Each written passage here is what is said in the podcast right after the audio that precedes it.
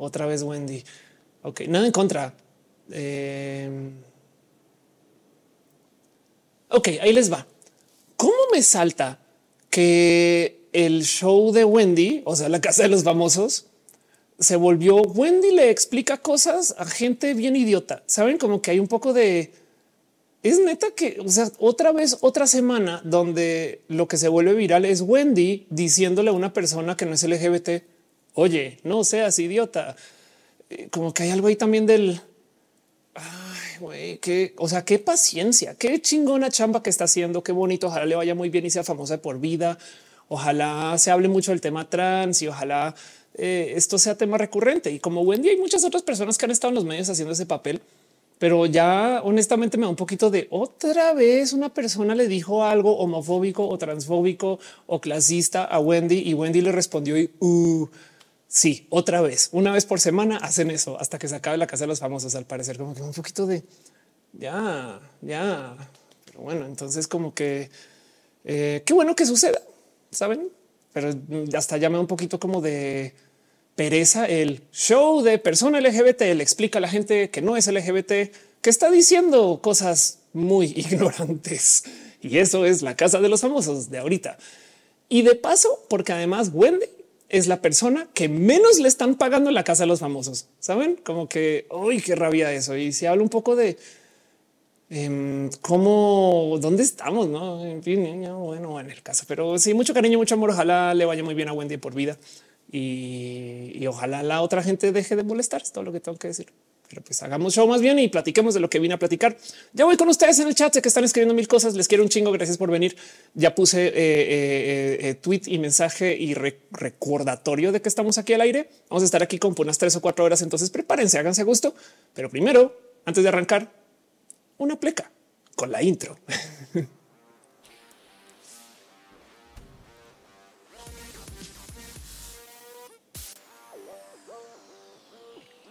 Muy buenos días, muy buenas tardes, muy buenas noches, muy buena luna y muy bonito sol. Sean ustedes bienvenidos a Roja, el show que se hace desde mi casa. Ya no sé si decir eso, pero desde aquí, desde Central Queer, que también a esta altura también es una casa que rento. Entonces, bueno, rentamos para personas em, y es un espacio donde yo preparo las cosas para transmitirles a ustedes. Este es un raro show porque yo soy muy, muy, muy, muy, muy, muy, muy jodona con esto de las transmisiones por Internet. En este momento estamos en vivo en varios lugares. Estamos ahorita en youtube.com, diagonal of course, facebook.com, diagonal of course, twitch.tv, diagonal of course, instagram.com, diagonal of course y tiktok.com, diagonal arroba of course, porque la arroba tiene que estar ahí para TikTok. Yo trato de hacer que este show funcione para ustedes tanto como para mí y sin ustedes este show no existe. Entonces, gracias por venir, gracias por dejarles saber a la banda que estamos acá y gracias por estar al tanto de este show en general. Pero les voy a pedir un favor. Si ustedes pueden ahorita tuitearle a alguien, gritarle a alguien, whatsappearle a alguien o nomás hacer un avioncito de papel con el mensaje y tirarlo por la ventana y, y que le golpee a alguien avisando que este show está en vivo, se agradece, se agradece. Ahorita voy con lo que sea que están escribiendo en el chat, que yo sé que es un chingo de cosas. Si ustedes están en las plataformas eh, este, eh, horizontales, o sea, en YouTube, en Twitch, en Facebook eh, eh, eh, y dónde más.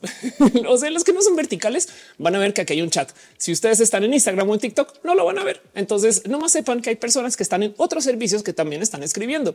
Estamos en vivo en varias plataformas porque todavía se puede, aunque Twitch me va a correr por seguir haciendo esto y yo no sé cuánto tiempo me queda en Twitch, pero luego hablamos un poquito de eso y no más quiero recordarles que este show se queda aquí un rato y se trata acerca de ustedes. Entonces, gracias por venir acá. Dice Fernando Cenas que se veía el nuevo Black Mirror, no lo hizo todavía. Tefi dice saludos terrícolas, muchas gracias. Eh, Capitán Carrera dice que hay hipo, entonces me gustaría preguntar un poco otra vez acerca de eso, porque eh, al parecer de todos modos la transmisión se está haciendo sin problema. O oh, capaz si el hipo, hipo es que se corta, está sucediendo en Twitch. Y eso sí es muy probable porque les digo que Twitch me está a dos de correr. Entonces, eh, eh, no más avísenme si ven de baja calidad o algo así de eh, según Restream, todo se está recibiendo súper bien. Dice soy mi hija que Twitch cayó el fin de semana con lo de Ibai. Eh, Juaco dice por ser afiliado es que Twitch te pide exclusividad. Sí, y no más por aclarar técnicamente antes sí me dejaban, pero hace nada me pidieron renegociar mi contrato en Twitch y por este motivo ahora entonces Twitch está diciendo ya no puedes hacer lo que estás haciendo, Felia. Vamos a ver cuánto tiempo me dejan hacerlo. Pero bueno, dice Gustavo Ariel en TikTok. Saludos de Argentina. Muchas gracias. Eh, dice eh, este Sonric. Eh, ¿De dónde eres? Soy colombiana, pero vivo en México hace mucho tiempo. Y dice Juaco Gutiérrez, te oyes y te oyes bien. Gracias por decirlo, Juaco. De verdad. Em, veo que en TikTok siguen compartiendo. Muchas gracias. Eh, Kenny dice: ¿Consideras que la Ciudad de México es mejor para vivir siendo trans? Depende, depende. Es un gran lugar. Eso sí, o sea, le tengo mucho cariño. La Ciudad de México, de paso, tiene burbujas, no siempre, no en todo lugar, eh, pero es chido, es bonito. Le tengo mucho cariño acá. Caro dice: Se avisa, escucha bien. Muchas gracias. Y entonces sepan que porque estamos en vivo en varias plataformas pasan muchas cosas y muy raras y, y esto puede cambiar según cada quien. Miren, transmitir a varias plataformas tiene su tema y el tema de estar cambiando cámaras también. Y yo estoy aquí justo porque hay muchas personas que se suscriben a las varias plataformas. Por ejemplo, hay gente que eh, se conecta desde el Patreon a dejar su cariño y amor. ¿Cómo que desde el Patreon? Sí, ahí es donde me dejan su cariño y amor. Y les quiero dar un abrazo, un súper abrazo a Aflicta, Ignis 13 Chocodas de los PP y a Trini P. Gracias por dejar tanto amor y cariño en el Patreon y a la gente que se suscribe vía las plataformas donde se pueden suscribir y de donde me da el reporte de quién se suscribe, porque sé que en TikTok se está suscribiendo también. Pero como sea, un súper abrazo a ustedes si se suscribieron y de los nombres que me da los siguientes.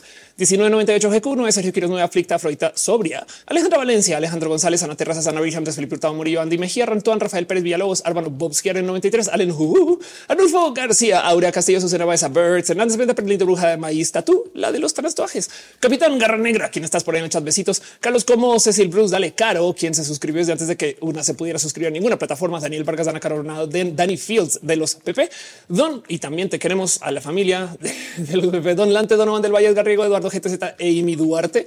Eliud C. Delgado, esa rola, un podcast más. Fallo 23 Ramos, Hero, Fernando Cernas, Flavio Guadalupe, Palomares Hernández, Frikilicious, Gia, Lilith, Grit, Dragón, Gustavo Rocha, Jayón, Bajo Vías, Héctor F. Arruela, Igugón, Sirene RN, Isabel Ruesga. Ya te lo vi, Jessica Bendita, Jorge Díaz, Juan, Juan Carlos Luna, Julkin, Julián Galo 6, Cari, Arián, Cariaran. Caronita, Katsakri, La Naz, Labra, Loma Salud, Lucero Quilla, Luisa Moody, Lucero 7, Main del Rey, Mariana Rom Galvez, Mavila Morales, Basatina Meta Mejía, Michael Rosero, Miguel Medina, Mike Lugo, Mike Profit, Minerva López, Miriam M, Miss Wiz 02 MM, Morfina, Mos Cristal, Mu, Basana, Yashon, Top, Naruto, Naruto, Néstor Maldonado, News Make, Norane, Cosero, Pamela Guterres, Pancho, o sea, pero no te queremos, también te queremos a ti, Perruno, Pollo Rico, Pollo, Rafaela, Ilustra, Rama 2 Art, Raúl Fomperosa, René Alberto Ortega, Mira Cata, René Rana, Riot, Durán Durán, Ro Hernández, Schaffer 433 de Crisis 14, un polinomio Valentina sin sal y sin limón y Valentina con sal y con limón, Wisdom Harris, Sakuku 66 y Zeta Curi. Gracias por su cariño y su amor. Gracias por ser parte de esto. De verdad, dice Caro Cárdenas. Yeah, llegó el trap. Exacto. Eh, dice Diego, ¿por qué está prohibido transmitir desde varias plataformas? Porque quieren exclusividad. Y si te van a hacer partner y te van a dejar compartir los anuncios, lo último que quieren es que tú promociones otras plataformas. Y medio tienen la razón. Yo me he pasado esto por el arco del triunfo y seguramente por estarme mofando de esto es que me van a sacar de las plataformas y por ese motivo es que siempre les invito a que me apoyen desde el Patreon. Pero bueno, Marco dice Wendy Guevara, tu patrona. Si sí es mi patrona. Eso sí lo voy a decir. Luisa Demont dice ya mire, tengo mucha hambre. Saquen esos hongos. Gracias. Y te fía para dice tenemos seguido hasta el 2025. Gracias de verdad. Denise dice piñas. Claro que sí, piñas. Y mira, les voy a decir algo. Ahorita lo que estamos transmitiendo en los chats es donde pueden. En esos chats es hay gente que está moderando y entonces la moderación es hermosa. Gracias por cuidar este lugar. Gracias por hacer que este lugar sea más chido y más cool. Les quiero un chingo porque son personas hermosas que siempre dejan eh, comentarios muy bonitos en nuestro chat que tenemos de gente del team de moderación. Y en eso le quiero super dar un abrazo a Caro, Uva, Uriel, Fabián, Montzetutix, Aligato de Pato Aflicta y a Gama Volantis. Gama, espero que te mejores prontamente.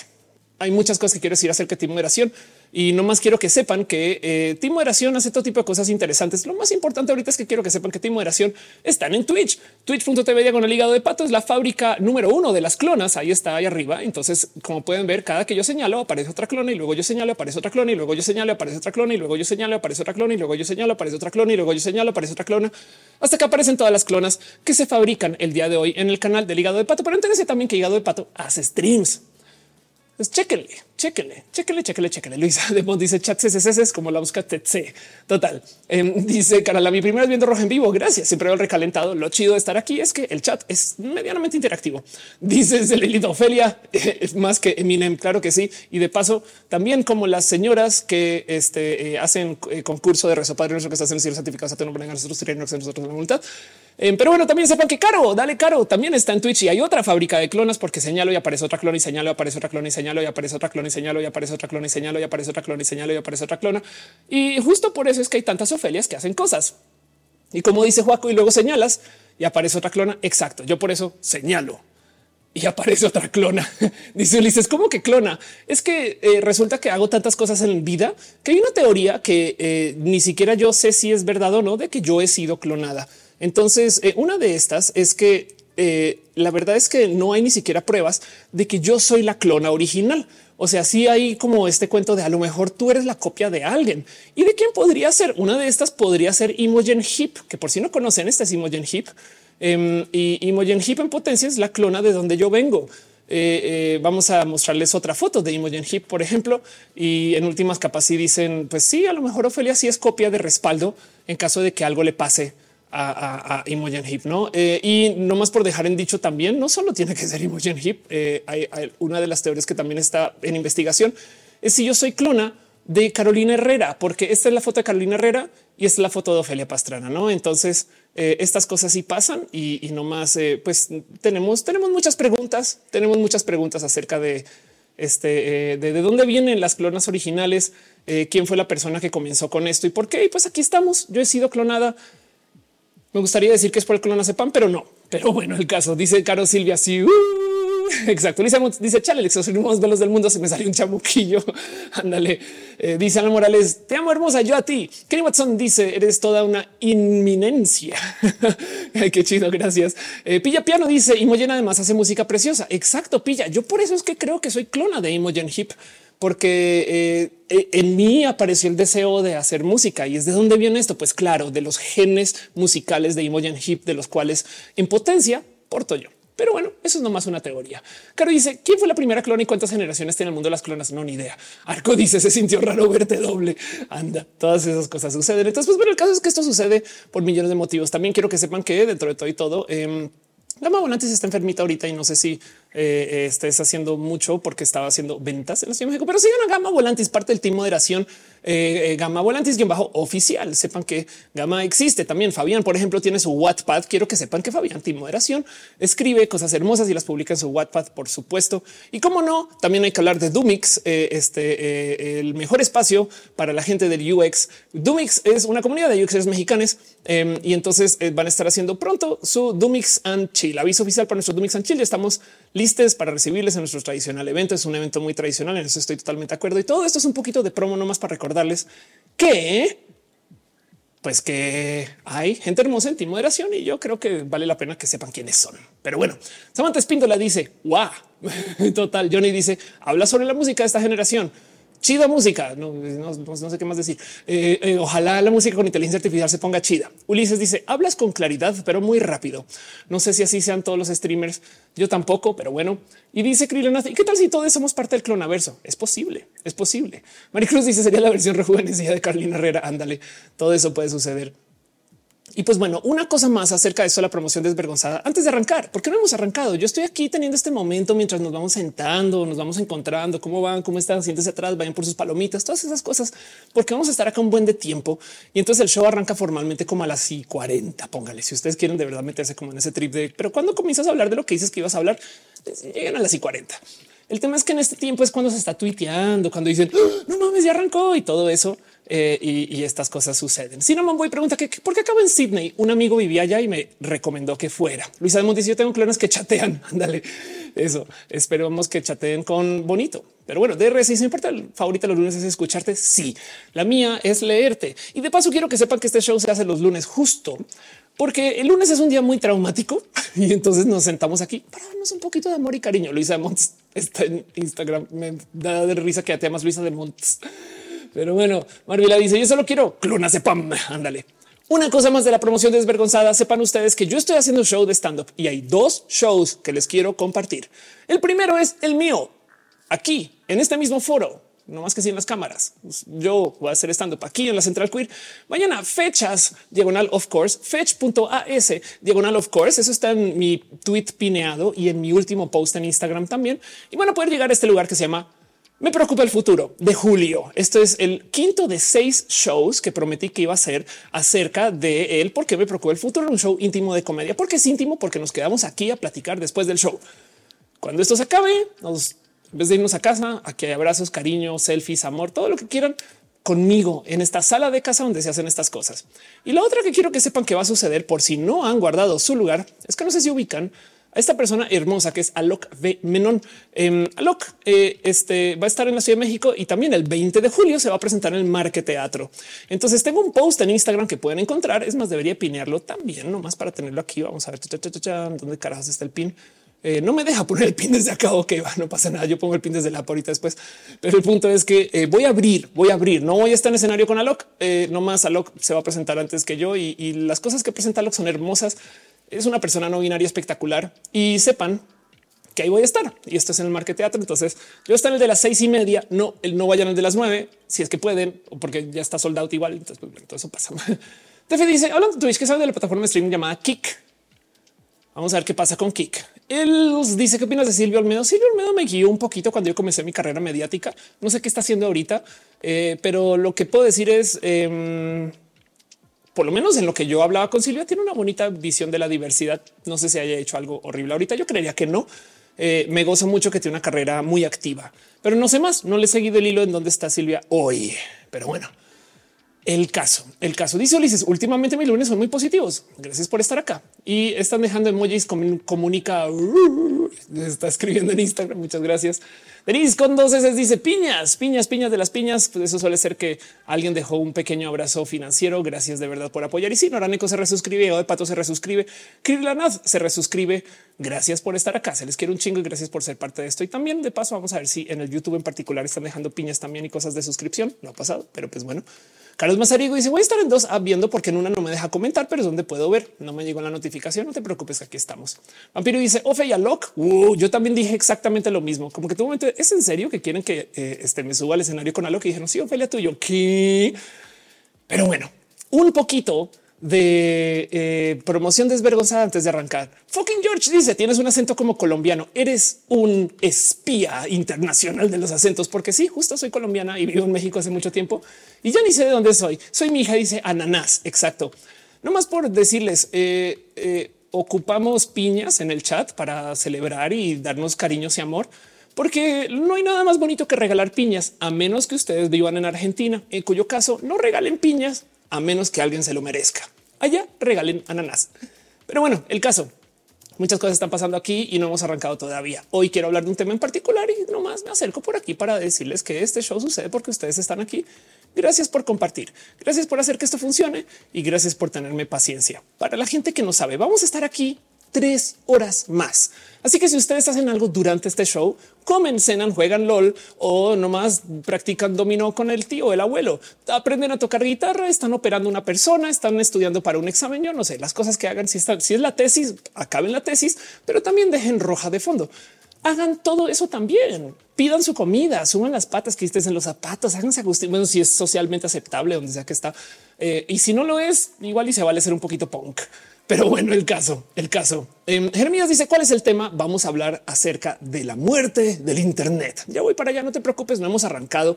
Estamos todavía en el abrazo del llegar, en el momento del sentarnos y tener un poquito como de ahí vamos, ahí vamos. Dice vampiro, hora del sandwich. Exacto, exacto. Sí, total. Este, pero bueno, eh, dice eh, este hay una cuenta que se llama advertencia que está haciendo una advertencia que se ve totalmente falsa, pero bueno, igual si, es una advertencia real, me jodí.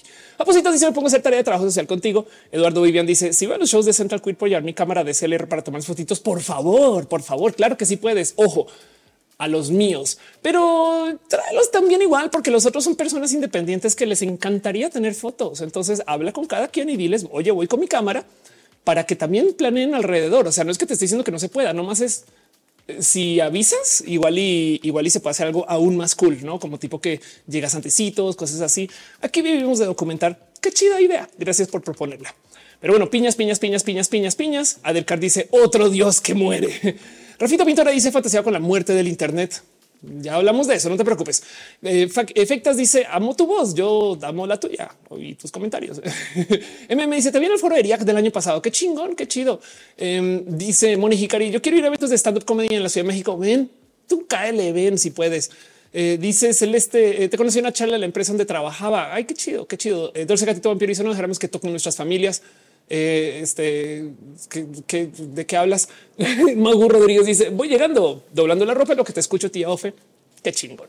Entonces, bueno, Ahora sí, ya es más o menos la hora. Dije a las 8 y 40 y son las 8 y 40. Entonces es hora de arrancar este show formalmente y platicar un poquito acerca de algo que venía rascándole, o sea, como que traía así como un poquito puesto desde hace unas semanas o meses ya, porque ya había hecho dos lives acerca de este tema sin querer. Em, eh, ¿A dónde voy con esto? Como que de repente la semana pasada tuve un momento de wow, esto de lo que vengo hablando hace unas semanas es mucho más grande que estas cosas localizadas que estaba presentando. Entonces hoy voy a tratar de atar todo eso en una locura que está pasando ahorita, que es como de repente darse cuenta que se, fue la luz en tu casa y sales a la calle y te das cuenta de que no, güey, se fue la luz en la cuadra y comienzas a caminar y no, güey, se fue la luz en la ciudad. Y ahí es donde estoy. Así que eh, vamos a hablar un poquito de esto que puede ser el fin del Internet y me da raro ponerle así en título porque esas son las cosas que diría cualquier youtuber de esquina de se acabó YouTube 10 años después. No se acabó, no más cambió. Puede que sí. Eh, dice soy mi si el Internet muere, ¿cómo prendemos las luces inteligentes? Ándale, total. Dame que está preguntando la diferencia entre queer y no binaria. Depende de cada quien cómo se identifique, pero bueno. Em, dice Oscar de, un live, dice Dolce Gatito Vampiro que la gente LGBT es muy cool. Qué chido. Gracias por decirlo. Em, dice este MM, te viene el foro Qué chingón. Gracias por estar acá. Eh, y dice Moni Hikari, ¿dónde puedo buscar esos eventos de stand up? Cada quien los está tuiteando, pero este viernes hay un evento de stand up aquí eh, en la central queer de paso, por si estás acá. Es más, vamos a hablar de eso dos segundos antes y con luego esto se arrancó. Em, hay una cosa que se llama Palarrenta Producciones, que lo llaman la gente hermosa de Palarrenta Producciones y Palarrenta Producciones está haciendo eventos aquí. Entonces vayan a instagram.com diagonal Palarrenta Producciones y chequen, porque por ejemplo, quieren aprender del stand up, vayan al taller de Elisa Sonrisas que comienza este jueves. Elisa Sonrisas va a estar enseñando stand up en un taller de comedia que se llama Punch Up y esto pasa por Palarrenta. Y el viernes hay un show sotototote aquí en la central queer con Miri Boquitas, Adriana Chávez Elisa Sonrisas Lepaline, Grecia Chavira, soy Vida Sofía eh, y este eh, aquí está como este eh, Lisa Murias. Em, pero bueno, el caso se llama es un evento de beneficio de Casa Fría. Entonces, por favor, por favor, caigan también si les interesa. Instagram.com diagonal para la renta producciones, P A L A para la renta producciones. Sepan que todo esto está acá el caso. Pero bueno, como les venía diciendo, hablemos de un tema en particular que me parece rarísimo porque son de esos que son como todos escandalosos y no es tan escándalo. La verdad, spoiler, no es que el Internet muera, sino que el Internet se está reinventando y de un modo muy drástico y muy repentino. Y quiero hablar de eso. Entonces les voy a dejar una pregunta ahí. Sobre todo después de la pandemia y, bueno, después de la cuarentena más bien, no? Porque la pandemia igual ahí sigue asomándose a veces. Pero eh, después de la cuarentena, del encierro, cambió cómo usan el Internet y no estoy diciendo contra antes de la cuarentena. O sea, estoy diciendo como de el año pasado usaban el Internet de un modo y hoy lo usan diferente. Y, me gustaría preguntarles a ustedes un poquito. No, Fabián dice el fin de una era de centralización. Yo creo que se va a volver más centralizado spoilers. Pero bueno, Maya dice cuarentena que duró mil años exacto. Ratita dice cómo crees que sea TikTok en un futuro? Ah, ya voy para allá. Sí, eh, hay mucho que hablar acerca de para dónde va TikTok, pero sí. José Uno Galle dice hola María dice me sorprendí con ver a Elisa en una peli con Regina Blandón. Claro, peli ahorita, peli, Eli está en una peli en, en Netflix, no todo eso sí, total. Pero bueno, Hablemos de eso formalmente, platiquemos un poquito acerca de qué significa eh, eh, nuestro futuro en el Internet. Y tengo, tengo muchas cosas que hoy me gusta presentar porque estoy atando cabos como nunca lo había. O sea, como que este live que hice y ese video que hice y ese TikTok que hice y esa conferencia que presenté de repente, ¡fum! Toda entra en una cosa que pasó y, pasó en un mes. Entonces, Dice Maggi, ahora lo uso para crear más contenido. Arco dice antes consultaba el Internet. Ahora el Internet habla conmigo con Bing Chat. Qué chingón. Se siguen conectando en Instagram. Qué chido. Hablemos de eso. Va a pasar la pleca super hiper mega profesional que nos recuerda que este show tiene un pelito de producción, que tiene una pleca misteriosa que se escucha en todas las redes, menos en TikTok. En TikTok solamente ven la gráfica, pero todo eso. Fabián dice: Tengo más suscripciones de streaming ahora que se divide el contenido. Eso es todo un tema. Ratita dice yo cambié mi manera de usar las redes después de la pandemia, se volvieron indispensables. Mago dice mi uso del Internet es muy diferente que hace dos años. Ya casi no salgo de casa, prefiero las compras en línea. Y Robert Hernández dice estamos viendo el Spider Verse de roja un poquito así. Hablemos de eso, de qué está pasando con el Internet en general. Miren, yo uso el Internet hace mucho tiempo y yo estoy en shock de ver lo rápido que ha cambiado ahorita versus cómo cambió hace 15 años cuando llegaron los celulares inteligentes. Es un tema. Vamos para allá.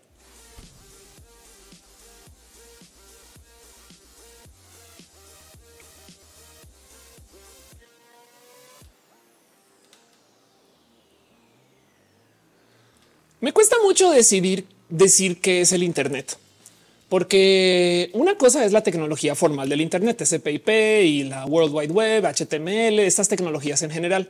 Eh, de hecho, bien que podemos decir que el Internet es no más el cómo se comunican las computadoras y ya una red que se creó para que si se cayera la mitad de la red, sigue el Internet y la comunicación. Sí, pero vamos a hablar del Internet como la cultura de servicios del Internet.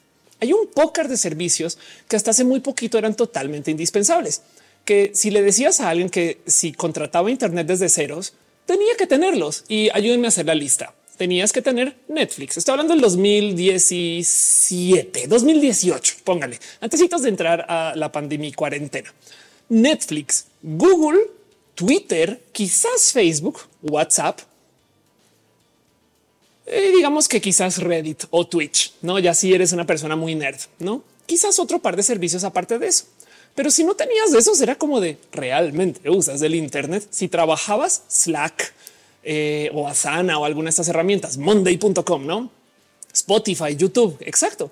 Y entonces de repente, de la noche a la mañana, y como que desde enero de este año, todo se puso muy en duda. Twitter se fue para el carajo. Yo he hablado mucho de Twitter largo y tendido, pero por si no lo saben, Twitter hoy es más. Ayer estaba haciendo un taller de estos que hago yo de estrategia digital y fui a mostrar un clásico ejemplo que doy que he presentado aquí millones de veces, que Twitter es la red social número 17 del mundo y yo no sé por qué la gente se preocupa tanto por Twitter. Y descubrí algo gravísimo. Y es que Twitter ya no es la red social número 17 del mundo, es la número 23, es la red social número 23 del mundo. Y si tu momento, ¿qué? ¿En qué momento cayó tanto? Y sí, perdió un chingo de usuarios activos.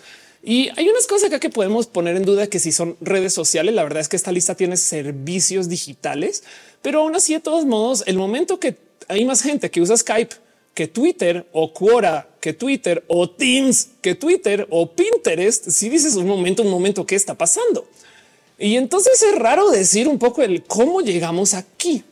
Una de las cosas que yo hablaba mucho en este show es que la, clásica pregunta de ¿y a dónde nos vamos? Ya nos fuimos hace un chingo de tiempo a Instagram y luego a TikTok. Ustedes que están en TikTok saben de qué hablo. En Instagram también. Ratita dice con la pandemia Twitch creció de manera loquísima. Maggi dice ayer me di cuenta que ya uso más Weibo que Twitter. Órale, qué chingón. Dice Isabel Cabello Reddit ahora tiene es una zona medio hostil. Ya voy con eso. Eduardo Vivian eh, este, dice pasé de las aulas a tomar a dar cursos de tomar a dar cursos en línea. Fue difícil cambiar la pizarra por el monitor. Qué chingón. Irina dice ya mucha gente se fue de ahí desde que empezó el mejoramiento de Twitter. Me gusta mucho que digas el mejoramiento. Sí, porque eso fue lo que pasó. Y no más por mencionarlo rápido, hay dos posibles alternativas a Twitter que vienen así en chinga loca, en chinga loca. Eh, una es eh, pues Mastodon o su versión del pelito más formal que se llama Blue Sky. Que por si no ubican Blue Sky, Blue Sky es eh, como si el ex dueño de Twitter, luego de venderla al salir, se hubiera robado un disco duro con todo el código fuente y comenzó a crear una cosa que se llama el Internet social. La propuesta de Blue Sky es bien chingona. Tiene una cosa que se llama el protocolo AT o AT como la arroba. Esto em, en esencia también es más todo. No, el punto es tener un servicio eh, eh, eh, FEDI federado y lo que proponen en Blue Sky es vamos a en vez de que una persona tenga el Twitter centralizado en sus servidores, que Twitter vive en muchos servidores de muchas personas. Por si no ubican, así es como funciona el mail. El email tiene un protocolo de comunicación que es SMTP o POP o, o estos servicios que conocemos que hemos configurado una vez u otra y cualquier persona puede tener un servidor donde dentro de ese servidor viva el email. Entonces técnicamente no hay un servicio centralizado y para siempre habrá email estándar. Bueno, esa es la idea de Blue Sky. El problema con Blue Sky o parece chiste con Mastodon es que esto, bueno, Mastodon es muy complejo para la gente del común, por así decir. Y Blue Sky, yo que lo he usado un rato, es un literal clon de Twitter del 2019 que se opera como desde la app muy similar, no más que está en beta privada. Entonces no puedes entrar ahorita a menos que tengas un invite. Yo hoy no tengo invites para dar, pero dan uno cada dos semanas cuando estás adentro. Y honestamente, A mí todavía me da un poquito de miedo Blue Sky, que el día de mañana, cuando esto crezca otra vez y se vuelve una bestia inmensa, igual se voltean y lo vuelvan a vender a otro Elon Musk. No, ahora Trump lo compra y es de no mames, no sé saben cómo que eso puede pasar.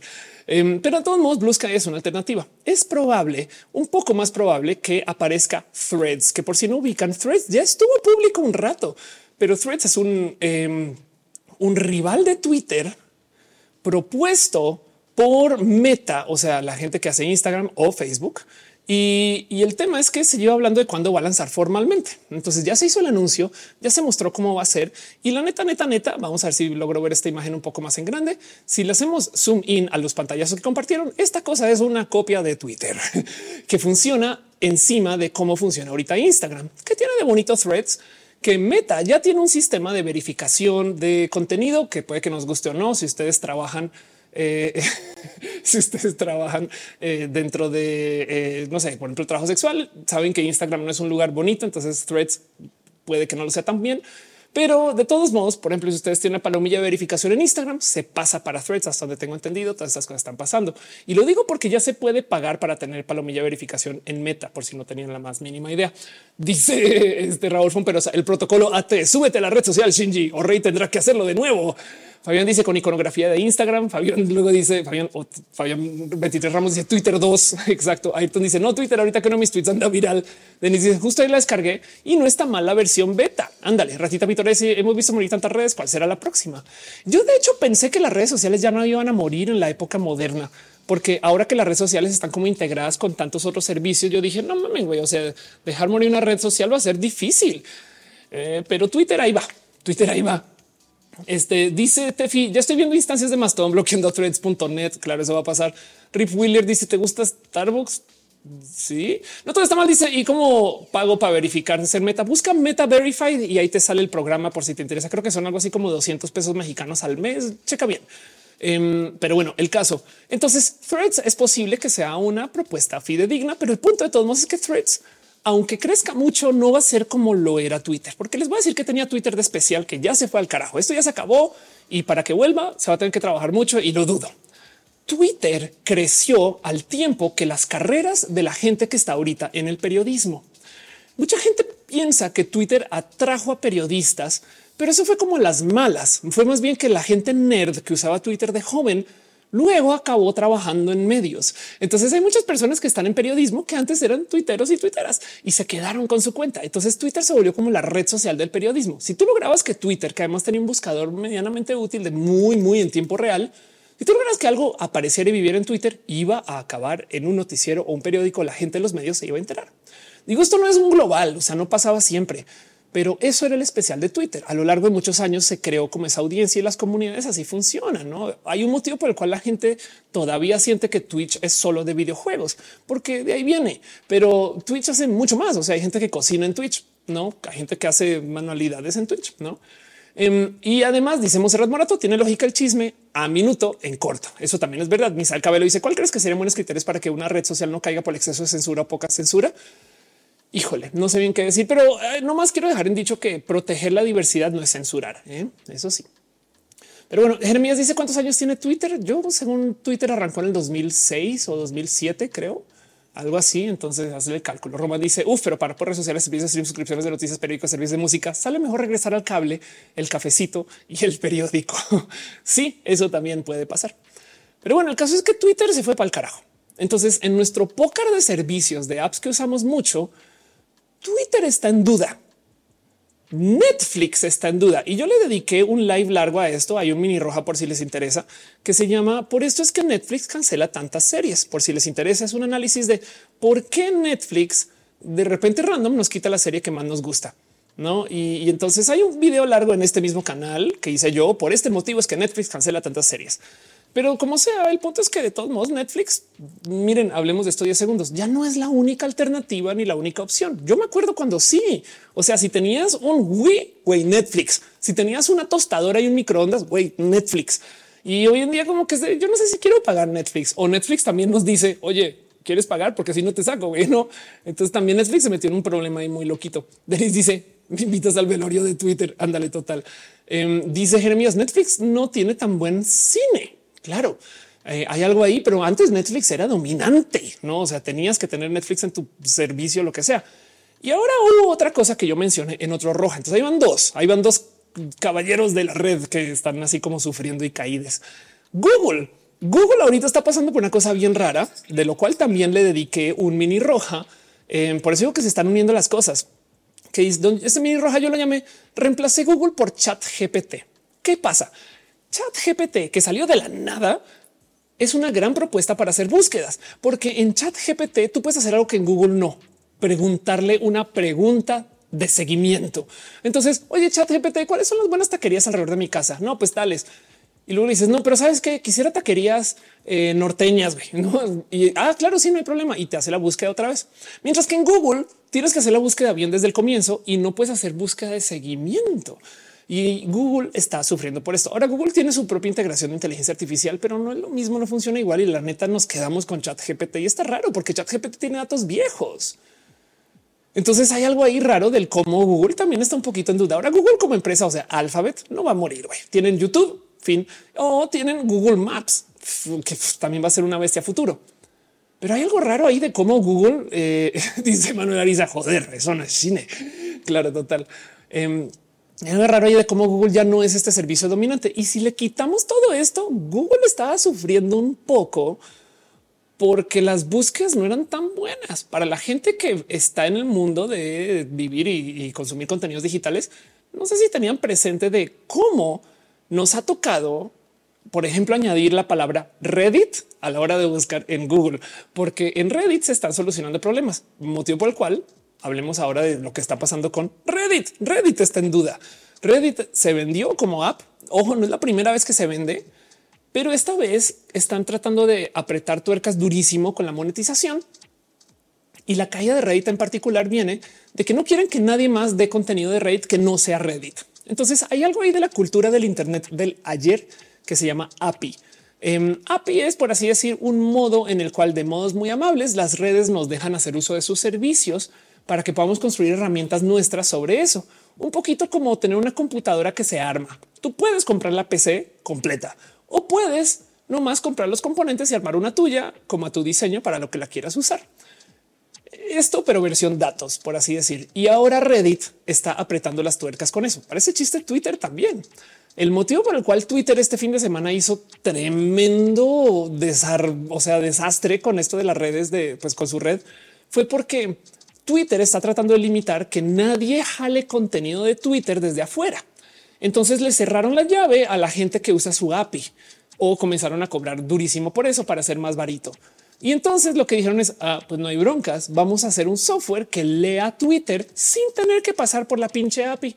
Y entonces él nos dijo, ah, pues saben que entonces yo pongo límites de cuánto pueden leer todo el mundo. Y fueron límites muy crueles y mandó a Twitter al carajo con eso. Entonces Twitter y Reddit están peleando porque quieren cerrarle la llave a la gente que usa sus datos y por consecuencia están asesinando partes importantes de la comunidad, sobre todo Reddit en particular. Ya cerró Apolo em, y otras eh, apps terceras también están en problema. Dice Misa el cabello. Wow, el chismecito está brutal. De paso, una de las otras cosas que pasó con Twitter es que para rematar del desmadre que están tratando de cerrar las llaves y estas cosas, em, Twitter no quería pagar su cuenta de servidores, no? Entonces, también es este tema. Gerardo Castro dice hola Ofelia Pastrana. Gracias por estar acá. Gerardo eh, dice eh, Rir eh, habla más lento, no se te entiende o puedes entender más rápido. No pasa nada. Main Rush dice sí, el mon está enojado, pero se vino México y eso es bueno. Ángel dice la canción de la dios de Apolo es hermosa. Monserrat Morato dice hola. Misael Cabelo dice creo que él no pensó en los bots. André, todas esas cosas están pasando. Y pues miren, les voy a decir algo. Yo estoy ahorita en duda en Twitch el cambio de Twitch no es tan drástico, pero sí agitó las aguas mucho.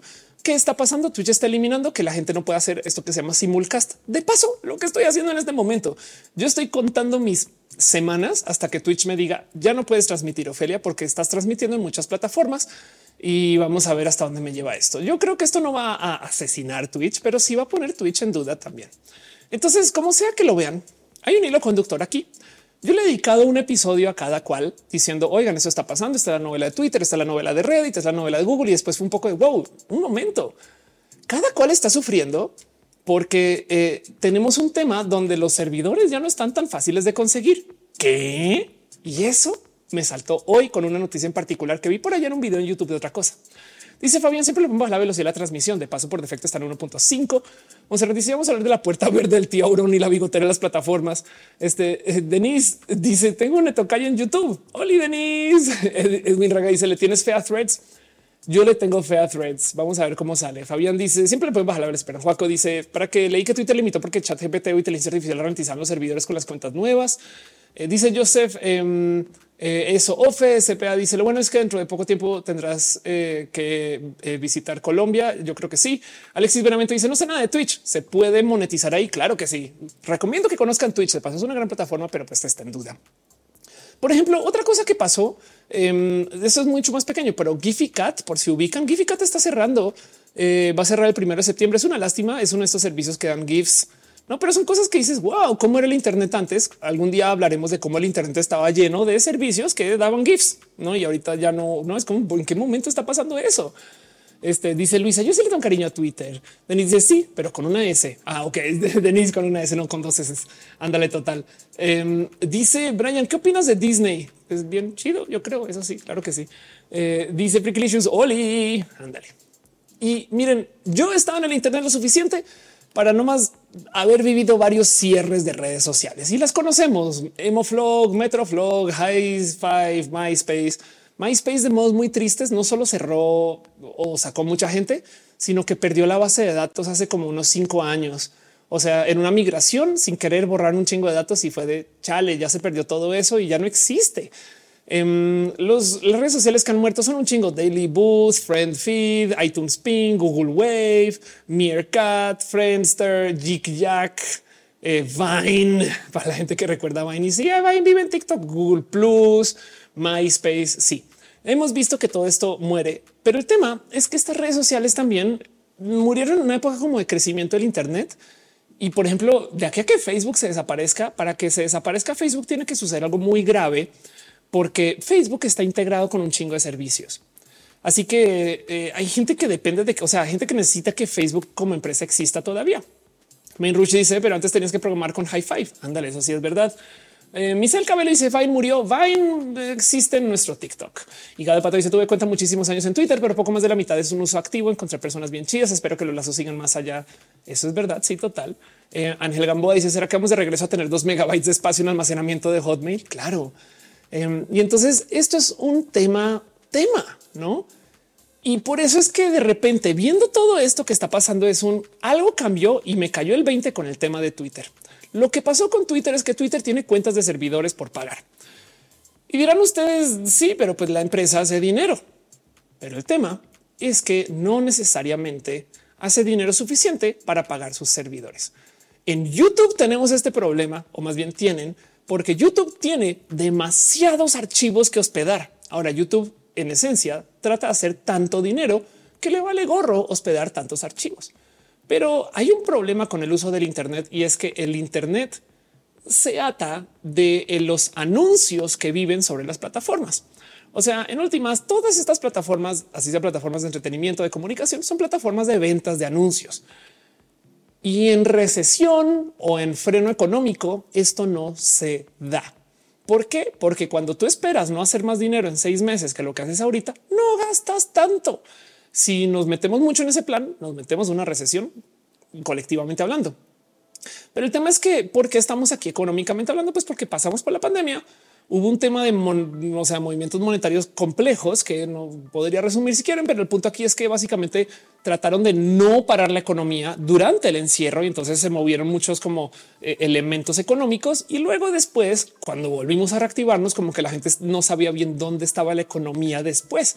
Así que había una duda de si lo que se dio en digamos que falsedad económica podría machar lo que era la realidad económica. Y esa diferencia todavía la seguimos negociando y pendulea y demás. Estoy siendo súper simplista con esto, pero acuérdense que estos shows de economía, yo tengo una maestría en econometría, entonces bien que puedo hablar largo y tendido este tema, pero sepan que lo que están sucediendo a lo largo de eh, cómo se manejan los dineros en varios países que movieron las tasas de interés. Y las tasas de interés básicamente determinan cuánto dinero hay en circulación. Los bancos centrales de varios países, sobre todo los países primermundistas que nos controlan, operan así. Y entonces eh, ahorita para tratar de detener un poquito la economía, alzaron las tasas de interés. Curiosamente en México se levantó la tasa de interés más que en Estados Unidos y entonces ahora hay gente que hace más dinero ahorrándolo en México. Entonces México atrajo mucho dinero, lo cual subió el precio del peso a comparación del dólar y por eso estamos acá, además del superpeso y todas estas cosas. Pero en un mundo donde las tasas de interés son muy altas, eh, la economía no está creciendo tanto y si no estamos esperando que crezca tanto, la gente no va a invertir tanto en anuncios y si no se invierte tanto en anuncios, ¿quién sufre? El Internet o los servicios del Internet que viven de mostrar pauta y anuncios. Y entonces esto podría ser, ¿no? Y ya tuvo su reflejo. No sé si ustedes recuerdan o si han estado al tanto de que no han hecho más que despide, que despide, que despide, que despide gente. O sea, aquí hay una gráfica Vean esto, gente despedida en la industria de la tecnología en Estados Unidos. 84 mil empleados en enero, febrero 36 mil, marzo 37 mil, abril 17 mil, mayo 14 mil y siguen despidiendo gente y despidiendo y despidiendo y despidiendo y despidiendo. En las empresas que han despedido, Niantic, Plexo, vamos a traducir esto otra vez al inglés para, para tener los nombres correctamente. Es de las empresas que han despedido gente en Estados Unidos. Niantic, Plex, Grab, OLX, Mojo Care, Tada, Better.com, Ursa Major, Spotify, Taxfix, Meta, Geomart, Krebs, estamos tú simple, Nuro, LinkedIn, Rapid, Misho, Shopify, Bishop Fox, Niato Robotics, Clubhouse, Dropbox, Amazon, Rapid, eh, Antemis Group, Lyft, Meta otra vez, Redfin, Apple, Netflix, Roku, UN Academy, Shift Technologies, Lucid, GitHub, este, Disney, Salesforce, Accenture, Indeed, Roofstock, Twitch, Amazon, Livespace Course, Hero, Clavillo, Microsoft, Meta otra vez, Y Combinator, Salesforce, este Atlassian, Sirius, Alerzo, Cerebral, Waymo, ThoughtWorks y no hemos llegado ni siquiera enero. Twitter, Poshmark, Green Labs, Cheaper Cash, Evernote, Jumia, Convoy, el caso. Ya, ya ven la cantidad de gente que despide, despide, despide, despide, despide. Son un chingo de despidos que se han anunciado en el mundo de la tecnología porque estas empresas se metieron en un problema muy cuco. Y es que cuando nos metimos en la cuarentena, mucha gente se quedó en casa usando el Internet. Entonces, ¡buam! todos los servicios de Internet crecieron. Y cuando salimos de la cuarentena, se quedaron de qué, qué, no quemó Internet o qué pedo. Y es de no queremos volver a la vida. No, ponte tus lentes de realidad virtual y vuelve al metaverso. Sabes? Este dice Rafael, ¿y cuándo explota el capitalismo? Ándale, total. Dice eh, eh, dos puntos. Uh, enséñanos a monetizar nuestras redes. Doy talleres de eso. Main Rush dice a mí me borraron, penalizaron por un video viejo de inteligencia artificial que tenía mucho. No entendí por qué. Lo siento mucho. Y dice Main Rush, yo siento que TikTok es más abierto y diverso que Meta. Puede ser, puede ser. Caro dice sobre apalancamiento y demanda de los mismos números pandemias. Puede ser también. O sea, Carlos Melgoza dice también YouTube se quiere subir a la ola limitando cuentas con el ad block a tres videos y te bloquean Exacto. El punto es que está muy en duda todo ahorita. Y el tema aquí podría una decir es claro, hay menos dinero que está en inversión de anuncios. Entonces las plataformas que venden los anuncios están en problemas. Eso puede ser. Pero les voy a decir algo que me percaté.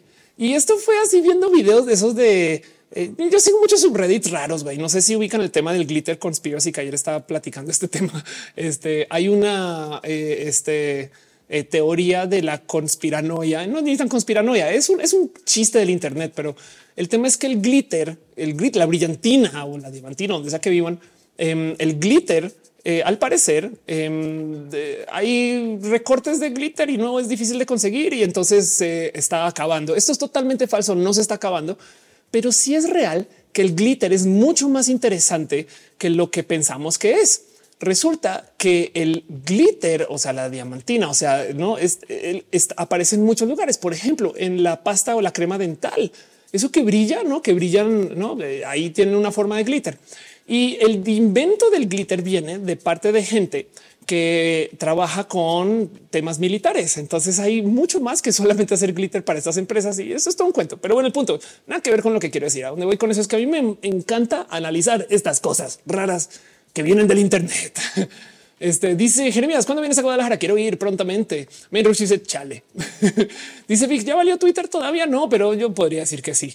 Denis dice, güey, el glitter no, el glitter se está acabando según es una teoría inmensa. Clávense con eso si quieren, entreténganse. Pero me enteré de otra rara teoría del Internet de estas que te topas cuando tú ves subreddits raros a la medianoche esas cosas que haga eh, y me topé con una teoría muy válida muy, muy válida que se llama la teoría del Internet muerto.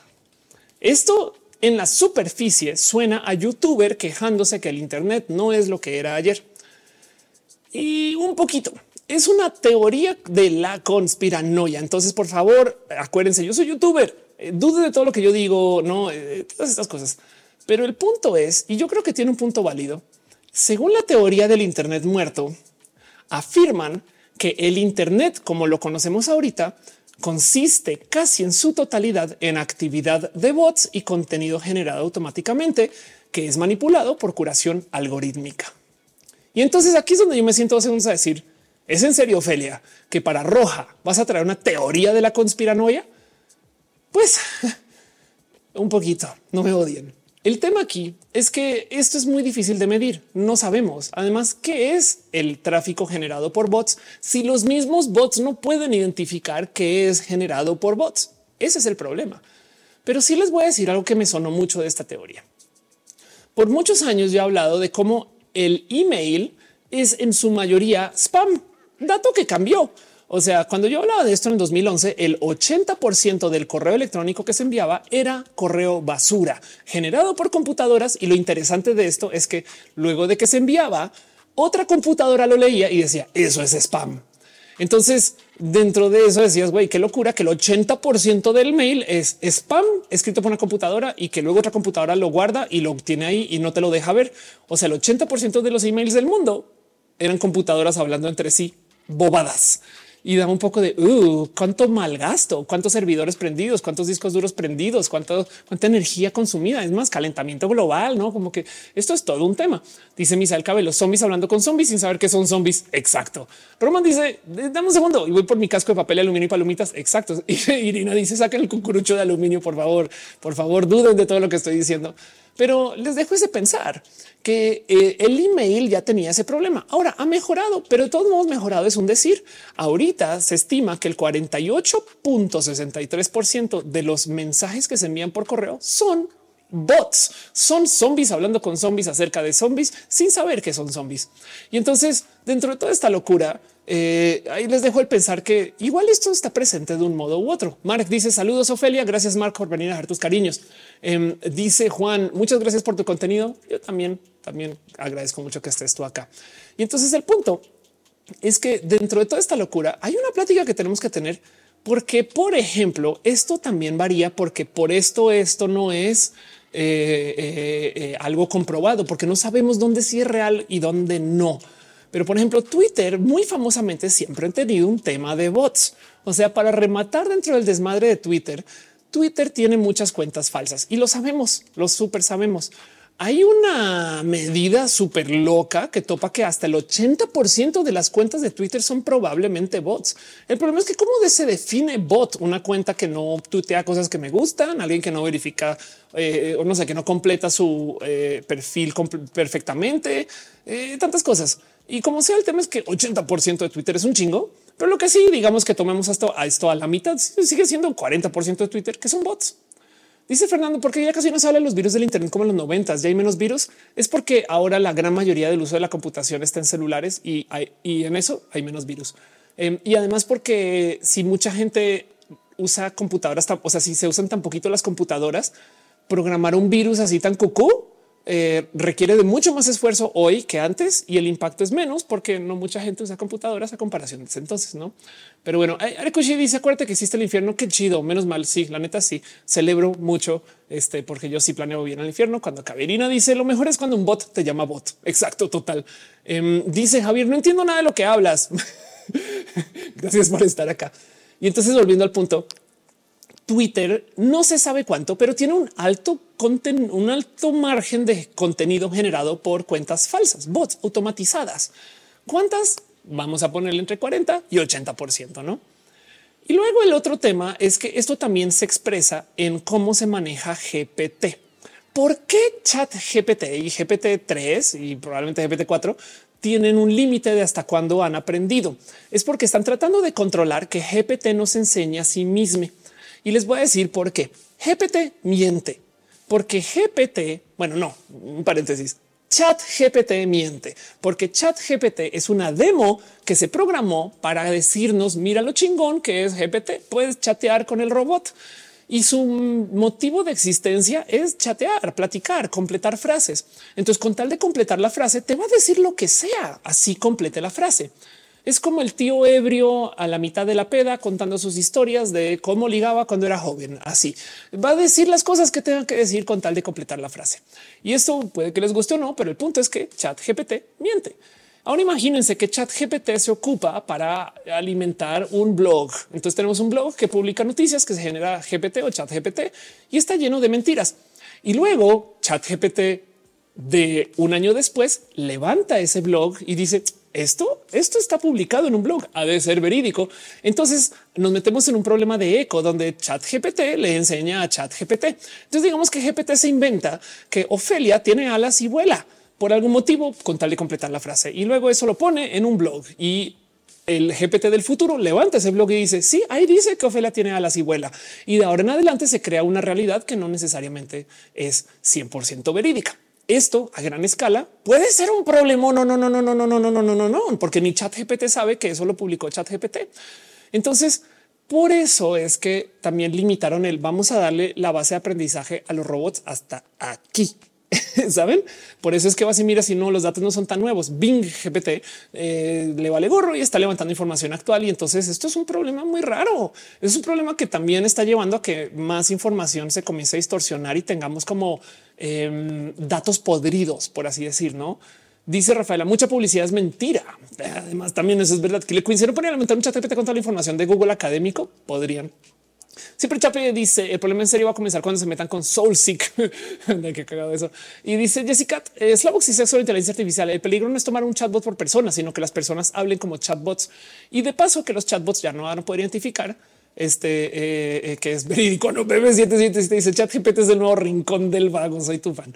Luis Gamasca es interesante de los virus. Entendí que no hay virus para celulares o que es más difícil crear virus para celulares. Eso también es verdad. Los celulares tienen ambientes muy controlados sobre todo iPhone, pero en general. Entonces, eh, además hay tantos celulares que, eh, o sea, es complejo, es muy complejo tener un virus que sea tan, tan, tan masivo como lo eran antes. Por eso es que ya no son tanto tema, curiosamente.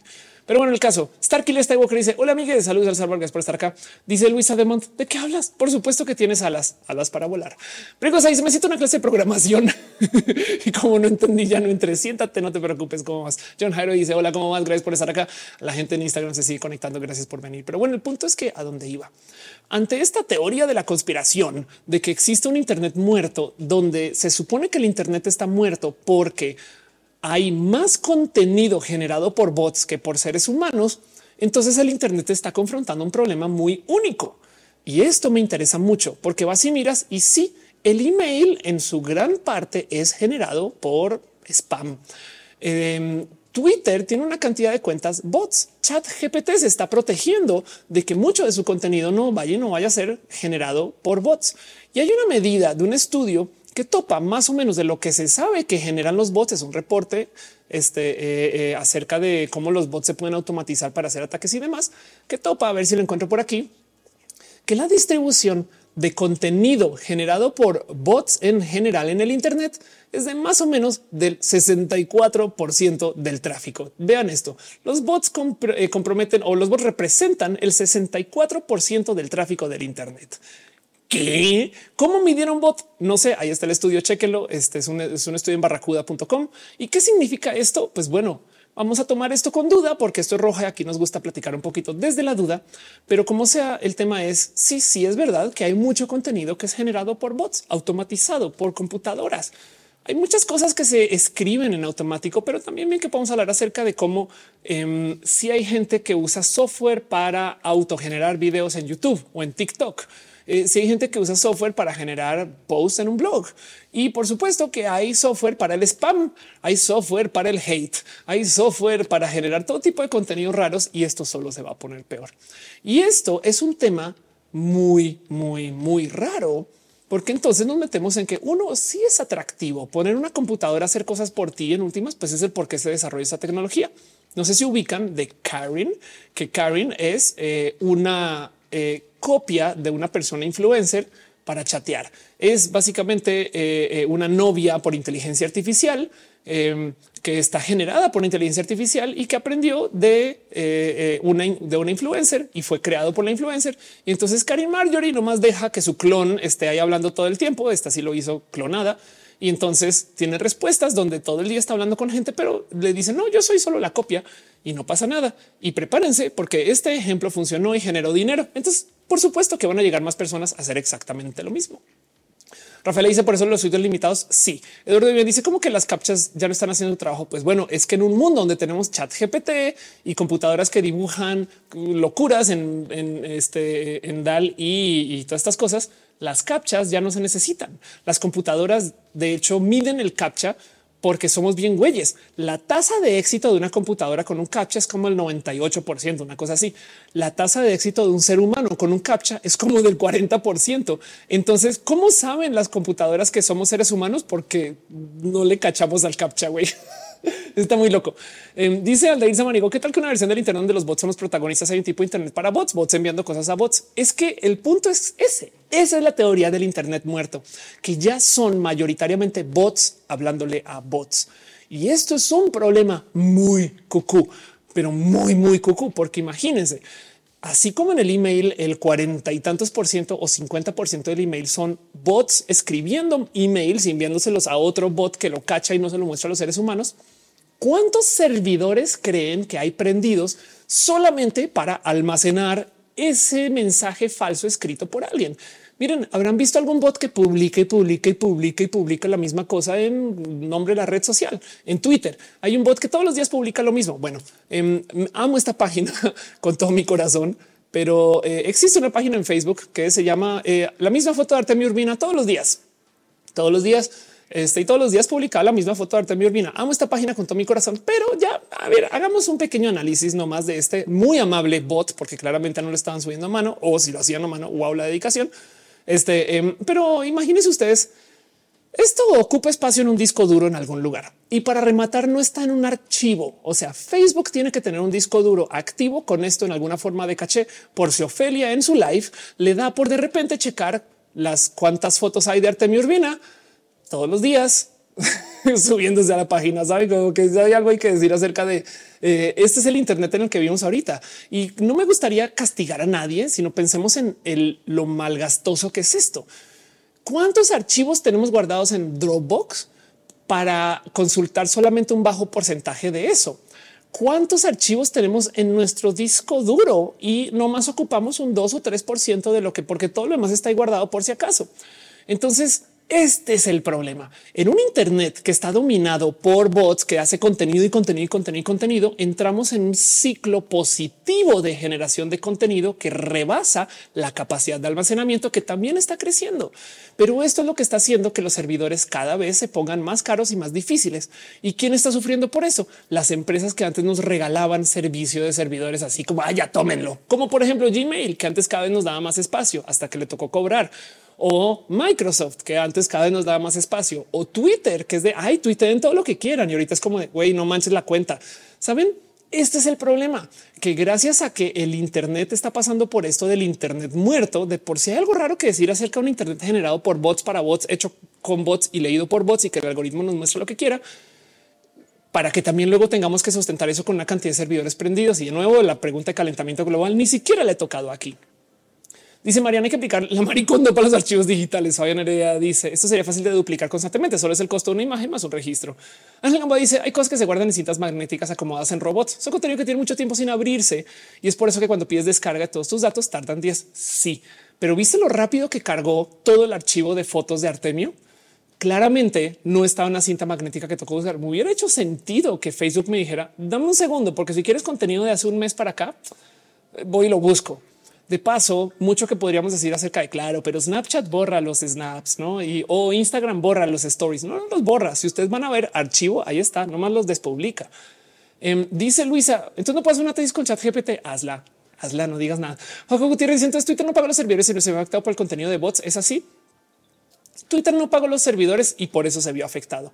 Pero en este ambiente tan lleno de bots, Twitter y todos los servicios digitales tienen un problema tienen que crecer más rápido que la fabricación de contenido que viene por los bots y la oleada de contenido que viene por los bots es titánica es absurda, es desmedida, porque los bots pueden hacer contenido muy rápido y eso es un problema. Y aunado a este desmadre, estamos en una situación económica donde las tasas de interés están bien altas, entonces no se espera crecimiento. Eso es lo que le está pasando al Internet. El Internet está sufriendo un chingo porque tenemos un tema donde donde sea que hay bots se vuelve mucho más caro el servicio y el servicio no está creciendo porque la economía no está en crecimiento. QED, Quaderat Demonstratum, ya puedo acabar el stream, bye, adiós todo. dice Caro, el borrado campo en la base de datos, borrado igual true. Jessica dice, me retiro, gracias por estar acá, dice Rafaela, no la toques. Andrés dice, hola, off, lindo set, muchas gracias. Brinco se dice, todo lo almacena en las redes sociales, es cuestión de buscarlos. Eh, eh, Fresco se ¿está venía en el examen? puede que sí. Denise Velasco dice, ahora servidores como las compus cuánticas que nos salve el colapso. Eso puede suceder. ¿eh? El tema es el archivo, pero sí. Eh, capaz si por ejemplo archivo genético, alguna cosa así, puede ser Rusio dice que al micrófono, Luis Camas que dice F por el internet. Miguel Ruiz dice acumuladores de archivos digitales compulsivos anónimos. Me declaro culpable. claro, total. dice Saúl, ¿cómo le hago para mejorar mi sketchman? Eh, de qué hablas. Es que es como el cuánto conecta la gente contigo. Publica cosas hermosas. Pringosa dice si así está la clase, no imagino cómo vendrá el examen. Ángel como Internet PPB. Exacto. Esa es una de las soluciones. Uno de los problemas que estamos viendo ahorita es que, pues, igual y la gente que administra estos servidores, como que se volteó y dijo: Sabes qué? ¿Por qué carajos tenemos que dar todo esto gratis? Entonces ahora lentamente nos están comenzando a cobrar por cosas que antes no nos cobraban. Em, por ejemplo, Twitter comenzó a cobrar por la palomilla de verificación. Esto por tratar de rescatar Twitter, que igual estaba llevado para el carajo. Pero no sé si sabían que Meta, o sea, Facebook, también tiene Meta Verified. ¿Quieren una cuenta de Instagram verificada? Aquí está. Todo lo que tienen que es, ir a Meta, buscan Meta Verified, ahí le pican en Instagram y entonces eh, aquí les da los requisitos para que puedan verificar su cuenta y solamente tienen que pagar 200 pesitos al mes. De paso, también pueden verificar su página de Facebook. Fin. ¿Qué ganas tú al verificar tu cuenta? Pues eh, según esto, te dan acceso a protección en caso de hackers, eh, soporte más directo y por supuesto la palomilla. Según la palomilla, entonces eh, van a saber que tú eres tú y San se acabó y te cobran por eso. Pero esto en parte también es meta diciendo, oye, es que de verdad si los servidores son caros o ya no hacemos dinero de los anuncios, tú que usas la plataforma, dame de ese dinero. La hoja creativa dice eventualmente se regresará a supervalorar los creativos clásicos. Atentamente artista esperando. Claro, Clean Escalante dice que hago entonces sigo usando las redes mientras podamos. Em, dice siempre Chape seguro eh, va todo al cobre del Internet casero como si fuesen planes de telefonía móvil. Ándale total. Misael Cabello dice prefiero volver a mi cueva que pagar algo que fue gratis. Roxana dice en un futuro el soporte para la información será ADN ya que son terabytes de información en un muy pequeño espacio. Sí, y no más pongo la duda si de todos modos no es más densa la información en una cinta o un disco duro, pero tienes un punto muy válido. Igual y sí. Dice Sara, ¿cómo que ya no hacen dinero de los anuncios? Bueno, hay una esquina donde todavía sí hacen dinero. Y esto me divierte mucho que esté volviendo a pasar porque eh, hay algo ahí acerca del Internet. Miren, el Internet se ha acabado varias veces en mi existencia, en mi vida.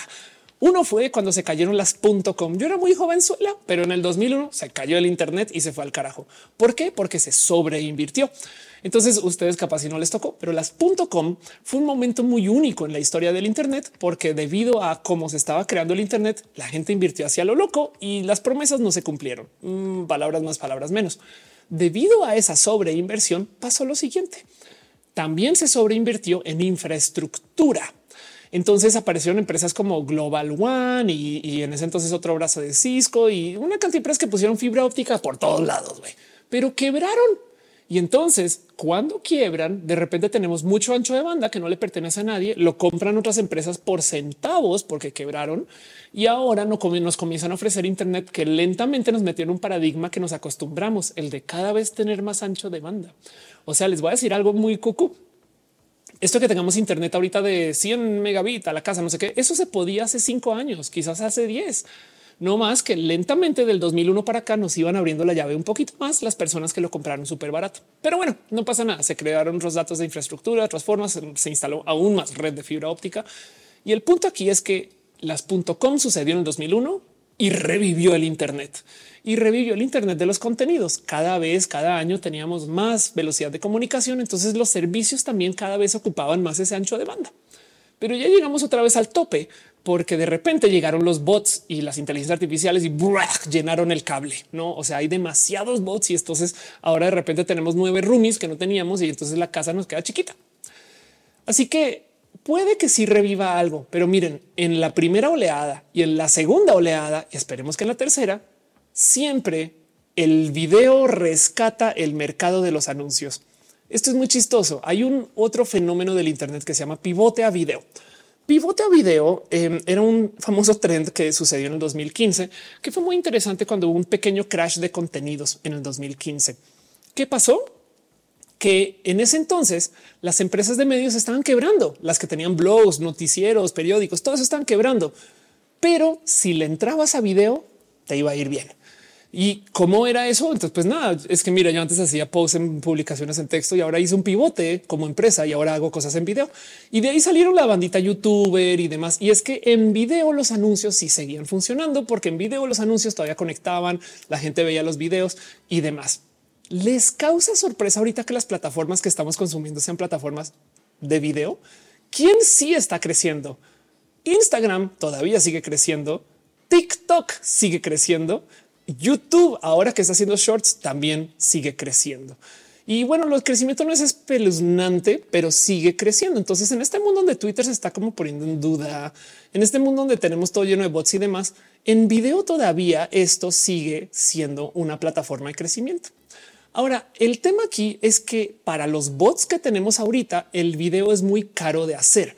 O sea, una cuenta que ocupe chat GPT puede tuitear, pero un bot que simule una persona que se vea real, que conecte con la gente y que tenga punch, le va a costar mucho hacer un podcast o peor, hacer un TikTok o hacer un reel o un short. Entonces estas plataformas están todavía dejando que los seres humanos vivamos en los TikToks, en los reels y los shorts. Y eso que hemos visto bots ahí también de todos modos. Este, pero bueno, eh, dice eh, este Soldier Boy que le gusta mucho estar acá. Muchas gracias. Dice Brengosa. Yo no sintiendo que ya habíamos avanzado la velocidad del Internet y mentira. Sí hemos avanzado, no más que eh, no tanto como, o sea, este ancho de banda lo tenemos desde hace rato. Se ha instalado mucho más. Eso sí, claro que sí. Este Ale deja cariños y abrazos. Muchas gracias. Este eh, dice eh, Frank llegando hoy no me hizo, no me avisó el TikTok. Anda Roxana dice si el video me cuesta mucho los robots, entonces que, me, que le paguen más. se sacó el Internet, pero inmediatamente después empezó otro Internet exactamente igual y por eso no se notó. Misael pregunta que si entonces hablar la realidad virtual va a salvar el Internet. Yo creo que por ahora puede que no, pero capaz si algún día ese es nuestro refugio humano. No estoy exagerando. Dime dice es lo que me peleó con mi lector de tesis quiere que le invierta a Twitter y a, mí me gusta hacer videos sobre mi tema de tesis. Ándale, Luis se dice a mí también me gusta verte y escucharte. Ándale también. De paso en video es cuando más sabemos que la persona al otro lado es un ser humano y no un robot. Pero bueno, em, dice este Alex, ya no haces stand up. Claro que sí. El 22, el 20 y el 22 hay shows. Checa fetch.as diagonal, of course, y ahí puedes ver. Pero bueno, dice Saúl, ¿cuánto tiempo tiene que eh, pasar para que llegue la otra ola notable de la virtualidad? Vamos a ver si la economía mejora, todo esto que estoy diciendo desaparece, no de paso, porque si bajan las tasas de interés y volvemos a una, etapa de crecimiento, a lo mejor más seres humanos vuelven a pautar y si hay pauta, entonces las empresas nos pueden volver a regalar ancho de banda y si nos pueden volver a regalar ancho de banda, entonces qué importa regalarle también ancho de banda a los bots. Caro dice el Internet de la Matrix dentro de la Matrix y quizás allá existe otra Matrix. Ándale, total. Roxana dice ya me entró la duda de si eres la Ofelia real. Exacto. Y también te dejo la pregunta si lo que hay atrás existe o si esto es un fondo verde. Capaz si esto, esto no existe. No, nada más te dejo la duda ahí. Pero bueno, exacto. Eh, dice Darbe, gracias. Eh, admiramos mucho tu preparación. Muchas gracias. Gracias por estar acá y acompañar. Ale dice gracias por compartir tu contenido. Estoy actualizándome contigo. Yo también, porque preparar esto me actualiza también a mí. Gracias por hacerme hacer esto de paso. Pero bueno, dice Alexis, ya no haces cursos de monetización de redes. En junio paré porque junio es muy difícil para mí, pero vuelven prontamente.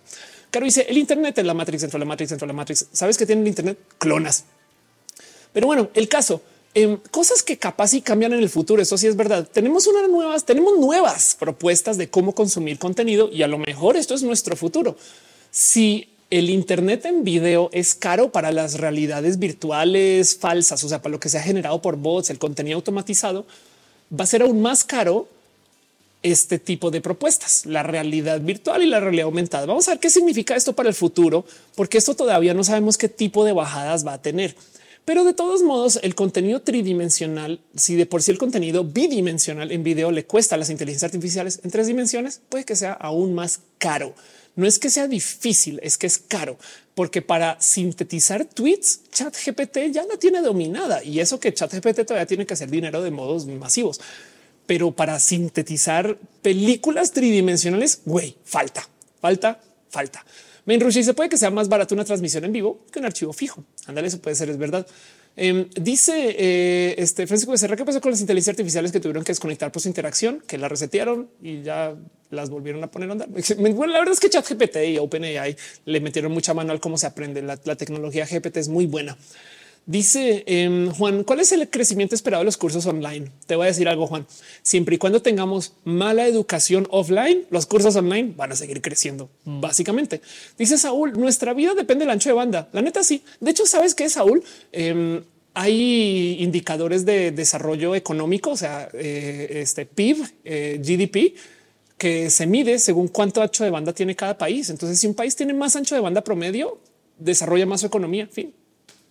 Dice Greg Gigi, mi pareja me hace el Sancho con una inteligencia artificial la serie. Dice Cinnamon, ¿qué cámaras usas, Ofelia? Tengo allá una Sony Handicam FDX eh, o FX El caso es una Handicam bonita que tiene un bonito sensor para de noche. Y acá tengo una Sony Alpha 6000 para grabar mini roja, que es el que ves en los videos editados. Uso una Sony Alpha 6400. No son cámaras top of the line, pero dan el gatazo y las quiero mucho. Me han acompañado mucho. Dice la rama del cual, ¿por qué suben las tasas del interés? Ah, pues porque la economía, eh, este, tenemos un tema de mucho dinero que se hizo poco, porque estamos con mucha incertidumbre, estamos en guerra ahorita. Eh, digo, no nosotros, pero me entienden. Todo eso es parte de eso. Pero bueno, el caso, eh, Miguel Ángel dice, ¿crees que tenga éxito la realidad virtual en el futuro? No sé bien qué pensar de eso. De la realidad virtual tengo que decir esto. Si la han usado alguna vez, es hermosa, es espectacular, pero mercadearla es dificilísimo porque es como hacer anuncios en la radio explicando qué es la tele sin que nunca hubieras visto la tele. Saben como que imagínense este reto mediático es complejo y para rematar no es cómodo, es caro. Entonces eh, el problema es que es un poquito como la bota, güey. La tienes que usar para saber si te gusta y eso es un es complejo, aunque yo sé que es muy chida la mota y la realidad virtual, pero el marketing es lo que lo vuelve más difícil, aparte del costo, por supuesto. Dice Eduardo Vivian, ay X ya imprimo más Internet. Si no, dice si tienes que contratar a dos personas, tiene una tiene maestría virtual, la otra tiene persona presencial. ¿Cuál eliges? Este eh, eh, me estás diciendo que la primera tiene persona virtual o la verdad es que que sea virtual o presencial me da exactamente la misma. Yo creo que eh, la educación virtual es más chida que la presencial en la gran mayoría de los casos, pero me estoy inventando toda esta historia. Depende, varía, varía. Y Patricia me marea demasiado el VR. Pasa mucho. Brian Mesa dice: Al final tenemos un FT para generar contenido sintético tridimensional.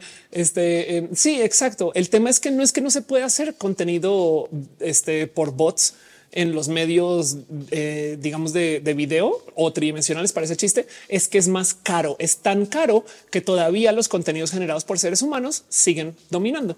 Pero bueno, eh, Susana sigue dando live. Muchas, perdón, está dale de follow. Dice Mesiánico. Entonces no será un modelo comercial como la película de Ray Player One. Sí se hará, pero la economía no está ahí todavía. O sea, eso voy. Esto todavía tiene más modos en los cuales se puede caer. Ricky dice: ¿Ha visto la serie Netflix llamada Love, Death and Robots? ¿Qué opinas de la tecnología? Es hermosa esa serie, es lo único que tengo que decir y me gustan esas propuestas. Por favor, véanla. Entonces, em, ¿qué va a pasar? O sea, ¿para dónde va todo esto? Porque sí es verdad que hay mucho contenido generado por bots y sí es verdad que tenemos un tema que o aprendemos a purgarlo, aprendemos a identificarlo, porque es que si pudiéramos identificar todo el contenido generado por bots y limpiarlo en automático, entonces tendríamos exceso de ancho de banda y tendríamos exceso de eh, capacidad de almacenamiento. Y entonces en ese caso el Internet puede volver a ser lo que era antes, no? Eh, pero por ahorita nos está dando eso. Y el problema es que si desarrollamos un algoritmo que puede identificar si algo lo hizo un bot, que creen que va a pasar, que entonces los bots van a aprender a darle la vuelta a ese algoritmo, porque el algoritmo también lo validan bots. Es un poquito como la captcha. El captcha es un robot diciéndome a mí, hey, tú no eres robot o si eres robot. Aranza dice lo que decía Niantic estos días. El RA va más lento de lo que esperaban. Monserrat Muerto dice la lucha de eh, eh, perdón, se me, se me que la lucha de la máquina va ganando. Somos más baratos que la máquina. Ergo falló la revolución industrial. Em, para los cargos administrativos son es más barato la máquina. O sea, los jefes robot sí son una cosa real, mientras que la gente trabajadora humana eh, sigue siendo más barato. O sea, es más barato la talacha humana que la talacha computacional, sobre todo si es algo que se hace con las manos, pero eh, si hay jefes robot. O sea, es muy normal que un algoritmo nos diga que tenemos que subir videos o si estás en un restaurante, tú piensas que el mesero, la mesera o la mesere es quien todavía atiende, pero tiene un software donde tiene que ingresar todo. Ese software es un administrador que ya no está. Pero bueno, siempre Chape dice la influencia de los Estados europeos en cambios paradigmáticos en Internet después del estudio del FMI, donde explica que la subida de muchos costos fueron solo transferencias multinacionales y justificación. Puede que sí. dice lanzada Dios mis Pokémon en RA. Luis el Toro dice hola, hola. Eh, dice eh, Brengosa, todo esto influye por la economía. ¿Será que algún día está, eh, esto permite que sea manejado por robots? Imagínate eso. Está complejo, ¿no? Capaz a lo mejor ese es un problema que los robots también podrían solucionar, ¿no? O sea, ¿cómo se puede ocupar que los bots hagan más capacidad de almacenamiento? No puede ser. Luis Camasca dice, es solución que los bots encontrarían la forma de la vuelta al algoritmo para identificarlos me sonó tanto que ya nos gobiernan las máquinas. A ver, bueno, hablemos de eso dos segundos, Luis. Sí, tienes un punto muy válido. ¿Dónde hoy en día nos dominan las máquinas? Bueno, los algoritmos deciden qué ves, porque tú abres Twitter, YouTube, Facebook, Instagram, Twitch, lo que sea y el algoritmo de recomendación es quien te dice, mira, estos son los videos que puedes ver o los lives que puedes ver o los tweets que puedes leer o los TikToks que te recomiendo. Eso ya es un robot decidiendo cosas por ti. Si te quieres asustar, si abres Tinder o Grindr, parece chiste, las recomendaciones que te salen primero son las que el robot decide. Entonces, en esencia, tenemos software que decide qué vemos, qué leemos, qué consumimos o con quién cogemos. Eh, no es el caso obligatorio siempre, porque bien que tú puedes buscar cosas, pero la búsqueda también es un robot. O sea, el robot le da prioridad a algunas personas y otros no. Y por eso, por ejemplo, es que de repente todo el mundo comenzó a hablar de la frecuencia de cómo se llama la frecuencia de eh, hace una semana o dos todo el mundo comenzó a hablar de una frecuencia específica, este, eh, en fin, como de la nada, ¿no? Pero bueno, Juan Carlos me dice, después de meses de regresé, que me perdí ah, todo el fin del Internet. Roberto dice, ahora todos los robots están recomendando Wendy. Exacto, exacto. Dani Fiel dice, yo no sé si lo que creo realmente lo que yo creo o lo que las redes me han hecho creer. Misael Cabero dice, no les pasa que por más que le dicen algoritmo que no quieres ver cierto contenido, te lo sigue mostrando con diferente font. Si eso pasa. Exacto. Eh, dice Fresco en el tío de no ser un bot. Puede ser la frecuencia de Schumann, dice Anka Nirvana. Sí, de repente en la mañana los robots dijeron, oigan, saben que sí es importante ahorita que todo el mundo sepa qué es la frecuencia de Schumann, no? Este Juaco dice robot chafa de grinder. Digo nada, nada, nada. qué cagado. Main dice no creo robotics está, está en quiebra eh, y las plataformas que exageran en bots está quebrando. Ricky Harkin dice qué opinas de las personas que siguen usando negativamente la tecnología.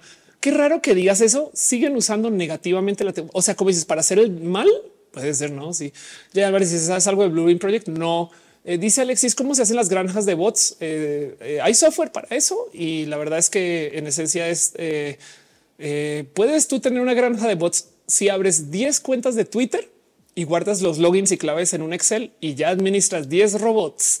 Eh, pero bueno, en fin, frecuencia Schumann dice Aranza. Exacto. Em, dice eh, este Ricky Harkin, ¿qué opinas de personas? te ha leído, perdón.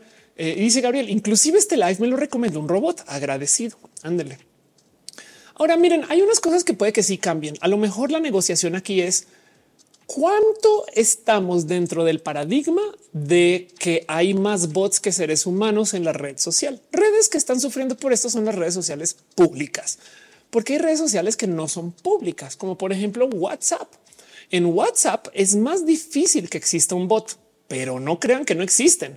De hecho, WhatsApp no ha hecho más sino crecer y crecer. WhatsApp todavía tiene mucho camino y se espera que sea de las plataformas que más crezcan para Meta aún todavía. ¿Por qué? Porque en WhatsApp todavía sentimos que hay contacto con seres humanos porque es más íntimo. Hay algo ahí de cómo en WhatsApp nos cuesta mucho interactuar con alguien de tal modo que no nos demos cuenta que esa persona es falsa. Como que en Twitter capaz si un bot nos mete un golazo con tres tweets y dice, uy, no manches, no, y vas y mira su cuenta y ya. Pero en WhatsApp, si estás hablando con alguien por bastante tiempo, capaz si te cae el 20, güey, esto no suena como algo que escribiría un ser humano. Y del otro lado, WhatsApp tiene millones de caminos para crecer porque ya se comprobó que puede crecer. En China hay una cosa que se llama WeChat WeChat es un super WhatsApp. Y lo que hicieron fue que comenzaron a conectar nuevos servicios externos dentro de WhatsApp, como por ejemplo, imagínense que WhatsApp están platicando con su cuate o cuata y de repente dicen, sabes qué, te voy a enviar unos pesitos para que hagas tal cosa. Y automáticamente vía WhatsApp te sale un, botón y le picas y le envías el dinero y sale tu cuenta bancaria, pones el número del token, San se acabó, está integrado ahí adentro. No tienes que salir, ir a tu cuenta bancaria que no va a funcionar porque estás fuera de horas, porque por algún motivo los bancos decidieron que solamente puedes hacer envíos en horas bancarias, aunque sea por el Internet. Yo no sé qué tiene en la cabeza y luego volver a WhatsApp a decir ya te lo envié. No, todo funciona dentro de WhatsApp.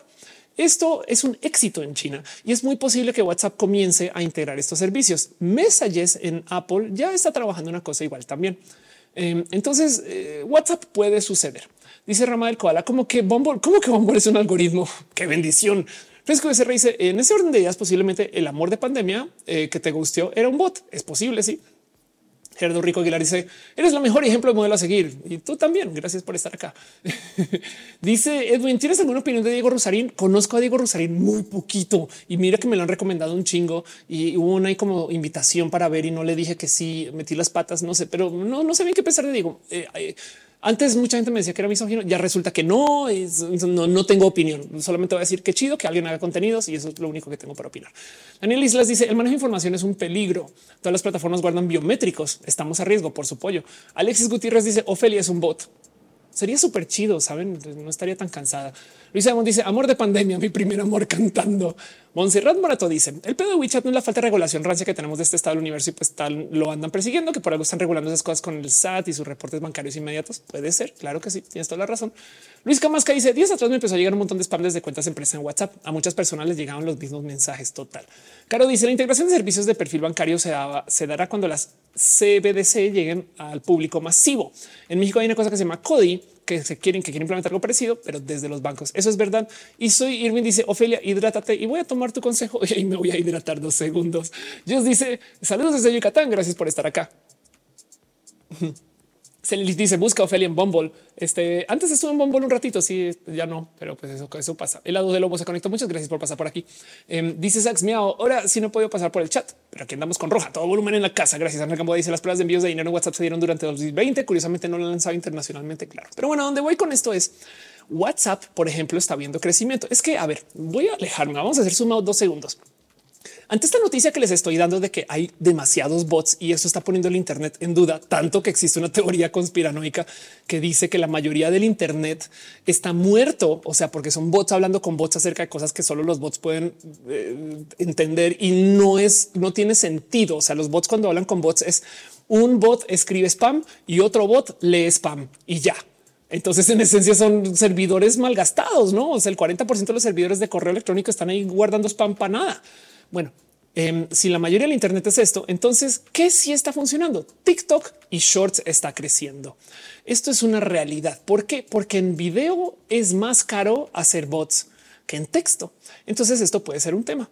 Y de paso también hay, eh, eh, se espera un poco que tengamos problemas, por ejemplo, con la industria de los podcasts, porque eh, desde Spotify hay todo tipo de problemas con esto de la monetización. Y si lo buscan ahorita, mucha gente diciendo también que Spotify está cada vez pagando menos o pagando nada en algunos casos en particular. Entonces en audio también tenemos un tema, pero audio todavía no le ha impactado tanto. Y esto que todavía no ha arrancado el otro desmadre de lo que viene con el Internet a futuro.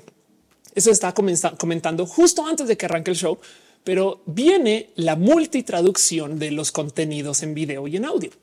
¿Qué significa esto? Con las inteligencias artificiales no necesariamente nos tenemos que así bañar de spam generado por bots. El spam igual y ya lo hicimos nosotros. Gracias a que tenemos inteligencias artificiales vamos a tener traducción medianamente buena por inteligencias artificiales. Yo sé que no es lo mismo que un sistema de traducción traduzca a Ofelia a coreano para que ustedes puedan escucharlo porque se van a perder cosas. Sí, lo sé, pero va a ser lo suficientemente bueno como para que alguien coreano diga no mames, qué cagado y entonces pueda medianamente consumir mis contenidos. Esto ahí donde lo ven es súper profundo porque lo que va a pasar con todos los procesos del consumo es que de repente quien genere contenidos va a competir contra el globo terráqueo. O sea, capaz si las mejores novelas no son Betty la fea, sino es algo italiano que no sabemos que existe. Capaz en Italia les mama el contenido que se hace en Sudáfrica y capaz y en Sudáfrica, güey, no manchen lo cagado que es wherever tu morro por algún motivo, güey. Y entonces todo el mundo se va a comenzar a cruzar contenidos a nivel internacional. YouTube ahorita, esto me lo compartieron antes de arrancar el video y gracias de verdad, está experimentando con un buscador por idiomas, porque YouTube ya se está eh, eh, eh, comenzando a centrar en quién publica qué en qué idioma para que el día de mañana, porque esto sí es real, ya existe una plataforma donde yo puedo subir eh, o sea, el cómo hablo yo en otros idiomas para mi propio canal. O sea, yo puedo subir un video en español, pero luego también puedo subir la autotraducción a japonés, alemán, francés, inglés, italiano. Y de paso, pronto, algún día, esto lo hará los servidores de Google o no, porque capaz y que para que lo haga va a consumir ancho de banda que ahorita no le sobra. O bueno, sí le sobra, pero no tanto como antes. Caro dice el que está desarrollando un protocolo Proof of Humanity para validar que humanos son los que están en medios digitales, pero siempre puede ser eludible. Si es que el problema caro es que el Proof of Humanity una vez se vuelve un algoritmo, entonces un robot ya entiende cómo se hace la prueba, ¿sabes? Entonces, por consecuencia, algún otro robot va a descifrar cómo se hace la prueba para podérsela volar. ¿Ves? ¿Ves el mierdero? Es una locura, güey. Roxana dice, por cierto, yo tengo un addon para Chrome que te lee los subtítulos. Qué chido. Arco dice, pero ya está el doblaje. O sea, ya está pasando. Lo predijiste, ya ves, te digo. Ah, fuiste todo que lo dijo Arco. Gracias por comentarlo. Exacto, claro que sí. Dice Miguel, ¿crees que las redes sociales deben de ser reguladas por alguna organización? Hay un problema muy loco ahí. Em, fíjate que las redes sociales de por sí tienen un problema porque se supone que las redes sociales son solo redes. Como que dicen, güey, somos el teléfono. O sea, el teléfono no te censura cuando tú una grosería. Pero del otro lado luego van y sí moderan quién habla, quién dice, quién comunique y todas estas cosas. Entonces, eh, sí, un poco de no. Yo creo que sí le están metiendo mano al contenido. Las redes sociales no tienen ninguna obligación legal de respetar el sistema de comunicación que se creó para los medios de comunicación. En un medio de comunicación hay leyes que protegen, por ejemplo, contra la difamación, pero en las redes sociales no aplica porque dicen no, no, no, no, no, no, no, nosotros no somos un medio, o sea, somos solo una red social. Ahora, por ejemplo, en Canadá, eh, ahorita, justo literal, esto tiene días, eh, acaban de pasar una ley acerca de justo este tema. Eh, Canadá, eh, vamos a ver si lo encuentro acá rápido. Eh, Canadá acaba de regular eh, que las redes sociales tienen, se tienen que volver responsables de lo que se dice sobre la red social. Es un problema muy coco porque entonces si alguien abusa de una red social para decir algo y, estás en Facebook y entonces Facebook tiene que responder sobre eso, em, como sucedería en la tele, lo que va a pasar es que entonces van a decir las redes sociales, güey, entonces saben que vamos a hipercontrolar lo que digas. YouTube de por sí ya toma pasos por esto. Cuando tú haces videos, YouTube te hace llenar un formulario de estás haciendo groserías, estás haciendo algo peligroso, estás comentando acerca de algo, porque si resulta que te cachamos que lo estás haciendo y tú dijiste que no, problema para ti, desgracia para ti, para tu familia y para tu vaca. Lo hace peor. Em, y entonces esto es una locura porque no se sabe bien qué significa. O sea, eh, el tema es que eh, eh, el problema de, cómo regular la, de cómo se regulan las redes sociales puede destrozar las redes sociales, pero también del otro lado capaz y esto es lo que necesitamos. Entonces yo no sé bien dónde poner mi decisión sobre eso que justo que propones. Pero bueno, de todos modos, gracias por preguntar. Brian Mesa dice TikTok veo anuncios de eh, AliExpress en video sintético general y se nota, pero cada vez es mejor. Ándale, total. Clover dice más bien que imprima más robots. claro que sí. Brian dice deja quieta mi vaca. Dice que es bien rara. Quiere controlar a los demás, pero ellos no controlan su minería de tajo. Así lo abierto en Latinoamérica. Claro. Misael Cabello dice detector de ADN, aunque igual encontrará maneras de evadirlos. Total. Alexis Gutiérrez dice te destrozan como a Stop. Dice que YouTube la tiene amenazada. Este, eh, bueno, también yo stop hizo cosas. Uh, Mariana dice: No me gusta que ahora haya que censurar palabras como exacto cuando dices sexo, no ya no puedes decir sexo, o sea, sexo. Sí, total, que puede ser de ayuda para educar sobre temas sensibles y tienes toda la, razón. G le gusta mi producción. Muchas gracias. G, eres G, G, Arnauda G o eres G, otro G. Gracias por estar acá. El Sara dice: Cuando le cerraron a Trump su cuenta de Twitter, eh, fue más fuerte que el presidente de Estados Unidos. Fue Twitter más fuerte que el presidente de los Estados Unidos. Una gran pregunta. Em, dice también en el chat Alberto es que no te entiendo nada, hablas demasiado rápido. Eh, gracias por pasar. Axel Rumi dice me gustaría ir a una conferencia tuya. ¿Hay alguna próxima? Es una gran pregunta. Em, eh, por ahora no, pero, pero, pero en julio 20 estoy en show con Alok y el, en julio 22 estoy haciendo show de mi stand up. Fechas diagonal of course, fetch.es diagonal of course. Pero bueno, el caso. Entonces, no más por cerrar todo este tema tenemos un problema muy coco. El Internet está cambiando. Los servicios que conocemos están todos a pelito de quiebra o se están redefiniendo. Capaz y si vamos a recordar esta época en la que vivimos ahorita como la época. ¿Te acuerdas cuando todo el mundo tenía Google, Netflix, este y Twitter? Wow, yo me acuerdo, no? Guay, qué locura. Sí, yo me acuerdo de esa época, como los 2020. Em, es posible que estos servicios, si vuelven, vuelven diferente. Y miren, también hay algo que decir acerca de la destrucción creativa de todo esto. Yo, uso Twitter hace como 15 o 16 años, entonces también un poco de ya, ya era hora, ya, ya vino, ya se fue.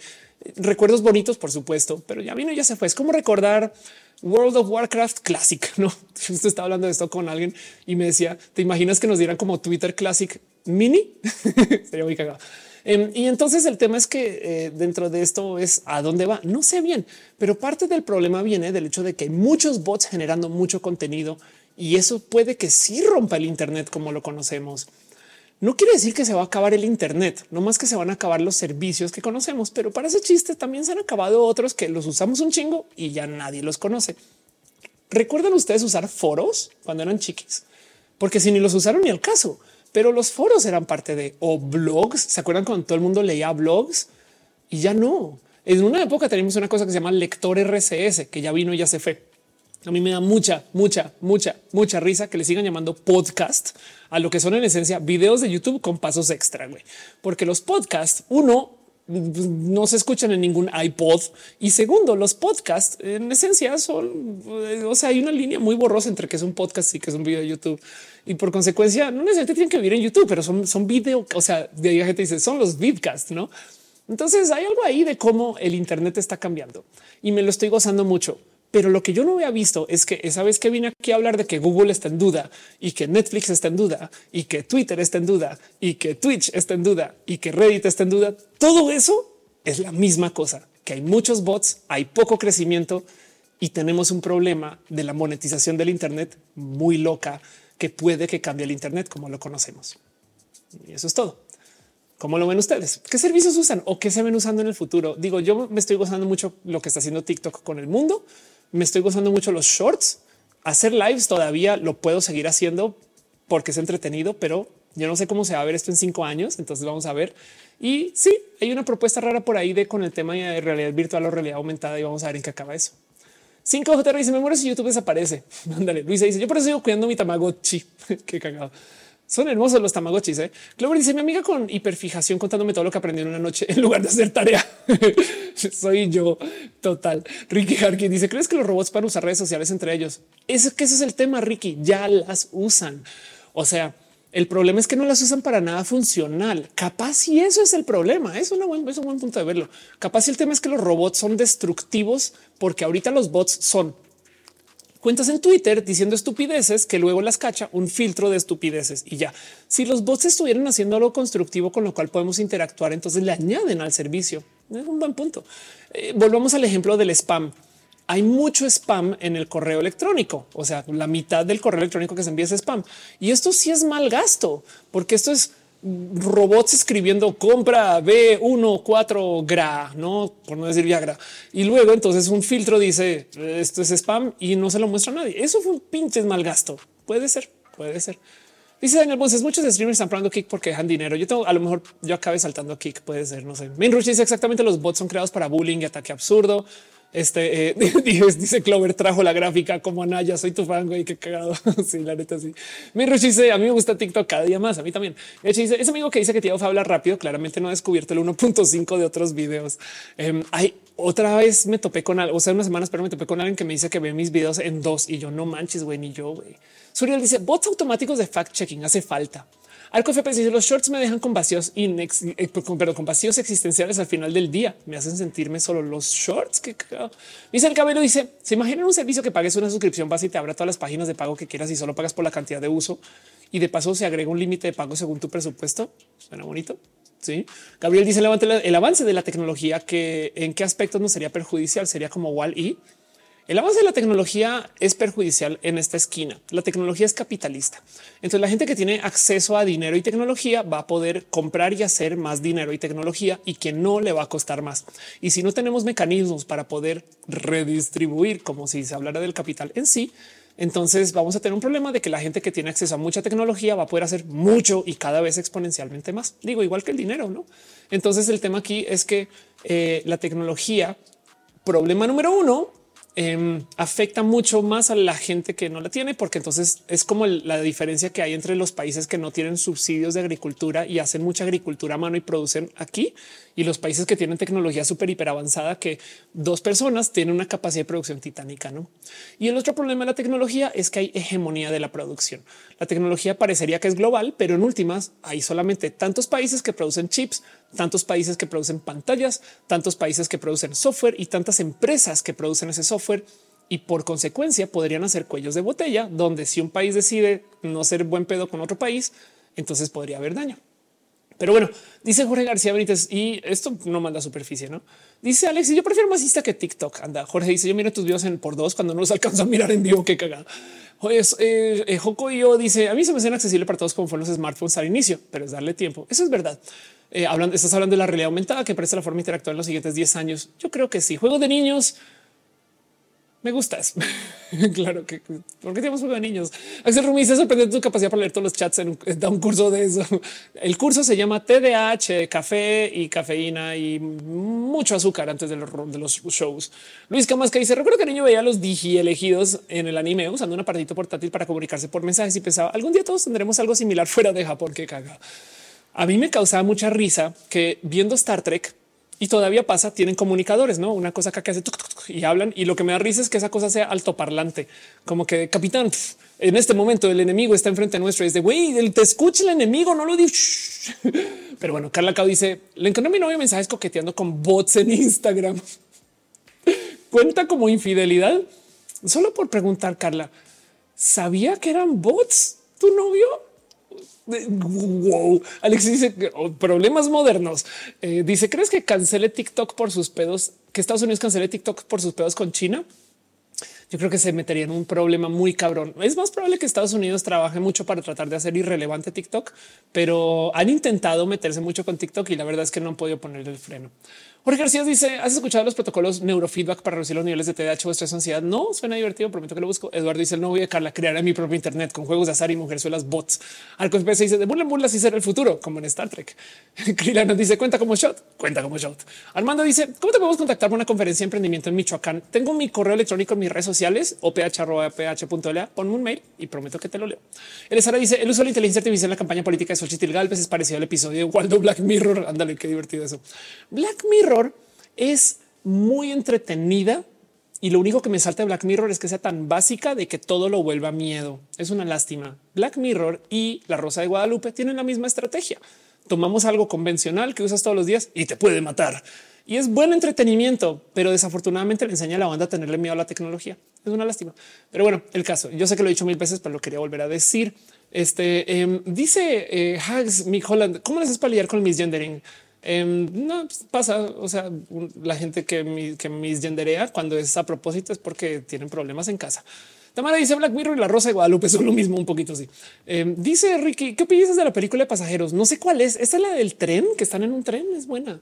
Ramal Koala dice el miedo vende es verdad. Luis Camasca dice cuántos memes habrían sido creados por bots. Imagínate.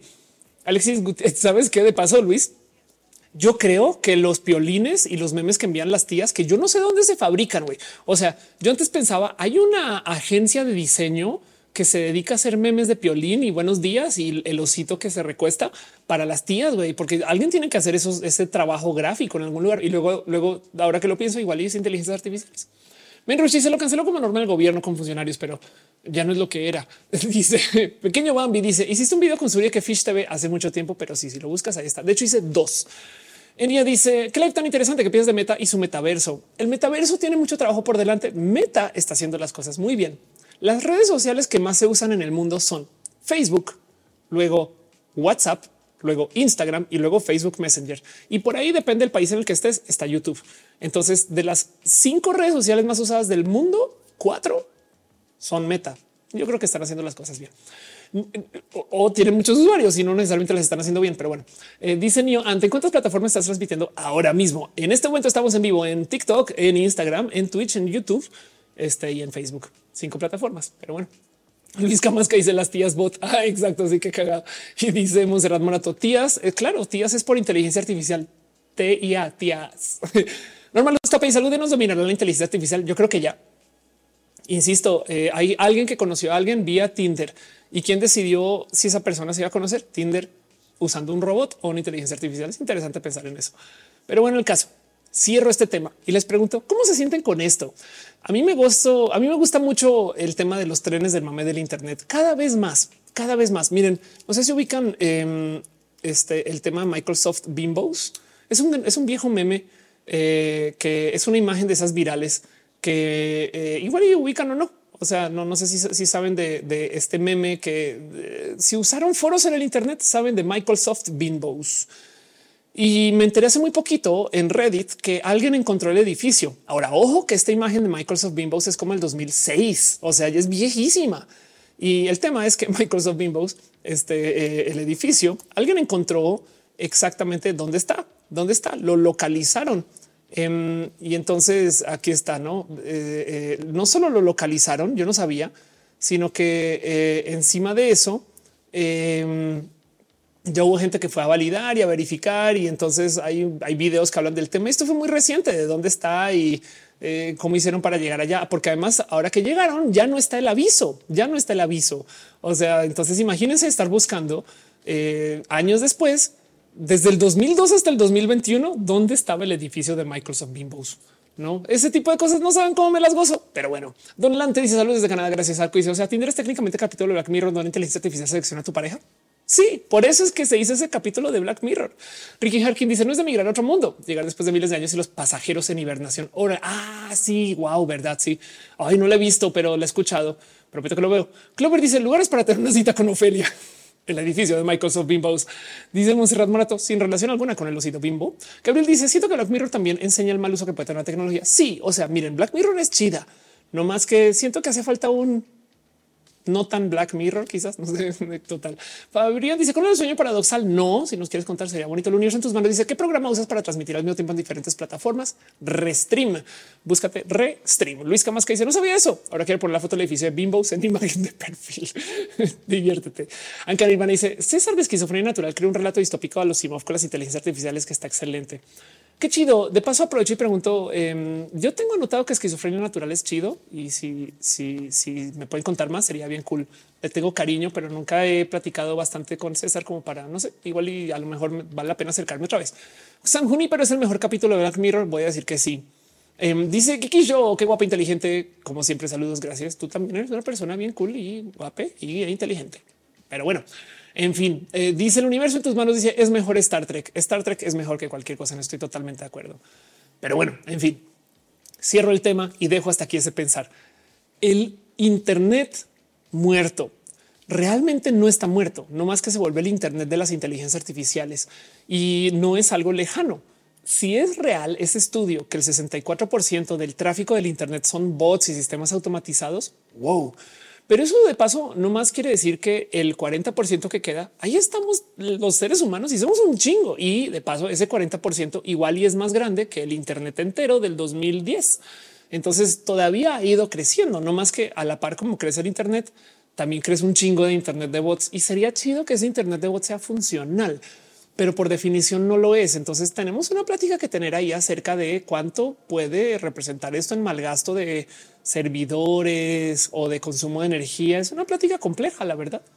Pero bueno, dice Luisa de Montes, mi imaginación y todos estamos cariñosos. Puede ser. Fernando Serra dice mi episodio favorito es el de las abejas. The bees, not the bees. Ricky Harkin dice: ¿Has visto el cortometraje de Cream de David Firth? Te huele a la cabeza. Madre mía, no lo he visto. Que tienen propuestas. ¿Qué les pasa en TikTok? Güey, igual de nerds. Prometo que tomo nota de todo esto. Me muero. Súper cool. Em, el Doomverso dice Clover. ¿Conoces el Doomverso? Este, si no es así, así estás bien. Estás hablando de esto de que Doom corre en todos lados. Puede ser. Dice Cara, la César es buena persona. Su contenido es interesante. A mí me pareció muy interesante su contenido. Sí, y, de lo que he hablado con César las tres veces, buena persona también. Soy Mango Escucha, dice Ambar Caramelo. Arnulfo García dice Internet de bots o, o automatización de procesos. Es una buena pregunta. Pero bueno, Brian dice volví, estaba rescatando mi racha del Duolingo. qué cool, qué cagado. Anabel Rechi dice que eres este soy un bot. Entonces, gracias por estar acá. Dice Luisa. les dijeron nerds. Soy tu fan, Luisa, 100 veces. Bueno, voy a cerrar el tema. Voy a dejar aquí estos pensares y les voy a preguntar el qué piensan de todo esto. Déjenmelo saber en los comentarios o vayan poniéndole en el chat. Yo les leo, pero sepan que este show sigue y vamos a seguir platicando de cosas. Yo hablando de esto según mi timer de allá dos horas. Llevo dos horas hablando de un tema sin parar. Entonces yo no me acuerdo quién fue que dijo aquí. Creo que fue Clover que decía este mi amiga que está hiper enfocada. Soy yo. Saúl dice buenas noches a todo el chat. Gracias por estar acá. Em, y vámonos con lo próximo. Platiquemos acerca de lo que viene. Voy a pasar la pleca súper, hiper, mega profesional que nos recuerda que este show tiene tantita producción más allá de lo que es socialmente aceptable, porque soy demasiado, demasiado exigente conmigo misma y todo lo demás. Entonces es lo que sea que viene. Arnulfo dice: ¿No crees que Reddit se va a inundar de scripting? Sería triste. Reddit tiene una defensa para el script. Em, no es universal, pero Reddit en particular tiene bajivotos. Ahora eso también se puede volver parte del scripting. Entonces vamos a ver qué pasa. Pero los bajivotos son un sistema donde cualquier persona puede colaborar al algoritmo de Reddit a diferencia de las otras redes y es más directo y sí tiene impacto. Entonces puede que esté pelito más blindado, pero no lo dudes que hay mucha gente que ha jugado el sistema de Reddit, o sea, que ha jugado con el sistema de Reddit para hacer más, no? Pero bueno, Clover dice dejé de poner atención hace rato. Te quiero. Gracias por estar acá. Dice Luis Rincón, ¿cómo tratamos a los deportes y a los trans? Con amor, por favor. Eh, este quiere los deportes y quiere a la gente trans con mucho amor. Todas esas cosas. Y claro que sí. en fin, vámonos con lo próximo. Paso la pleca eh, y el show sigue. Gracias por estar acá y voy a aprovechar para que lo sepan para hidratarme durante la pleca.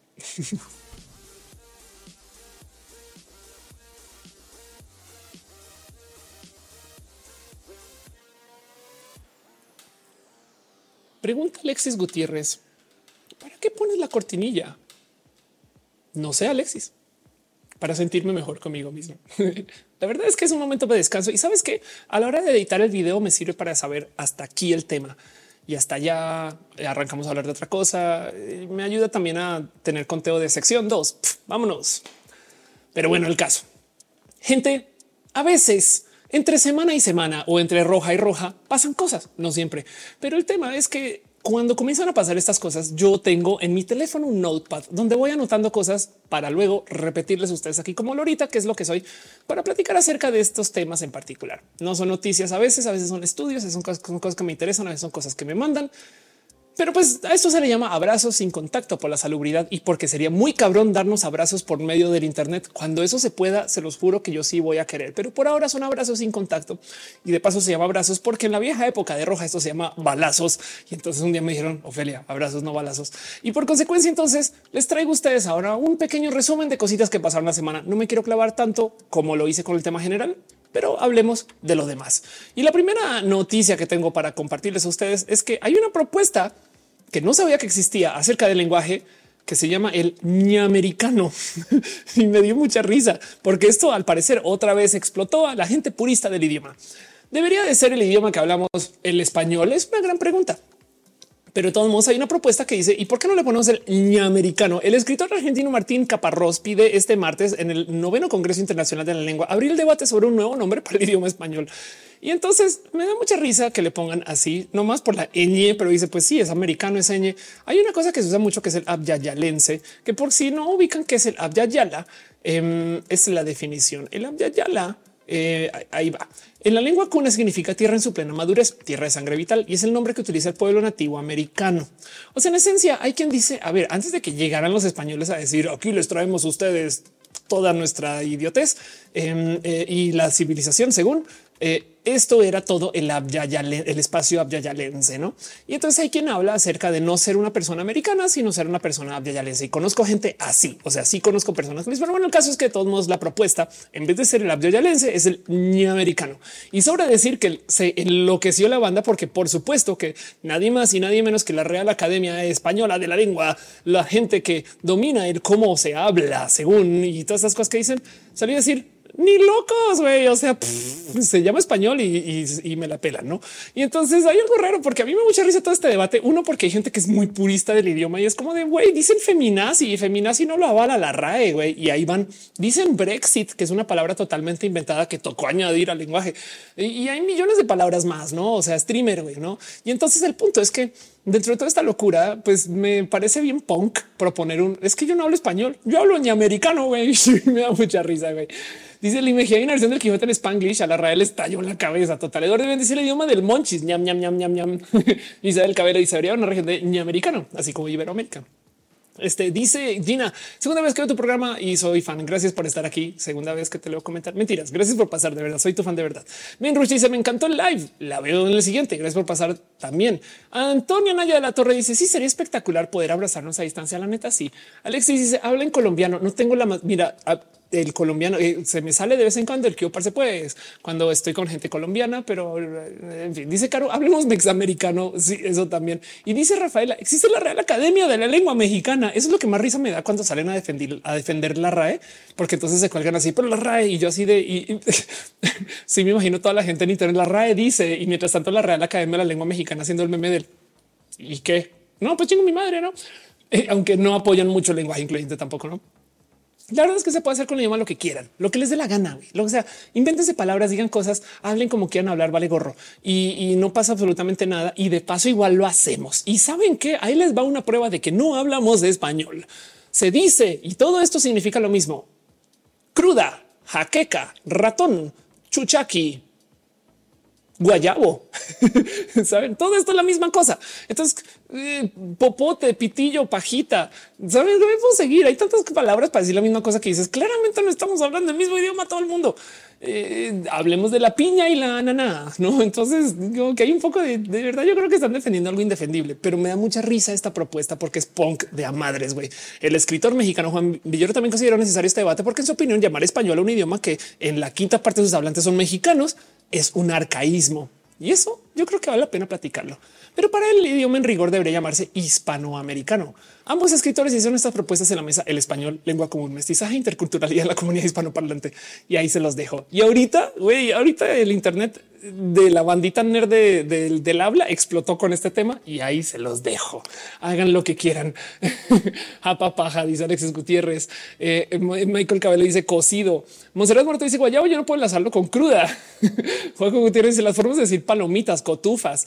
Este eh, sí, total. Eh. Em, dice Miguel Ángel Ruiz, eh, se cree muy propios hablando hasta que pregunta cómo conjugar el verbo bendecir total o la palabra gentes. Ricky Harkin dice, ¿has investigado acerca del nuevo software Wonder Studio? No, eh, ¿para qué? Suena a, video. Caro, dice rosetas de maíz. Fax me dice apenas confirmé esta semana que sinfonola, rocola y gramola es lo mismo.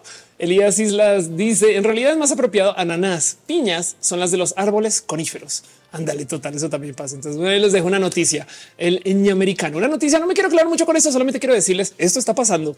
Gócenselo para lo que quieran. Pero bueno, en fin, dice Cintia, habla como quieras y ya. Sí, la neta, sí. Americano real, dice Fernando Cenas. No, no, en este caso sería americano guion bajo official. Bueno, otras cosas que están pasando esta semana. ¿Qué piensan ustedes de eso que les acabo de decir? Déjenmelo saber, yo les leo. Pero sigamos con lo próximo. ¿Qué otras cosas que está pasando que eh, anoté ahorita? Sepan yo ahorita estoy también echando el ojito a este tema por temas de la vida, pero que en este momento, y yo no sabía qué tan fuerte era esto, al parecer estamos en el momento para rentar una oficina. Yo sé que ahorita capaz si ustedes no están buscando bienes raíces, pero me enteré que hay una locura ahorita de que los espacios de oficina están en súper pánico. El home office detrás de todo siempre sí impactó. Y entonces hay un tema porque eh, la gente que se dedica a el negocio de tener oficinas está en pánico total. ¿Por qué? Porque la gente cuando sí hay oficinas las usa muy poquito y cuando tiene oficinas es de güey, ¿quién las va a ocupar? Y además como están zonificadas para oficina no se pueden cambiar mágicamente a casas y tampoco es que exista una alta necesidad de rentar casas porque los intereses, la economía es el mejor momento para rentar una oficina porque se fueron todos para el carajo. Y justo sale esta noticia. Esto es en Nueva York que dice que los lunes en la oficina podrían estar muertos para siempre, dice uno de los propietarios más grandes de Nueva York. Y luego me dice que las visitas de la oficina en todo el país representan alrededor del 60% de lo que era en el 2019. O sea, después de la pandemia y la cuarentena, la banda no volvió a la oficina. Yo sé que nos han obligado a algunas personas a ir. Yo sé que algunas personas, por supuesto, que todavía ocupamos una oficina, pero el home office se volvió real y tiene impacto económico. WeWork mira de cerca y dice Juaco Gutiérrez. Ándale. Misael Cabello dice que se rompa la burbuja. Ándale. Brian Mesa dice el ejemplo en Cali que dice chuspa a las bolsas. de las lenguas indígenas. No tenía la más mínima idea. Qué cagado. Em, Pero sí, dice Ricky Harkin, ya solo falta que llegue de nuevo a hablar en F, fa, George Pérez dice, oh, pero en este caso podría aplicarse a México. Sabes, aquí los jefes les gusta ver a sus trabajadores de manera física, aunque no haga nada. Sí, porque de todos modos, a ver, el tema es que suele ser que en México, bueno, entiendo todos lados que iba a decir. Eh, o sea, a donde voy es a que hay un impacto. Capaz y en Nueva York que están al filo de la inversión y la necesidad de crecimiento, esto es crisis. En México, capaz si esto es complejo. O sea, sí, y sí he escuchado de gente que vive del mundo de las bienes raíces, que las oficinas ahorita están idas para el perro. Échense una miradita, averigüen y luego me dicen qué opinan o cómo se siente con esto. Pero eso los comparto. No es una noticia más profunda que eso. Nomás les quiero dejar el saber que dentro del mundo de las rentas y de la gente que invierte en esto, WeWork, por ejemplo, los espacios oficinales están idos para el carajo. Vos cerrando todo dice esa noticia en México no está bien vista. Son amantes de la hora nalga. Este dice Elias Islas hora nalga. Exacto. Sí, total. Brenda dice yo no sé ni qué es el home office. Brenda dice por ejemplo en Cali. Allá todavía leo lo de Chuspa. Y dice Fernando yo sí extraño platicar con la gente. Yo, mira, yo también le doy la bienvenida al uso oficinario, no más que si hay gente que está trabajando desde casa. Esto es totalmente real. Em, Robert dice tú haces home office o tu casa es la oficina. Es más complejo. En mi caso en particular, yo hago home office. O sea, yo hago office home Mi depa donde vivo, donde he vivido por mucho tiempo, fue el estudio y foro de Roja por como seis años. Y ahí es donde vieron el fondo anterior. Y ahora que estoy en Central Queer, que es donde hago esta transmisión, pues Central Queer es una casa, foro donde trabajo, pero también acá duermo. Entonces, ¿qué les digo? Si yo más bien en vez de tener home office, tengo office home. Dice Eduardo Vivian en México, las empresas buscan justificar la inversión en infraestructura, aunque la producción no se mejore o empeore. Richard, que dice llegan a las oficinas hechas de contenedores marítimos, las hacen reubicarlas a costos bajos. Total. Alan Rosco dice qué milagro verte por acá. Off. Gracias, Alan, por venir a saludar.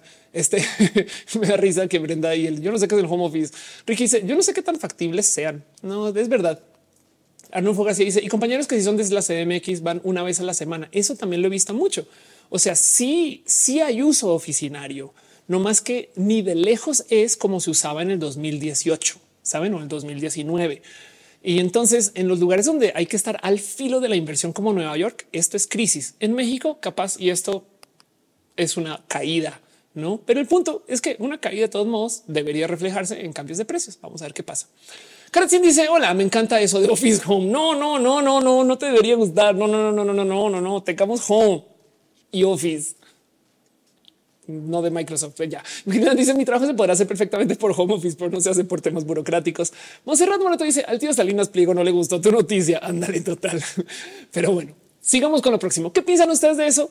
Viven todavía en home office, les gustaría tener un esquema enteramente home office para siempre o les gustaría volver a las oficinas. No sé qué opinan, cómo, cómo conviven ustedes con esta información. Vámonos a lo próximo. Les leo todo lo que me pongan en los comentarios y les dejo que por fin, después de muchos años de pelear, después de muchos años de dudarlo y sobre todo yo que soy bien inepta con esto que tiene que ver con la cocina, pero hey, en mi defensa. Yo tengo anosmia de crecimiento. Entonces la comida para mí es rara. Yo me relaciono raro con la comida y no es que necesariamente me da la aguja mucho, pero tengo que comer porque si no me desmayo y tengo algunos gustos raros, pero el punto es que soy muy papa caliente para el tema de cocina y desde siempre toda la vida. Pero a dónde voy es que resulta que esta duda que tenía yo la tenían muchas personas y es que por fin salió una marca de catsup a solucionar que si la catsup va en el refrigerador o no. A ver, ya por fin. A lo cual me gustaría preguntarles a ustedes dónde ponen la catsup luego de usarla. Y el tema es el siguiente. Hay un debate sobre si la catsup debería de ir en el refrigerador o no. Y si la salsa de tomate, de paso, por si viven en otros países que no se dice catsup, si la salsa de tomate debe refrigerarse, guardarse en la cena junto a otros alimentos.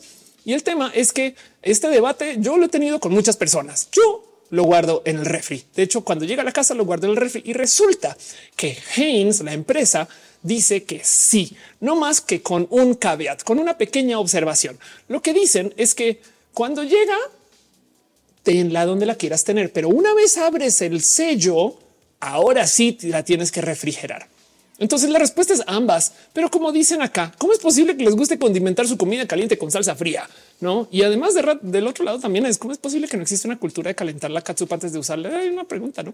José María dice la catsup en la despensa porque en refrigerador se hace una textura asquerosa. Caratín de libro dice tengo sentimientos encontrados ahora que estoy en tres por dos de la casa y me caso muchísimo mentalmente. Eso es verdad. ¿eh? Eso es verdad. Rafaela dice a mí me acomoda mucho el home office ya que tengo algunas enfermedades que me eh, a veces. Caro dice la ketchup no, la ketchup sí. por el nivel de concentración del vinagre. ¿Qué? A ver, a ver, a ver, a ver, a ver, un segundo, un segundo. Hay diferencia entre ketchup y catsup porque, porque estoy. Dice Clover, como todo en esta vida, depende de qué depende. Cintia dice, ¿cómo es eso que dijiste que tienes? Anosmia. Anosmia, anosmia. Es este, no, no puedo leer bien las cosas y por consecuencia la comida me sabe muy poquito. Dice Jazz, no voy a poder dormir con lo de la catsup. Fía sabe feo. Bueno, depende de la marca. Sex me dice, yo tengo la refrigerada, pero noté que se conservaba mucho mejor en el refri. Hasta que cambié de team después de 28 años y hice la rama del cual es para mantener las bacterias en control. Exacto. De todos modos, ahí les dejo noticia, cosas que pasaron esta semana que Heinz salió a hablar acerca de dónde va la Katsupi. Entonces yo tuve este debate otra vez que no lo tenía hace mucho tiempo y se los comparto a ustedes. Piensen lo que quieran, déjenmelo saber en el comentario. ¿Qué hacen ustedes con la Katsup? Y de paso, este eh, eh, para que vean, porque este es el Internet, le reclamaron a Heinz. Salió gente a decir, ah, o sea, si hay que guardarlo en refri, pero no lo especifican en el tarro. ¿Qué pinches les pasa? güey? O sea, también denme instrucciones. Yo soy una papa caliente o al revés, no la soy porque sobra catsup y entonces ahora qué hago con la comida? Y pues ya le dijeron Heinz, cuídame. Soy Manuel Soto dice para los incómodos sociales el home office es una bendición. Anda, Sax me dice y la mayonesa igual no va en el refri. Yo la guardaría en el refri. Solo yo dice me gustaría que las empresas nos dieran la opción de una oficina estilo WeWork cerca, eh, aunque se mencionas que sirve para todos con un smartphone al inicio. Es verdad, tienes un buen punto con eso. Magali dice eres lo máximo. Tú eres lo máximo, Magali. Gracias por estar acá. Monserrat Morato dice bueno, la gente que se queja es porque el empaque de jamón tiene instrucciones de no comérselo. ¿Qué? ¿Qué es en serio? Dice Sara de noche se realizó recorridos y novedades. Gracias por reportar. Eh, gracias a ti. El chat se mantiene en mejor estado también. Dice Rafaela cat soup. Qué cagado. Ricky dice el cat soup fría sabe y se ve asquerosa. Antonia Naya de la Torre dice entonces por qué los super las venden fuera del refri sobre estantes? Exacto, porque lo que dice Heinz es que va en el refri cuando abres el sello. O sea, cuando está sellada la puedes tener afuera, pero una vez la comenzaste a usar al refri. Dice Fernando Cernos, la mayonesa en Colombia es igual a la de México. Según yo, sí, pero en Colombia te venden todo tipo de eh, mayonesas raras. Hay una cosa en Colombia que no he visto en México mucho que se llama la mostanesa. Digo, acá se puede preparar, por supuesto, pero por si no saben, em, ahí les muestro. Esto se dice aquí mostaza colombiana y salsa mayo. La mostanesa, este con huevos de gallina libre de jaula, salsa, mayonesa y mestaza, mayo mostar, ya viene mezclada, bien que se puede hacer, pero ahí lo ven, se consigue en Colombia muy normalmente la mostanesa. Espero que esto esté en como que 1200 pesos, güey. Ah, porque what? y lleguen cuatro días. ¿Qué clase de güey? 1200? ¿Cuánto es esto en dólares? A ver, 1200. eh, em, gente colombiana que esté viendo este stream, estos son 70 dólares, 70 dólares una mostanesa, güey compren un chingo de mostanesa, se suben a un avión, vienen a México y la venden a mil pesos, 200 más barato que en Amazon y hacen un baro. Güey, ¿qué está pasando? Güey, ya, ok, ya voy a quitar esa nota de ahí. Dice Carla Cao, te puede dar salmonella si no guardas la mayonesa en el refri. Ándale. Entonces me dice eso es que la salsa mil islas podría ser katsupnesa. Sí, yo creo que sí que divertido. Aunque no iban a decir, pero caliente es asqueroso. O será que ketchup y katsu son cosas distintas? Pues me va a entender caro que sí. Mostanes que dice Juan Gutiérrez. Lunita Fernández dice por eso los sobrecitos están perfectos cuando te envían pizza. Eh, dice incendiaria. En Perú tenemos la mayopalta. Vamos a ver qué es esto. ¿Cómo que mayopalta? ¿Qué les pasa? Mayopalta. Pero, pero palta no es algo chido. Sí es verdad. Sí existe la mayopalta. ¿Qué es esto? güey? Vean, vean de lo que nos perdemos. Este gente mexicana. Mayopalta Em, o sea, eso es aguacate y mayonesa, todo en uno, hecho por Walibi. Mostaza de mesa. Dice Roberto, ¿no en Colombia prohibió la mostaza hace poco? No tengo la más mínima idea. Pero bueno, este Clover dice igual y por si acaso las como separadas. Dani dice que tengas bonita noche. Gracias por estar acá. Alicia Travisa dice la mostanesa es para las papas ahora pollo. Puede ser. Antonia Anaya de la Torre dice corre a guardar su catsup en la refri. Ándale. Eduardo Vivian dice mi mamá hace ese aderezo y hasta hoy supe cómo se llama mayo palta y de Gutiérrez aguacanesa. Entonces me dice acá hacemos mayo palta inconscientemente en las tortas. Es verdad, es verdad que cagado. Les quiero un chingo, güey. Eh, Salos una dice, necesito probar mayopalta. Yo también, yo tengo que probar mayopalta. Fabián dice, ¿por qué no hay mayopalta en México? Es una gran pregunta. O sea, se puede hacer, pero pues que te la vendan así hecha, ¿no? Pero bueno, ahí les dejo a ustedes qué sienten, qué opinan de esto. ¿Qué tipo de salsas mezcladas hacen ustedes?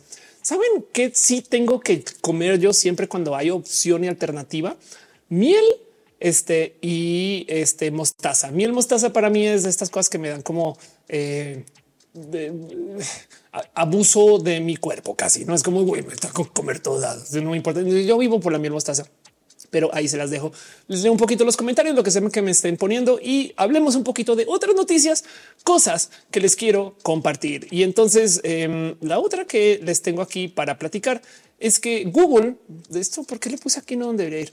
Eh, pero bueno, eh, el caso porque voy a volver al tema del que estaba hablando al inicio del show. Em, salió una noticia donde Google, los ejecutivos de Google admiten que la banda que está usando Google no está muy contenta con la experiencia de búsqueda después de los apagones de Reddit. Esto me saltó mucho porque, a ver, ¿qué está pasando? Google ahorita que está en duda porque hay chat GPT y porque Reddit no funciona muy bien y porque demás resulta que no es tan bueno. Google como que se comenzó a, a dañar un poco su experiencia en esta época post pandemia. Muchas cosas comenzaron a pasar. Google comenzó a poner una cantidad de anuncios colados que antes no estaban ahí. Y luego también el esquema de búsqueda no se volvió tan bueno, pero había un truco que muchos y muchas de nosotras teníamos por ahí bajo la mano, que era buscar en Reddit vía Google. El buscador de Reddit famosamente y desde toda la vida ha sido no tan bueno. Pero si tú usas Google para buscar en Reddit, encuentras hasta dónde carajos está este, eh, eh, las joyas que buscaba Thanos. Me explico como que eh, hay gemas del infinito en Reddit, por supuesto, em, y, todo esto se da vía Google. Entonces el truco era tu búsqueda espacio Reddit y salían resultados, pero ahora Reddit está en problemas. Y entonces Google, al parecer también mucha gente salió a decir, güey, entonces Google nos sirve, güey, no manches, qué locura. Y eso pues también es noticias, se los comparto. Leo un poquito sus comentarios. Arnulfo dice, qué raro que te vas a la miel mostaza con la nosmia debes saber a postre. Es un poco así, ya a lo mejor por eso.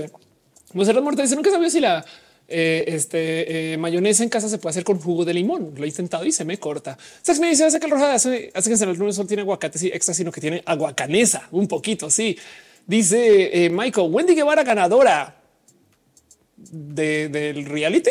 Qué cool, qué chido. Es verdad. O si puede corroborar, sería chido.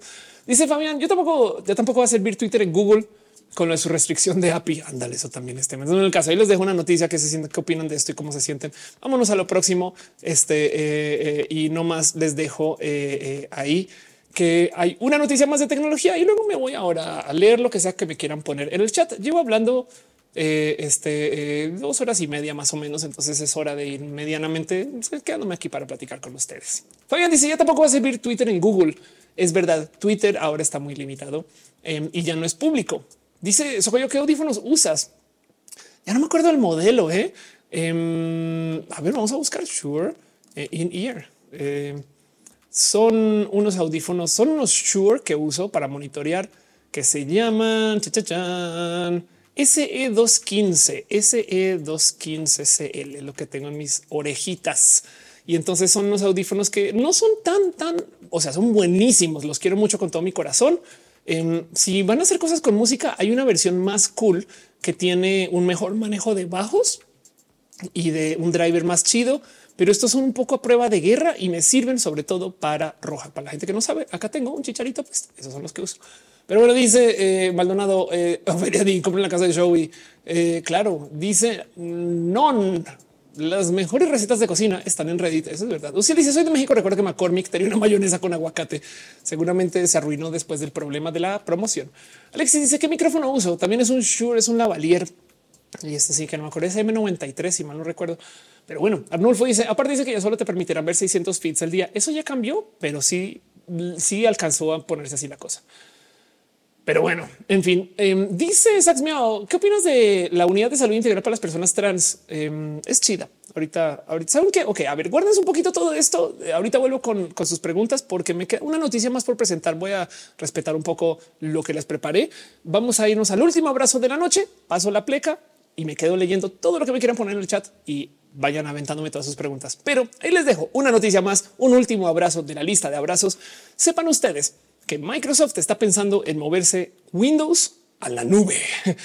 Que yo le he dado muchas vueltas a esto.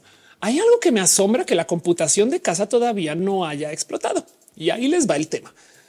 Mi compu tiene procesador tal, pongámosle una velocidad 3 gigahertz, no sé, bueno, el caso un chingo, pero digamos que para hacer un render yo creo que vía la nube yo podría pagando un poquito usar un render cloud, o sea, usar un servidor externo que mi render sea más rápido y luego me lo devuelva. Y entonces yo decía, ¿por qué esto no está integrado con mi compu? Y pensé en algún momento en otro roja que esto debería de ser parte del futuro, que parte del sistema operativo viva en la nube. O sea, ya tenemos hospedaje en la nube en muchas computadoras em, y, depende de lo que usen ustedes, pero pues hay servicios miles donde yo guardo algo en mi compu, pero también se guarda en el Internet. Entonces, ¿por qué no me dan procesador en la nube? Y por si no saben, ya hay computadoras enteras que tú puedes usar en la nube. O sea, si ustedes se van de viaje y necesitan hacer algo con un render, entonces Mac, eh, Cloud Computer, em, ustedes hay gente que eh, eh, este, pues, les renta computadoras vía la nube. Imagínense, en vez de comprar una Mac, pagan 25 dólares al mes y vía el Internet pueden hacer uso de supercomputadoras o computadoras buenas para hacer renders por 25 dólares al mes.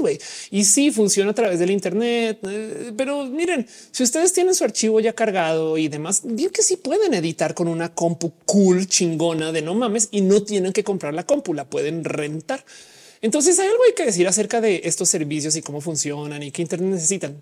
No estamos haciendo cosas en tiempo real. Esto no es videojuegos en la nube que tiene lag. Sí, igual aunque tenga lag, se lo superjuro que pueden editar y más. Yo pensaba por qué no me el sistema operativo mi compu está integrado ya con esto. Entonces y, le da millones de vueltas. Bueno, ahora Microsoft está hablando de que y si tenemos todo el sistema operativo en la nube, qué? Y ahora sí me entré en pánico porque da un poco de no, yo no sé si esto está tan chido. O sea, yo quiero una compu que también tenga un poquito de la compu dentro de la compu, no como que también yo no sé si tener todo Windows en la nube sea chido. Digo, por un lado, esto sí es el fin de la piratería, pero del otro lado hay algo ahí del eh, esto me da un poquito más de miedo que realidad. Pero ahí donde lo ven, Microsoft reveló objetivo a largo plazo de la empresa migrar Windows a la nube. Y yo no sé cómo se va a ver esto. Ojalá se vea chido y chingón. Ojalá y funcione bonito, porque del otro lado, o sea, sí es verdad que si existe una versión de la nube de Windows, pues podemos tener compus más baratas. O sea, ahí es un dame, quita, ponle que tenemos que negociar. Pero como sea, esto se comunicó hace poquito y me da muchas cosas de qué pensar. Entonces se los dejo. Microsoft está moviendo cada vez más Windows. De por sí ya tenemos Windows 365, pero también hay Office 365. Saben como que esto es una plática que puede ser bonita, no más que esto sí me da rucazo. Sí me da un poco de no estoy lista todavía. Windows, aguántense dos segundos, equipo de Microsoft y se los dejo. Como dice Juaco Gutiérrez a su máquina. Y sí, la neta sí. Me dice, ¿por qué borras mis comentarios? Se autofiltran. TikTok los borra por mí. Yo no sé qué estás escribiendo, pero TikTok dice no mames, güey. Nacero dice, eh, eh, y si está escribiendo algo que no es de no mames, lo siento. Nacero dice, el inicio de la pantalla ultra simple es donde derivamos todo el poder a la nube.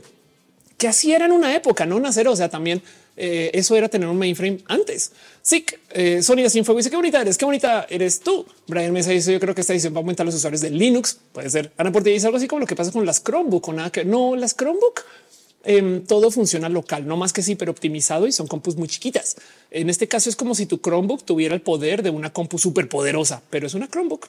Eh, puede ser, no, no sé, una plática que ah, igual hay que verlo en acción. No más que me asusta que todo el sistema operativo esté en la nube. Mi solución es que un trocito del sistema operativo esté en la nube, pero bueno. Em, en fin, Clara dice en con las conexiones que hay se interrumpen, se caen tres gotas. No, Caro dice el problema es que una falla de seguridad y puedes poner a todo los usuarios, cosa que supuestamente nunca pasa y tienes un buen punto. Y ser nufo, pero te super encargo la velocidad de la red. Eso es verdad. Sí, eso es verdad. Sonia fuego y se me leíste. Claro que sí, por supuesto. Gracias por estar compartiendo eh, todo aquí. Axel Rumi dice me gusta tu título de explicatriz. A mí también. Muchas gracias. Y pues bueno, eso es lo que tengo para ustedes hoy y de resto no me voy, me voy a quedar aquí nomás compartiéndole todo lo que tenga para compartir, leyendo lo que sea que me pongan en el chat. Ya le doy scroll y vuelvo con la pregunta tuya, Sax Miao este y con lo que me estaban escribiendo, no más que son buenas preguntas, pero ahorita estaba en la sección de abrazos y quería pasar por todos los abrazos porque para mí es importante. También del otro lado, porque me senté un chingo de tiempo a buscar esos abrazos y si no se los comparto a ustedes, me da dolor de estómago de güey, es una noticia chida y no la hablaste. Así que todo eso queda ahí. Pero como sea, va a pasar la pleca. Esa pleca pasa para recordarme que estamos en un espacio que tiene un chingo de producción que es súper cool y súper de avanzada. O también porque le dediqué como una semana a aprender de animación para pinches hacer las plecas. Más me vale usarlas, más me vale recordarme a mí misma que yo quiero este espacio y que le pongo plecas. Entonces voy a hacer eso ahorita en este momento y aprovechar para hidratarme. Y les sigo leyendo. Aquí nos quedamos. Me quedo un ratito más. Lo que sea que me pongan en el chat Siempre y cuando valga la pena, se leerá o lo pueda leer. Les quiero. Gracias por estar acá. Vámonos con lo próximo. ¿Cómo están? Aprovechen, les pregunto cómo van, cómo, cómo se sienten. Cuéntenme ustedes.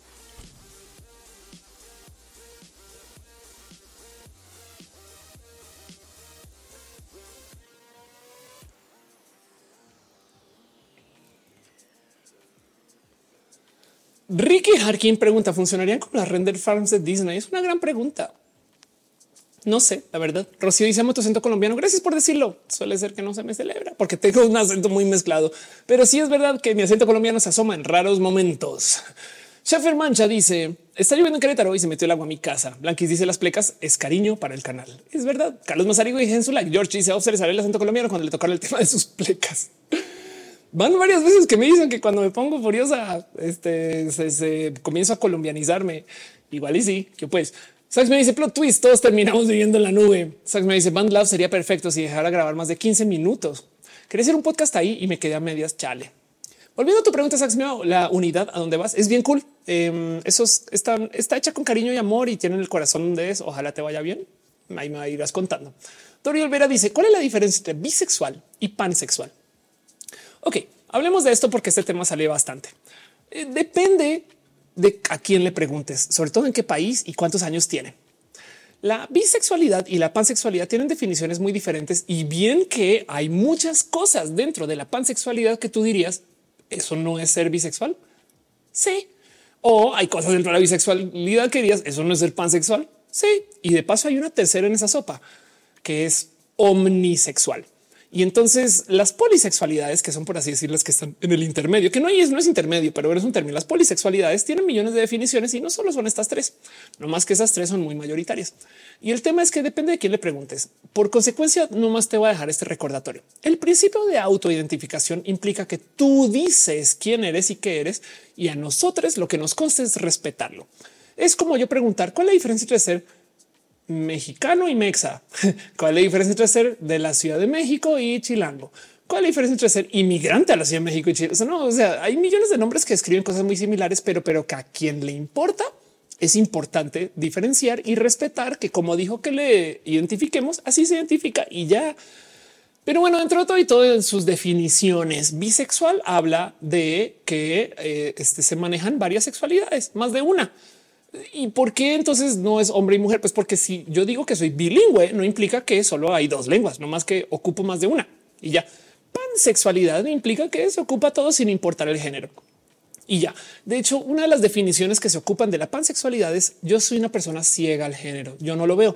Por eso es que hay gente que luego salió a decir un momento, yo sí veo el género. Ah, ok. Entonces la omnisexualidad es la gente que ve todo en los géneros y ya. Y es importante. Estas, estas definiciones son importantes. Como sea, la bisexualidad no es transfóbica o la pansexualidad no es transfóbica. Tienen usos transfóbicos. Eso sí, ahí te va un ejemplo. Imagínate que yo, Ofelia, salgo con un hombre bisexual y entonces luego se voltea y me dice, ahora que salí contigo y que tú no eres mujer de verdad, verdad, entonces soy pansexual, ¿no? Y es como de, creo que acabas de decir una cosa muy transfóbica, pendejo. Em, eh, pero cada quien se identifica como quiera. Si yo le pregunto a 10 personas mexicanas qué es ser mexicana, va a recibir 15 respuestas. Lo mismo, si yo le pregunto a 10 personas bisexuales qué es ser bisexual, hay 15 respuestas y es posible que esas tengan overlap con la pansexualidad. Entonces, por definición, no son transfóbicas ni excluyentes que tienen usos transfóbicos excluyentes. Claro que sí. De hecho, gay tiene una, una definición transexcluyente también. Igual y yo salgo con un hombre hetero y se voltea y me dice ya que salí contigo, Felia, soy gay y es de no creo. Pero bueno, porque ahí lo que está diciendo es asumo que tú eres hombre y por eso soy un hombre que sale con un hombre y eso se le llama gay. Me explico. Em, hay millones de definiciones y más bien la pregunta es ¿Dónde te sientes más a gusto? Yo, Ofelia, soy al mismo tiempo lesbiana, bisexual y pansexual. Háganle como quieran con esa información. Y entonces en eso tú define como quieras y siéntalo como quieras. Hay millones de definiciones de bi y pansexualidad. Nomás veámoslo como expresiones de la diversidad y no como motivos para discutir como con fin de pelea. Dice Merry, no es posible con los niños. No, nadie dijo con los niños, no cuando estaban boleando a los niños por ser gay. Dice Juaco Gutiérrez a su máquina. este ah, fue porque le di scroll, güey. Te leí dos veces que cada vez que no me gusta la su máquina. Carlos Mazarigo dice qué opinas sobre este tema. Si un famoso tiene un fandom súper tóxico, eso le trunca la carrera para evitar problemas que pueda generar el fandom mientras trabaja el o la artista. Wow, qué buena pregunta, Carlos. Ok, ahí te va acerca de la gente que tiene fandoms tóxicos voy a decir algo muy prejuicioso y aguántenme con esta. Si tu fandom es tóxico, entonces a lo mejor tú estás comunicando desde la toxicidad. No se trata de corregir a la gente que sean tus fans, pero si tú estás permitiendo o si lo que tú comunicas fomenta que se cree hate, entonces a lo mejor tú eres una persona que está sembrando ese hate. Y eso, eso puede ser lo que está demorando tu carrera. Las violencias nunca vienen solas. O sea, una persona que es homofóbica es muy posible que sea violenta en otro lugar, capaz y miente, capaz es transfóbico, capaz es xenófobo, racista, clasista, yo no sé. Entonces lo mismo, si una persona supuestamente inocente igual hace contenidos tales que despierta un chingo de hate, entonces es posible que bajita la mano esté permitiendo ese hate y eso es un acto de hate. Y entonces es posible que así como está conviviendo con ese hate para quizás sacarle el jugo al hate, entonces está ocupando violencia en otro lugar y a lo mejor eso es lo que hace que su carrera no avance. Estoy especulando, pueden ser casos muy diferentes. Yo no le pongan ni título, ni nombre, ni apellido a nada de lo que acaba de decir, pero es lo que opino de esa situación. Pero bueno, dice, llame el este follow, muchas gracias. Dice HB ¿qué opino de Dylan Mulvaney? Em, siento que la situación de Dylan Mulvaney fue súper violenta y agresiva. Yo no conozco a Dylan Mulvaney, entonces le, conocí cuando estaba ya famosa por todo lo de eh, la cerveza y al parecer a la gente no le caía bien Dylan Mulvaney, no sé bien por qué. Pero los contenidos que he visto es de una persona que comunica desde el cariño, con una sonrisa inmensa. Entonces yo no sé qué carajos habrá hecho antes de eso, que la banda dice no mames, no me la aguanto, porque yo no lo he visto. Em, según yo, de lo que he visto desde Bud Light en adelante, es que es una persona que se ve que claramente está llena de cariño y que le aventaron encima los perros bravos del marketing anti LGBT y pobrecita, porque está del carajo cuando una marca te tira el ruedo, te usa y luego te olvida. Pero bueno, en fin, eh, no sé si, si alguien sabe más acerca de Dylan Mulvaney. Dice juego de niños tiene tienes voz de locutora. Muchas gracias porque este de esto trabajo. Jorge dice tu voz es perfecta para escucharse mientras se maneja. Solo te falta poner canciones. Es verdad. De hecho, en una época yo ponía canciones en MIDI y el tema es lo de los derechos de autor. No dice Rocío, ayúdanos a cómo tener una mente emprendedora. Em, es una gran pregunta. A ver, ¿cómo, cómo se puede? Ok, cosas de las mentes emprendedoras que he visto que dicen las personas que le entran al tren del mame del ser persona emprendedora. Dos ideas que te dejo ahí. Una, yo siempre trato de ver todo desde la curiosidad. Entonces la curiosidad implica que si tú ves algo que es complejo, no como de no mames, güey, Twitter se está acabando. La curiosidad es preguntarse por no, a ver, vamos a investigar y te clavas el hiperfoco, investigas y documentas y todo te despierta curiosidad. No mames, no hay cuando tienes una persona curiosa, no hay problemas. Cuando eres una persona curiosa, el único problema es porque no me dan más información, no? Eh, y es muy divertido. Pero tú dijiste una persona emprendedora. Capaz y es más que la curiosidad, es tener una mentalidad de la solución, no? Eh, como qué tipo de existe este problema. Los problemas no son problemas, no más que curioso que esté pasando este problema. Y luego entonces para tener la mente emprendedora es cómo se solucionaría y dedícale, dedícale RAM en tu cabeza a pensar eso. ¿Cómo solucionaría yo este problema? No es, como Ticketmaster está del carajo. ¿Cómo lo solucionaría? Y a lo mejor eso te comienza a despertar curiosidades y eh, encontrarás espacios donde a lo mejor se puede emprender en algo. Y por supuesto también la gente emprendedora siempre, siempre, siempre con el dinero por delante.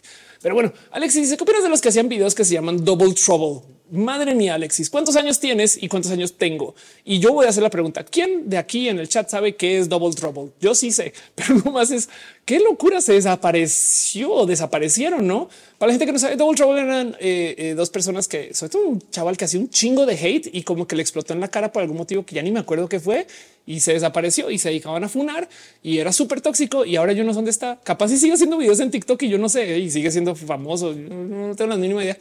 Em, en, su entonces yo recuerdo que eran videos así súper cancelables, pero que volaban porque a la banda le gustaba el buffet, ¿no? Y yo no sé qué pasó ahora que lo pienso, se desapareció y no volvió a escuchar nada. O sea, es como que ¿qué fue de esos güeyes. Exacto. Apositos dice yo las conozco a las dos. ¿Dónde están? ¿Dónde están? Y dime que dime por favor que ellas son mejores personas. Yo me acuerdo que a ver qué opino que como generadores de contenido tenían muy poquito porque tenían que hacer escándalos. Entonces ahí les va un pensar. Si tus contenidos son el escándalo siempre es porque tu contenido propone tan poquito que lo único que te queda es hacer un mierdero. O sea, es un truco y quien tiene trucos, perdón, ya, ya la cagué. Es un truco. Quien tiene magia no necesita trucos. Y, entonces yo creo que vivían del truco, pero ahora hay algo de talento en lo que hacían, por supuesto, sobre todo en que siempre le atinaban a hacer que sus videos fueran virales. Eso tiene su maña y su cosa y, no, no es tan fácil como creen. Pero como sea el punto, sí que pasó, es una gran pregunta, ¿no? Metamorfosis dice que qué tipo de brujería es Double Trouble. Eh, Nivali dice que no era el personaje no binario que salió en Shira.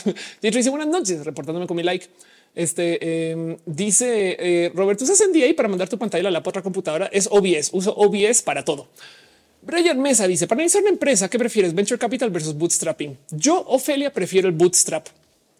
Para la gente que no sabe qué es Bootstrap, es de tu dinero y de tus capacidades emprendes.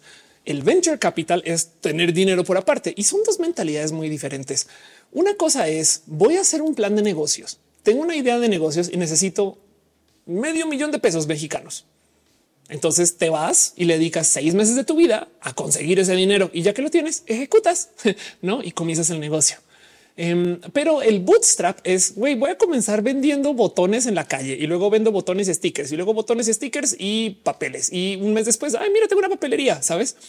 Em, no siempre funciona así, pero yo soy creadora desde lo iterativo. A mí me gusta ir añadiendo, ir añadiendo, ir añadiendo y cada vez tener y hacer lo que se pueda. Y de paso sirve cuando creces y cuando decreces, porque tener, tener dinero de inversión y que el negocio no funcione me aterraría en mi ansiedad como nunca en la vida. Ahora yo soy artista y soy creadora de contenidos. Entonces no me crean mucho. O sea, yo tampoco vengo del mundo del emprendimiento. Hay gente muy lograda que ha hecho todo una sarta de emprendimientos de conseguir dinero de inversión y se super vale. Claro que sí pero yo siento que hay algo más honesto o no sé, hay algo más como sí, pues si lo que se puede hacer ahorita es vender botones, vende botones. no, entonces me gusta más el bootstrap a calidad personal. Dice que las bootstraps son una paradoja. Puede que sí. Juan Gutiérrez dice obvio sabemos. Dice Sax Miao que Double Trouble no era juego de gemelas. Alex Gutiérrez dice que uno de ellos vive en España y el otro es productor de shows drag. No me sorprendería. Se ve que era gente que tenía dinero eh, y, quisieron de modos muy siendo jóvenes, este ser populares como a toda costa, una cosa así. No yo no sé, no sé nada. O sea, yo estoy hablando sin saber de paso. Igual y igual y igual y todo era un acto o no. No sé. Mari eh, dice la salsa de tomate yo la guardo siempre en el refrigerador, ya que vivía en Mérida. claro. Aiton Jiménez dice cómo encuentro que me gustaría vender y que se pueda vender bien. Bueno, el que te gustaría vender depende ya de ti. Y por sobre todo porque el gustaría varía un chingo. O sea, gustaría es me gusta vender esto porque hace varo, aunque no lo consuma. Honestamente, de nuevo, acuérdate que yo soy artista, entonces duda mucho de mí. Yo prefiero hacer un servicio que yo misma pueda consumir. O sea, como que yo no podría vender bordados, aunque me parecen chingones y son un talento inmenso en hacer bordados, pero yo no podría porque no consumo mucho bordados. Entonces siento que a lo mejor la oferta que haga va a ser deficiente porque no los entiendo bien. Pero hay gente que compran lo que sea barato y lo vende caro y es y son expertos en o expertas en hacer eso. Y entonces eso, es su gusto. Así que em, yo preferiría hacer una venta de algo que yo misma estaría queriendo comprar porque entonces entiendo el producto. Pero eso soy yo, Fele. Eso no es un, no es el único modo de pensar, ni de lejos, ni de lejos. Dice hablando de emprendimientos, ¿cuándo crees que marihuana en la legal iguana? Es bien raro eso, no que la marihuana todavía no sea legal. No sé, no sé, se supone que ya es más, es como la, legalización de, de, Schrödinger, porque hay gente que dice ya, ya toda, hay gente que no, solamente cuánto portas, hay gente que dice plantarla, pero no venderla. Y yo ya perdí el hilo de dónde están las cosas. Fabián dice de qué hablan de todo, de lo que quieras preguntar. Estoy leyendo el chat. Ya se acabó el tema. Ya presenté todo lo que había para presentar. Ya leí las noticias y ahora nomás me estoy quedando aquí un ratito con ustedes para platicar antes de despedir y cerrar el show. Qué cosa que va a pasar como en 20 o 30 minutos. Monse Harvey deja un abrazo financiero. Muchas gracias. Muchas gracias. Cariños, piñas para ti. Alonso dice, ¿eres Team Wendy en la Casa de los Famosos? No sé quién más está en la Casa de los Famosos, de paso. nunca la he visto, nunca la vi. Eh, acaban de decir en el chat que ganó, pero no sé si fue broma o no. Yo no sé si se acabó. Yo no sé de la Casa de los Famosos, pero sí soy fan de lo que está haciendo Wendy. La neta sí. te dice, ¿qué opinas de MAP? Ah, me da mucha risa todo ese cuento. MAP es un cuento que se inventó en 4chan. Son personas que decidieron trolear a la banda diciendo que supuestamente personas que le atraen los menores quieren ser parte de LGBT y es totalmente falso. Y la gente más inocente cayó por eso. Lo impresionante es que tanta gente se lo creyó. O sea, em, es un troleo, güey, es banda troll diciendo cosas troll y mucha gente dijo, oh, no hace todo el sentido del mundo. No mames, güey, falta de pensamiento crítico tienen, güey. Vayan y lean y entérense de cómo funciona todo eso. Lo he platicado millones. Están Snopes Pero bueno, el caso es de, eh, en fin, Yurka Guayas dice, en Oaxaca ya puedes caminar por las calles fumando marihuana. Qué chingón. Alexis, ¿qué opinas de la esta? Güey, Alexis, ¿qué pedo? No tengo la, no sé quién es Ana, pero me, gusta mucho cómo lo pones con nombre y apellido. Eh, Robert dice, ¿cómo era trabajar con Leo Lambertini? Wow. Ok, yo no sé nada de Leo de ahorita. Eh, de Leo hace 10 años, que de paso es otra persona. Para ese chiste yo también era Mauricio, pero en el punto, em, Leo Lambertini en ese entonces, uno era una persona muy nerd, muy cool, muy completa. Todo lo que hacía Leo era de la máxima eh, excelente presentación con estilo, con gusto, bien diseñado y era el artista del grupo. Una de las cosas interesantes que pasaba de trabajar con Leo es que cuando estaba en la agencia, que para la gente que no sabe quién es Leo Lambertini, lo pueden googlear. Eh, fuimos eh, socios en ese entonces. Em, hicimos un podcast que se llama Nerdcore y Leo Lambertini eh, no solo era artista, sino que me acuerdo que no el dinero le resbalaba.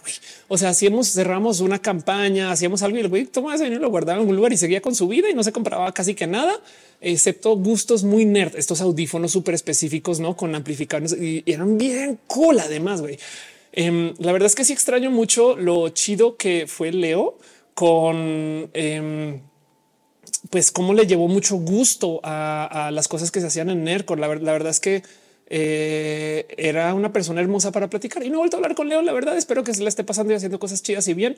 Em, sé que estuvo eh, ocupando cosas de temas de agencia de comunicación por mucho tiempo después y en últimas, si tú tenías una duda de cómo presentar algo para que tuviera un chingo de estilo, Leo. Pero bueno, Ramsés deja otro abrazo financiero. Muchas gracias. Gracias de verdad. Gracias. Um, este dice Leo fue mi crush en el 2010. Ándale. Alex Gutiérrez dice qué opinas de espera un eh, dos segundos. Dice Ramses estaría bueno un roja de las teorías de la termoplanicies. Güey. Madre mía, termoplanicies. ¿Qué estamos viendo aquí?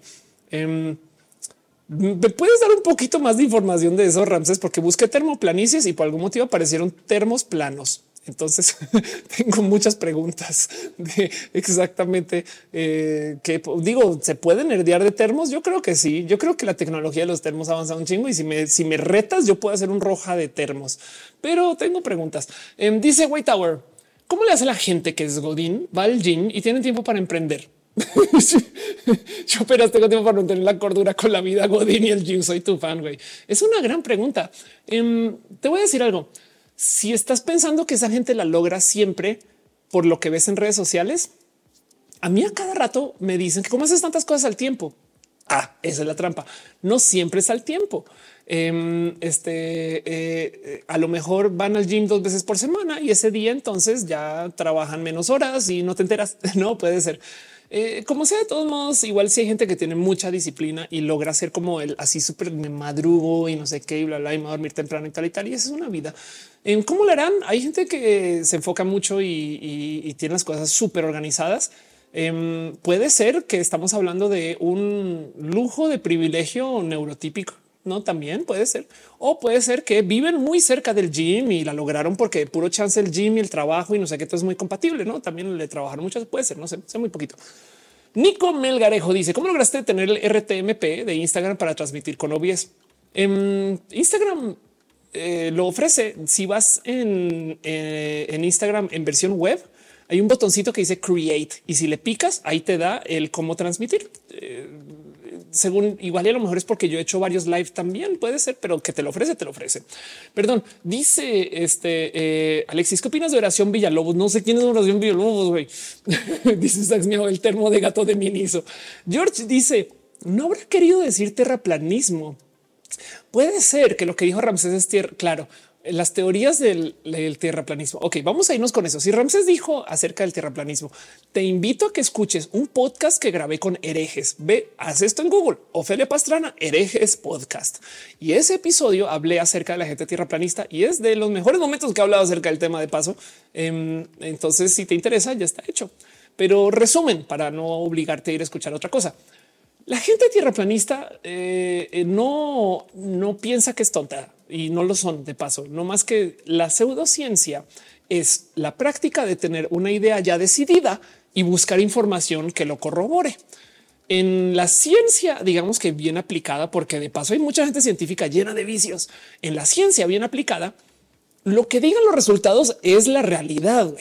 Y entonces, bien que los puedes cuestionar, pero por eso mismo, porque lo que digan los resultados de la realidad es que salen cosas raras como que hay un gato que está vivo y muerto al tiempo. No es el gato, eso es una analogía. Lo que está existiendo y no existiendo al tiempo son las partículas o las partículas subatómicas.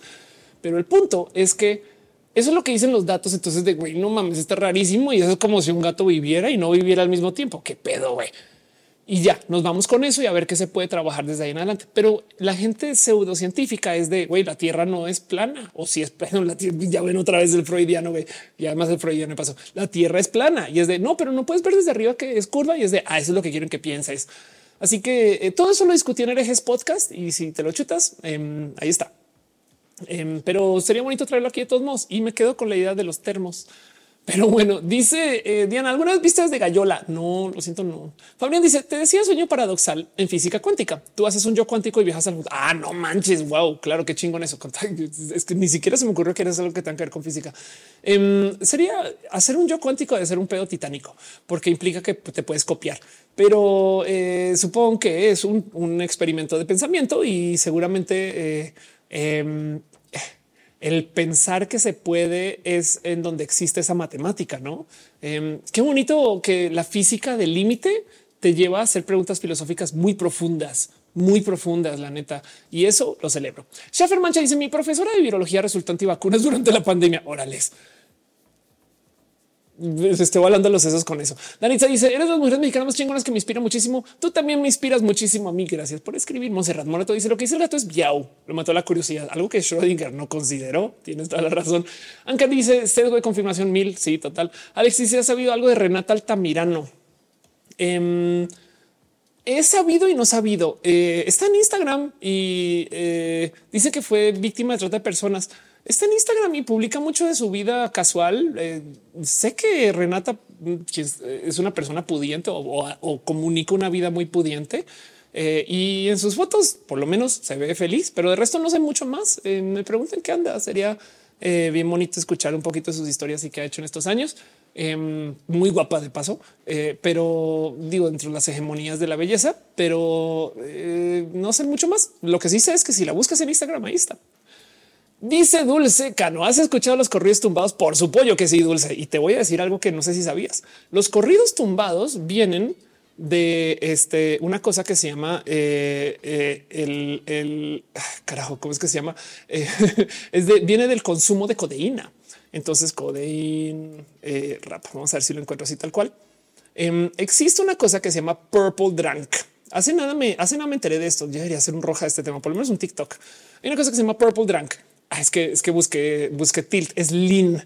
Lean es eh, un consumo en particular que se le conoce como bebida púrpura o, aceite, lo que sea, no es que una bebida de drogas recreativas que se prepara mezclando jarabe para la tos y el para la tos del resfriado. Este y Sprite.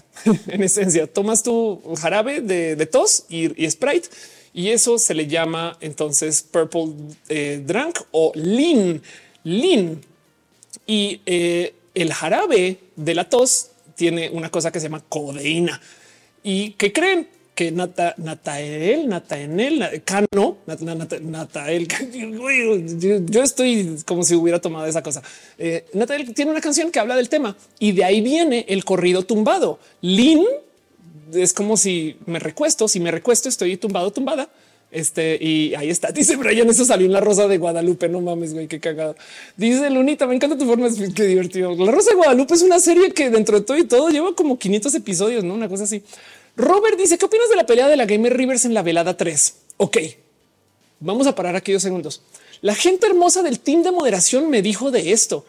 No sé quién es Gamer Rivers, no sé qué es la velada, al parecer a alguien le robaron algo y al parecer alguien español se quejó por eso y todo esto fue viral y yo me enteré faltando cinco segundos para que arranque el stream. Entonces tuve un momento de pánico de esto es mucha información y no sé nada. Em, voy a decir este que sí le robaron la velada a la Rivers porque Monserrat lo está diciendo y si Monserrat lo dice es la verdad.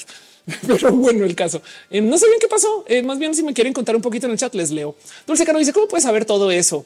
Eh, me la paso consumiendo videos en TikTok. Saxon dice: Tengo una amiga que actúa en la Rosa de Guadalupe, pero es de las que actúa chido. Qué cagado eso.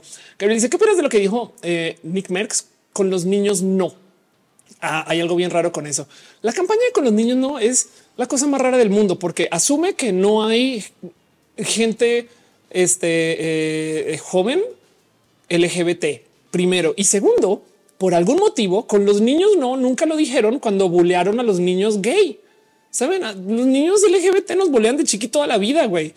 Y ahí sí con los niños no, no aplica. Me explico, es un poco raro. O del otro lado, la misma gente que dice con los niños no, que porque sexualizamos que es falso, es totalmente falso. Son las mismas personas que se voltean a un niño chiquito y le dicen que campeón, ya tienes novia o qué? No, a un niño de nueve años, güey, no mames. Sabe como que es un poco de al parecer con los niños no es súper eh, eh, selectivo, pero bueno, el caso.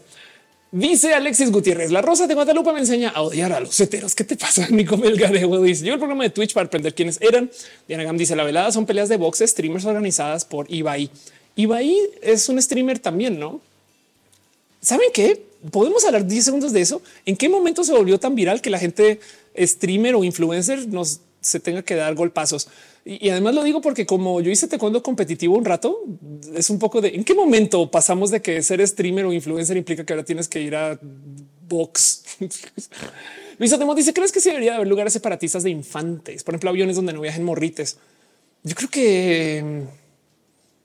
Ay, no, güey, es, es, un pedo hacer esas cosas, ¿sabes? Como que em, entiendo el por qué alguien dirá, no, no me traigan a sus niños aquí esas cosas, pero, pero qué pedo que es.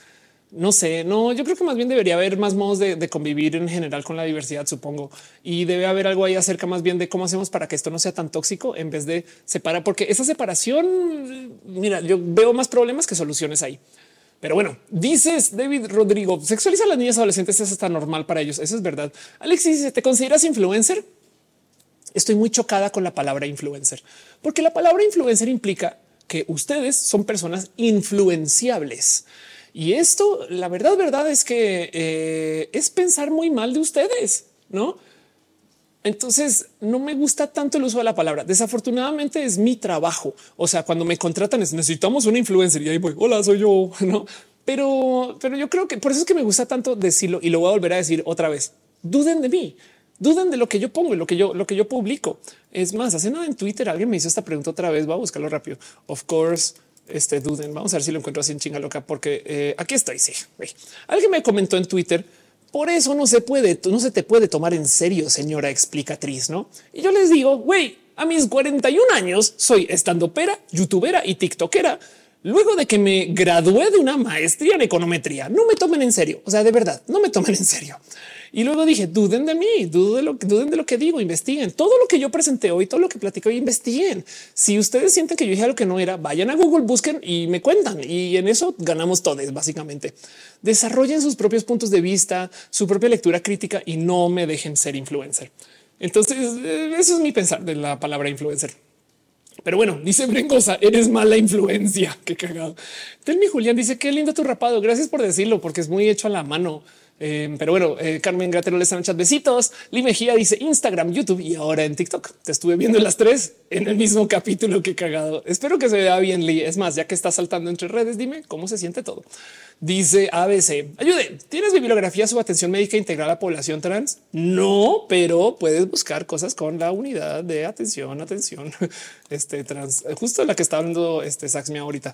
Em, si alguien te puede guiar es esta gente. La unidad de salud integral para las personas trans eh, suena que es algo de lo que estás preguntando. Ana María eh, Reddy dice, ¿podrías recomendar un lugar al que eh, profesionales de la salud puedan informarse sobre la diversidad? Qué complejo esto. Voy a decir TikTok. Yo sé que suena súper hereje con esto. Ah, bueno, no, ahí te va, ahí te va. Sabes que léete un libro que se llama La invención de los sexos. Y entonces la invención de los sexos es un libro que publicó una persona hermosa que se llama Lucicha. Em, y investiga quién es Lucicha. Pero aquí te dejo esto. Si ustedes trabajan en salud, medicina o algo similar, este libro es para ustedes. La invención de los sexos, cómo la ciencia puso el binarismo en nuestros cerebros y cómo los feminismos pueden ayudarnos a salir de ahí. Esto es la diversidad aplicada al pensamiento de la medicina o de la ciencia que tenga que ver con lo biológico. Muy interesante. Caro dice mañana es 4 de julio. ¿Será que llegan los aliens? Sería divertido, por favor. Este eh, dice todo esto nació de los FIFES siendo FIFES, aunque creo que ha evolucionado algo mejor en mi opinión. Dice Alexis Gutiérrez, deja de influenciarme. Qué cagado. Eh, Joaquín dice, ¿qué opinas de las fiestas de pervert? Nunca he ido, entonces no sé qué pensar, honestamente. Más bien, si nos quieres decir algo, puede ser. Carlos dice, ¿alguna vez viste todo eh, en todas partes al mismo tiempo? irónicamente nunca la he visto completa. Entonces he visto algunas cosas en algunas partes, no siempre al tiempo. Oli dice, ¿qué opinas del desmadre en Ucrania? Lo sigo de cerca, Oli. Cuando no tengo nada que hacer o cuando estoy organizando cosas o cuando estoy conectando y cableando, pongo de fondo youtubers que hablen de lo que está pasando en Ucrania. Me despierta todo el interés del mundo. O sea, estoy hiper fijada con todo lo que se llame Ucrania, Rusia, Unión Soviética ahorita. De hecho, el show se llama Roja. Será por algo. Mentiras, mentiras. Em, esta última semana, déjate de Ucrania. Me volví experta en el reactor RBMK de cómo funcionaban las cosas en Chernóbil, porque cuando, dónde me puse a ver entrevistas a la gente que sobrevivió, me puse a ver fotos, videos, me puse a tratar de entender cómo funciona el sistema de reactor nuclear RBMK, me puse a entender cómo se limpió, cómo se organizó y luego qué pasó cuando llegaron los rusos a hacer desmadres con todo lo que ya se había puesto ahí. Me puse a ver videos de la gente que se iba a Pripyat, me puse a tratar de entender por qué tenemos esos reactores y cómo todavía hay algunos que todavía están en funcionamiento. En fin, el caso es que llevo una semana de no más Chernóbil y todavía no he visto la serie. Mi premio va a ser ver la serie. Pero bueno, este em, para rematar, porque la serie es lo más cool de Chernobyl. Eh, bueno, perdón, dentro de todo el mierda de lo que pasó, porque no está chido, güey. O sea, está muy cabrón. Y entendí de paso por fin el por qué la radiación es tan peligrosa. Yo no sabía.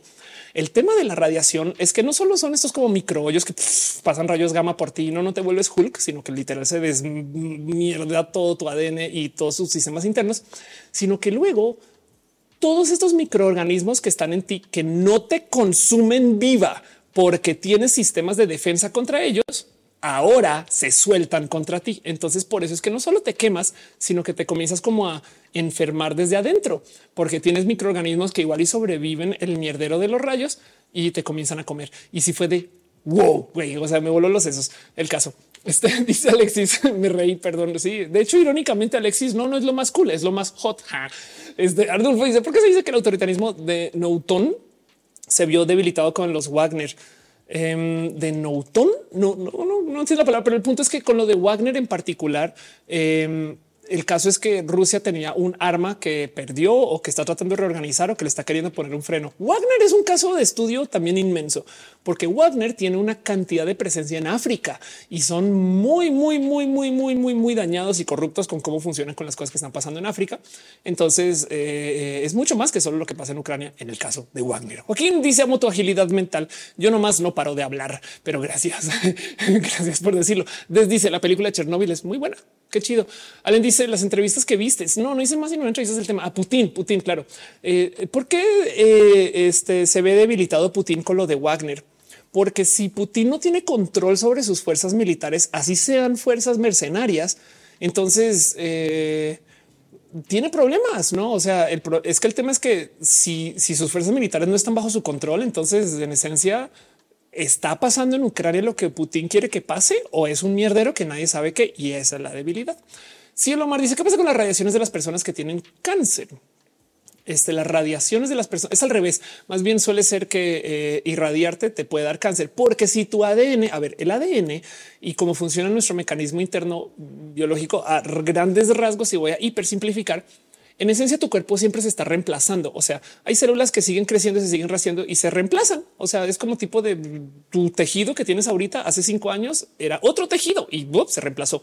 Y el código fuente, el material, o sea, las notas que tiene para seguirte rehaciendo está en tu ADN. Pero si de repente pasa un chingo de eh, radiación y rompe eso, entonces las próximas células que se hagan están todas dañadas o mal hechas o mal copiadas. Entonces tu nuevo órgano a medida que se reemplaza es muy defectuoso y eso puede verse puesto en un cáncer. Pero bueno, en fin, dice Jockstrap, adópteme maestra miel. Te llamas jockstrap.com. Yo puedo adoptar un jockstrap. Claro que sí, claro que sí, claro que sí. Pero bueno, eh, dice Héctor César, ¿qué podemos hacer con las personas homófobas y cómo hacerles ver la realidad? Racha Vilamil dice, More, estás guapa tú también. Eh, acerca a la gente homófoba y demás. Depende. Este se llama Depende del show. Em, depende de con quién estés hablando y de qué estés hablando. Si hay caso de platicar, te invito a que pienses en esto. En vez de responderle a la persona homófoba con datos, estadísticas y la realidad, eso no les va a llegar. O sea, si una persona mofa dice, oh, pero los gays son débiles y tú no, pero mira, resulta que en una prueba con N de dos mil personas se comprueba que los gays no les vale gorro. La mejor pregunta que puedes hacer es ¿qué te hizo pensar eso? ¿Cómo llegaste a esa conclusión? Y estoy hablando aquí de su tío homófobo o estoy hablando aquí de alguien que tiene raros pensares, porque si es alguien que quiere platicar del tema, lléguenle a la pregunta de por qué llegaste a esa conclusión. Y a lo mejor ahí tenemos mucho que hablar. A lo mejor en esa plática sale a luz cosas raras que dices, ah, es que este güey está pensando que mm, yo soy tal, no, cosas así. Puede ser. Yurka Guayas dice: ¿Viste la película de Marie Curie? ¿Tengo que ver la película de Marie Curie? Alexis Gutiérrez dice: La luna está hermosa. Sí, estamos en luna llena ahorita, o por una luna llena muy importante. De paso, Dulce Cano dice: También quiero que me adoptes. porque no hacemos una familia todos? Flor Mía dice: Si en radiación directa a la zona afectada, por ejemplo, eh, en cáncer de. Ah, bueno, pues es que al revés, justo lo que tú quieres en un caso de un cáncer es tratar de eliminar el tejido canceroso, más no todo lo demás. Entonces, ¿cómo haces para enviar una, un láser que vaya derecho a solo el tejido malo? Eso es un reto y uno de esos modos puede ser irradiando. Em, dice Arnulfo que y si es un gay homófobo aplica también. Oli dice eh, después de la realidad virtual, ¿qué invento crees que siga? El implante neuronal. No más que ahorita, luego de ver que Elon Musk quemó Tesla, quemó los satélites, quemó los cohetes y quemó Twitter. Yo no sé si quiero un implante neuronal de Elon Musk, pero bueno. Luis Ademund dice luna llena para las Tauro como yo. Claro que sí. Si Omar dice gracias por la respuesta. Gracias por estar aquí. Dice Joaquín Q. ¿Por qué no te descubrí antes? Mismo digo yo. ¿Dónde estabas toda mi vida? Dice eh, eh, eh, eh, sí, Casillas. ¿Qué opinas del ocultismo? Sé muy poco. Pero sí te voy a decir algo. Em, he conocido a mucha gente eh, eh, satanista o, eh, que, sobre todo que conviven con ese satanismo levellano, que es gente hermosa y que le escuchas y dices no mames, güey, hay una cantidad de cosas muy chingonas en esto, los procesos de todo aquello que tenga que ver con el culto satánico, porque es gente muy lista. Por supuesto que no es este sacrificar cabras para revivir muertos. no, güey, es una propuesta filosófica profunda y chingona. Entonces no sé si el ocultismo sea lo mismo, seguramente no pero eh, no me sorprendería que si cuestionamos y construimos el ocultismo vamos a encontrar cosas hermosas, pero estoy hablando sin saber. Dice filosofando Emma, mi bella, no te puedo ver la conferencia que diste en Walmart, donde vas a estar a presentarte. En vea esta cosa, fetch as diagonal of course, fetch.as diagonal of course Em, esto es mi último eh, post en Instagram también y ahí te va a llevar a mi próximo show por si quieres venir. No es una eh, conferencia, es un show de stand up, pero cáele igual, no pasa nada. Dice Hanora eh, mi 1144. Me gustan tus arracadas. Gracias a mí también. Las uso con orgullo o algo así. Dice Robert, ¿te leyeron la mano? Esta Luisa dice así hagamos una que la re este de paso. Este, esta es mi prueba de que no soy alien. El hecho de que no puedo hacer esto bien.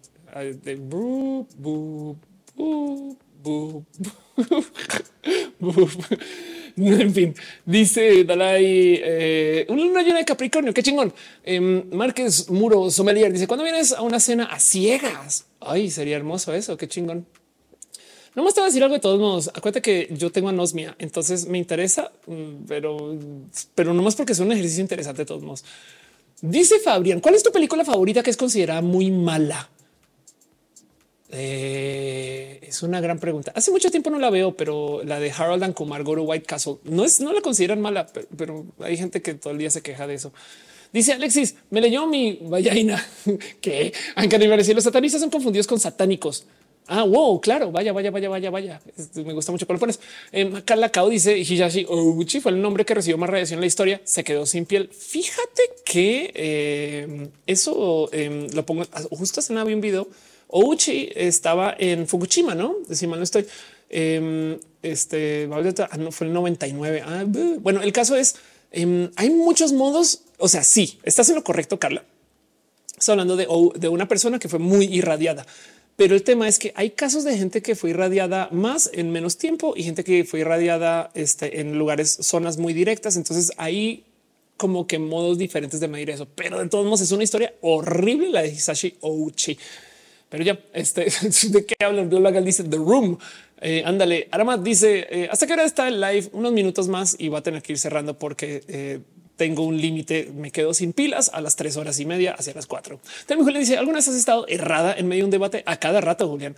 Em, la verdad es que eh, hay algo complejo ahí del argumentar que em, cuando estás hablando, a veces tienes el tema que desafortunadamente tienes que seguir. Güey, es como güey, dije algo horrible y sigues. Güey no hay más que se pueda hacer, sobre todo un espacio de debate, porque el problema es que capaz si tú sabes que le erraste, pero tu contrincante no. Y dije contrincante porque yo te hacía debate estilo Oxford. Entonces, este eh, puede ser, no? Eso puede ser. Pero bueno, el caso em, dice Gabriel en algún libro, canal o video o libro, un libro, canal o videos que recomienda acerca de las tecnologías, las inteligencias artificiales y todo este rollo. Eh, aquí robot de Platón. Eh, seguramente ya consumes igual, pero robot de Platón es gran lugar para hablar de todo esto. Claro que sí. Joaquín Q dice, háblanos un minuto de la política actual en México a nivel nacional. Sé muy poco de lo que está pasando ahorita, pero estamos muy cerca de un proceso de elección que va a poner a que mucha gente hable de cosas raras. Por ejemplo, me invitaron eh, a hacer entrevistas políticas y estoy debatiendo si debería de hacerlas, o sea, hablar con gente, candidatos y candidatas políticas y vamos a ver qué pasa con eso, porque eh, digo, me invitaron a eso y vamos a ver si, eh, si sucede. Pero de todos modos, el próximo año tenemos unas elecciones que van a hablar acerca de la continuación de Morena, que es una propuesta que por supuesto que bien podemos de construir de millones de modos, pero pues que también vaya como se ha chocado con la situación actual mexicana. Eh, yo en últimas eh, tengo muy puesto el corazón en que qué lástima que no se dio nada de esto de la descentralización, qué lástima que no se dio nada de esto de eh, el desarrollar nuevos modos de convivir con los contratos gubernamentales y que tristemente mucha gente en política resultó ser lo que teníamos desde siempre y México tiene un problema de corrupción muy presente. No obstante, em, el próximo año vamos a tener un tema que me aterroriza cabrón y se los voy a confesar. Tenemos un candidato político que energiza mucho a la banda LGBT, Marcelo Ebrard, y una candidata política que en potencia energiza mucho a las mujeres feministas, en potencia porque no siempre pero el punto es, yo veo a los medios queriendo hacer un mierdero. Yo veo a los medios queriendo hacer LGBT versus feministas y eso es totalmente falso. Con todo perdón, pero hay mujeres LGBT, un chingo. L en LGBT no es de lechuga. Entonces hay algo ahí que decir acerca de cómo eh, los medios van a querer decir que LGBT son solo vatos. Y eso le, le temo, le temo cabrón. Vamos a ver, ojalá no pase, pero es mi predicción. Entonces por ahí pongo las cosas. Telmi Julián dice podría leerte todo el día. Yo también podría leerte todo el día. Dice Alex GTS. Ya ven, ya ven, no me voy a burlar de Alex, me voy a burlar de la situación. Me dice Alex, ¿has eh, escuchado sobre la resonancia de Schumann? Sí, varias veces. Ok, me explico, Alex. De repente, de la noche a la mañana, los algoritmos de redes sociales dijeron: ¿Saben qué debe de saber toda la gente en todo el mundo que hable español? La resonancia de Schumann. Yo no sé quién fue el primer youtuber que dijo, ay, esto está interesante. Yo no sé quién fue el primer influencer. Yo no sé si alguien en TikTok dijo, ¿saben qué? Deberíamos de mover este tema, pero de repente mágicamente todo el mundo se enteró de la resonancia de Schumann y suena raro. güey. O sea, este tema se habla desde hace rato, no más que me da, me da chistoso que el robot decidió que tenemos que aprender de la resonancia de Schumann y dice, ok, ya, ya entendí, señor don algoritmo. Pero bueno, Alexis Gutiérrez y, a todas estas no sé bien qué pedo, pero bueno, dice Arnulfo García, ¿cómo no es Letus? Alexis Gutiérrez dice si lo haces no te causarán de propaganda como pasó con los, del Partido Verde. La diferencia es que eh, de serlo, todo lo que entre aquí, que es una campaña, yo la publico y la admito es muy diferente. Partido Verde salieron a decir así: Hola, voten por y todo el mundo leyó el mismo guion de no mames, güey. Eso es pensar muy mal de tu audiencia. Ustedes mismos saben que cuando yo estoy en la campaña, lo primero que digo es qué orgullo que me subieron a esta campaña. Soy una persona trans, güey. No mames, que un chingados me quiere patrocinar, pues un chingo de marcas, pero todas, todas, todas las marco de pagado, las les aviso a ustedes, les comparto y ni modo, pues también de esto vivo. Pero la diferencia es que si llegaran a subirme una campaña política y acepto dinero por eso, mi primer deber es decirles a ustedes, güey, me están pagando, que de paso también vuelve más transparente lo que está pasando. Saben como que mm, eh, ni modo. También si me quieren pagar para hablar de ellos, pues qué chingón. Pero el punto es que lo del Partido Verde sucedió porque esta gente pensó que su audiencia era tan inocente que no se iba a dar cuenta. No mames, güey. Pero bueno, dice Nico Melgarejo, fue una resonancia de 0-1 que detonó que la viralidad de otra resonancia puede ser. Elin dice, Ovelea, hola, extraño cuando se streams en Twitch. Ahorita en este momento estamos en vivo en Twitch por si quieres, pero bueno, el mago dice qué opinas de Wendy Guevara, que es una chingona. No sé si ganó o gane, yo no sé nada. Pero bueno, dice Alex, eh, ¿cómo definirías el término trans no binaria? Así, ah, no, una persona de género no binaria que transicionó. No, no, no puede ser. ¿Sabes cómo lo definiría? Como la gente más cool del mundo, güey. Pero bueno, dice Hugo, ¿qué opinas de Wendy y la visibilidad? Mira, el hecho de que tanta gente me pregunte de Wendy es un positivo del tema de la diversidad.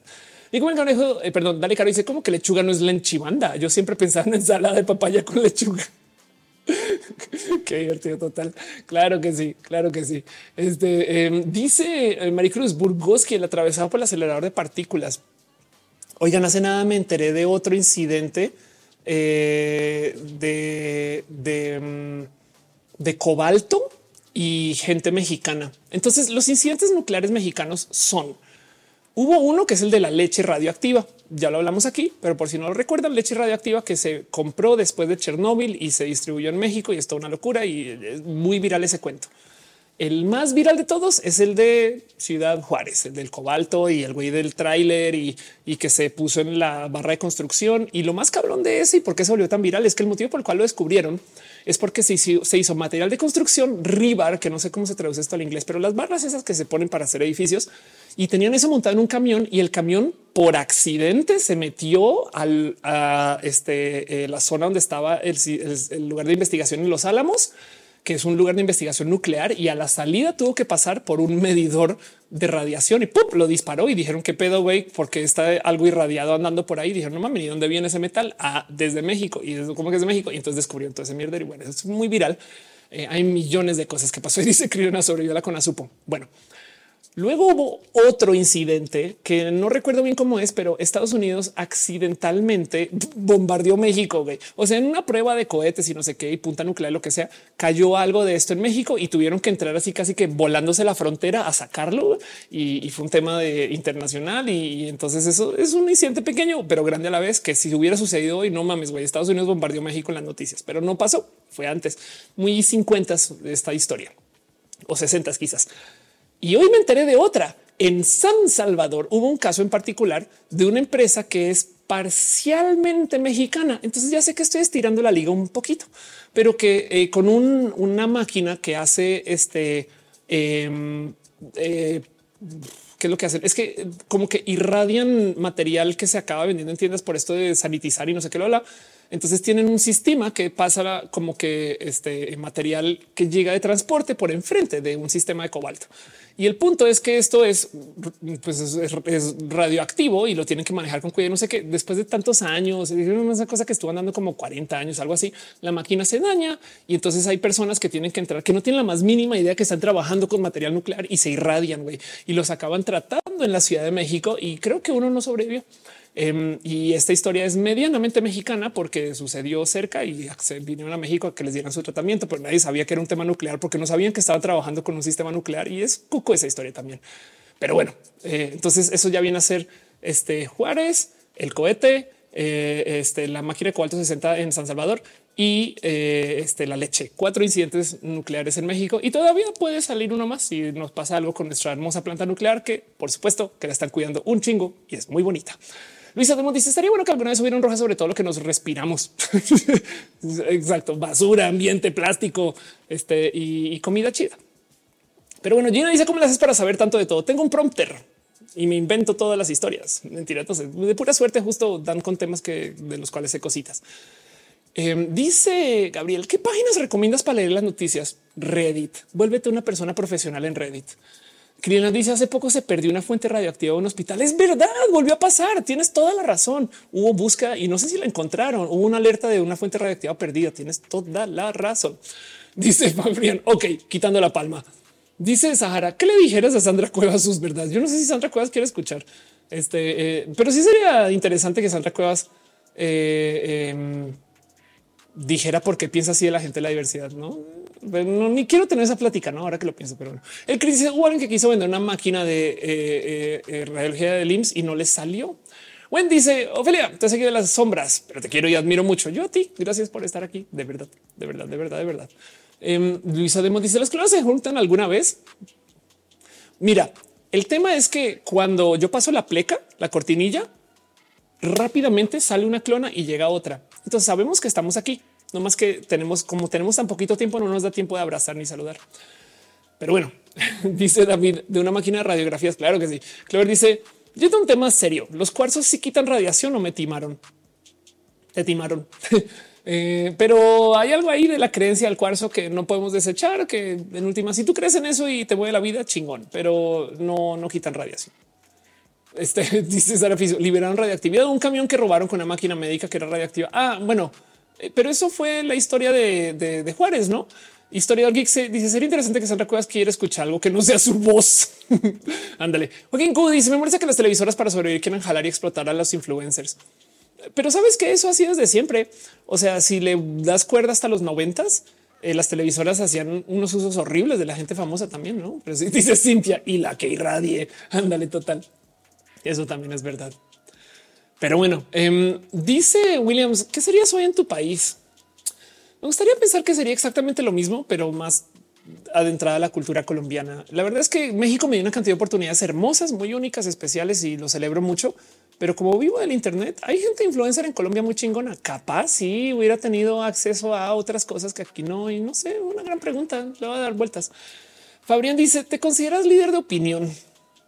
Em, Mira, me contratan por eso. Eh, o sea, sí, sí es un tema de cuando me miden con los números, dicen eres líder de opinión, eres influencer, puede ser. Pero la verdad, verdad es que mi trabajo, yo prefiero decir en el peor de los casos que soy profe. O sea, mi trabajo de mí para mí, o sea, mi misión, mi póster, el que dice misión, visión, que como si fuera empresa de los noventas, que los nombres se llaman como las iniciales de las personas que las fundaron. No, esta empresa que fundó este Mauricio y Ofelia, que se llama Maof, eh, SADCB y que tiene en la entrada un póster de misión y visión. Mi misión es que todo el mundo pueda aprender creatividad eh, o curiosidad. Me explico como que mm, hay gente que no convive mucho con la curiosidad y por algún motivo de la vida yo no dejé de preguntar por qué a todo y me lo gozo mucho. Hay gente súper curiosa, mucho más curiosa que yo y es gente hermosa que con quien a mí me gusta colindar porque siente que todo el día está preguntando por qué, por qué. Em, así que yo insisto que todo el mundo puede aprender o creatividad o curiosidad o las dos. Y por consecuencia, entonces, eh, una vez platiqué con alguien de eso y me dijo, ah, como una profe. no yo, claro. Eso, con eso conecto un poco más. Pero bueno, Rafael dice Poncho de Nigri salió de un Big Brother. Ándale. Clover dice no mames, eso hicimos en la universidad con un profe viejito cuando hicimos empresas. Qué cagado. Soy yo, bebé. Dice enterarse de todo es bueno. La neta, sí, la neta, sí. Este Capitán Furia dice eh, Ofelia, sigues aquí. Claro que sigo acá, por supuesto. William Segura dice eh, contigo entendí el mundo de las cripto en una entrevista con Alex Fernández. Qué chido. Muchas gracias. Sí, eh, es un gran episodio también. El episodio con Alex fue muy bonito. Dice Killer Queen Maof S.A. Sí, está muy divertido. De repente te enteras así de este, no, Carlos, Alberto y Gonzalo, no cago al Real Academia del Dino Meme que haces cosas hermosas. Soy tu fan millones de veces. Está en el chat y dice el chisme de vida. Claro que sí. Taquito dice te quiero mucho. Yo a ti, Rodrigo dice qué pasó con tu canal de YouTube. Ahí está todavía. Ve, asómate, date una vuelta. Dice Caro Off es experta en expertizar a la banda total. Robert dice crece la numerología no le entiendo nada. O sea, la numerología son de las cosas que digo, ¿cómo? ¿Cómo? ¿Qué? Porque eh, eh, he visto gente hacer cosas en chinga con la numerología de significados y demás, pero de las cosas que eligen a veces lo topo. No es arbitrario, pero para mí es arbitrario. Es como que el nombre, pero no el apellido. Este, eh, la fecha, pero con eh, eh, año solamente en cuatro, en cuatro dígitos y no, entonces como que es un poco de está bien raro esto y entonces por consecuencia me rebasa y no, porque no, tengo opinión entonces, pero en que es una cultura, la cultura de numerología me parece muy real y válida y divertida en ese caso sí. Arnulfo dice cuál era el chiste que Elon quemó todo, que Twitter se está quemando. Básicamente, Clover dice Ofelia responde a más de 200 personas al mismo tiempo y no damos abasto. Qué chido. la verdad es que igual se va a acabar ahorita la transmisión porque tengo que ir cerrando en unos minutitos, nomás porque tengo que cerrar la transmisión en menos de cuatro horas. ¿Por qué? Porque si transmito más de cuatro horas, sobre todo YouTube, se pone muy punk. O sea, YouTube eh, después de cuatro horas, el recalentado, o sea, la gente que ve esto después en replay mañana, eh, comienza a la mitad y entonces la gente no entiende, pero no, no saludaste y es de no, no, no, no, tengo un problema que entonces trato de mantener la transmisión debajo de cuatro horas también porque no mamen cuatro horas. Entonces ahorita dentro de un poquito me voy a ir despidiendo, pero también vamos a tener otro show la próxima semana. No pasa nada, pero gracias por estar aquí de todos modos. Soy yo, bebé, dice y hacen nada. Exacto. Sí, total. Fabrián dice pregunta de lo más simple. ¿Te gusta tu cabello oscuro o rubio? me mamaría tener el cabello rubio, pero la disciplina no me deja. Soy tan ansiosa que todo el tiempo le estoy metiendo mano al cabello. Entonces tener el cabello así que no es, o sea, ahorita ya está, ya está muy café. Es como moradón de lo que queda. Em, y la verdad, verdad es que eh, eh, solo así puede crecer. Es que yo lo quiero tener largo, güero y de buena calidad. O sea, es imposible todo eso. Arnulfo dice te extrañaremos muchísimo. Aquí vamos a estar todos esperando. Dice a mimir. Claro que sí. Este eh, me mamaría tenerlo largo, güero y, en, buen, estado, pero no se pueden las tres o sí se pueden, pero con mucho cuidado. Y yo no me lo merezco porque soy muy ansiosa y no he podido dejármelo crecer. Güero, entonces vamos a ver si crece así y luego veremos si lo güerizo otra vez. Schaffer dice que vas a cenar sus abrazos y sus cariños. Voy a hacer Luis que dice qué bonito. Me dejo pensar si a tener como esa visión misión alrededor de la cual gire todo lo que decides hacer. Claro que sí. Mire, y te digo algo, lo que escribas no está escrito en piedra. Date una misión, visión, vívela, igual y en seis meses la cambias, pero ya que tienes algo, es como, es como para dónde apunto el cañón.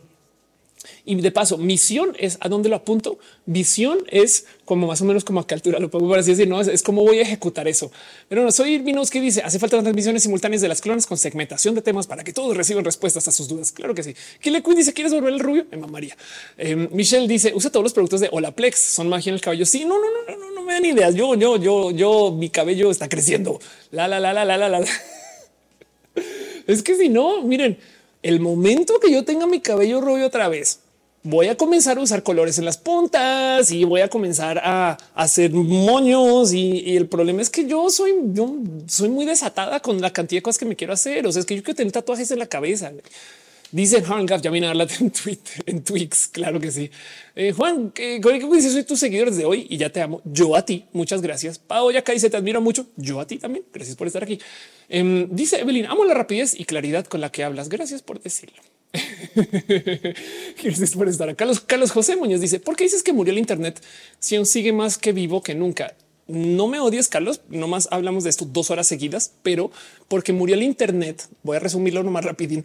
Este eh, murió el Internet como lo conocemos. Esa es la conclusión de todo esto. ¿Por qué lo digo? Porque el Internet de hoy tiene mucho contenido autogenerado y entonces eso trae dinámicas diferentes que dices no es lo mismo que antes. Pero del otro lado, desafortunadamente, por cómo están estructuradas las redes sociales, hay una obligación de tener que hacer contenido que sea clickbait.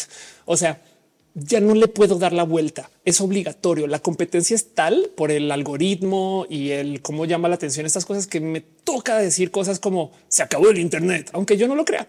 Entonces, una vez arranca el show, digo no, no se acabó, nomás se acabó el Internet como lo conocemos. Y por eso todo esto que estás viendo es esa sopa de sucederes. Eh, Carita dice apenas estoy siguiendo y me encanta tu contenido. Muchas gracias. Gracias de verdad. White Tower dice cómo le hiciste para tener el cabello largo o fue por crecimiento normal. Em, por fin, después de que me lo dejé de mm, dejé de jugar con él.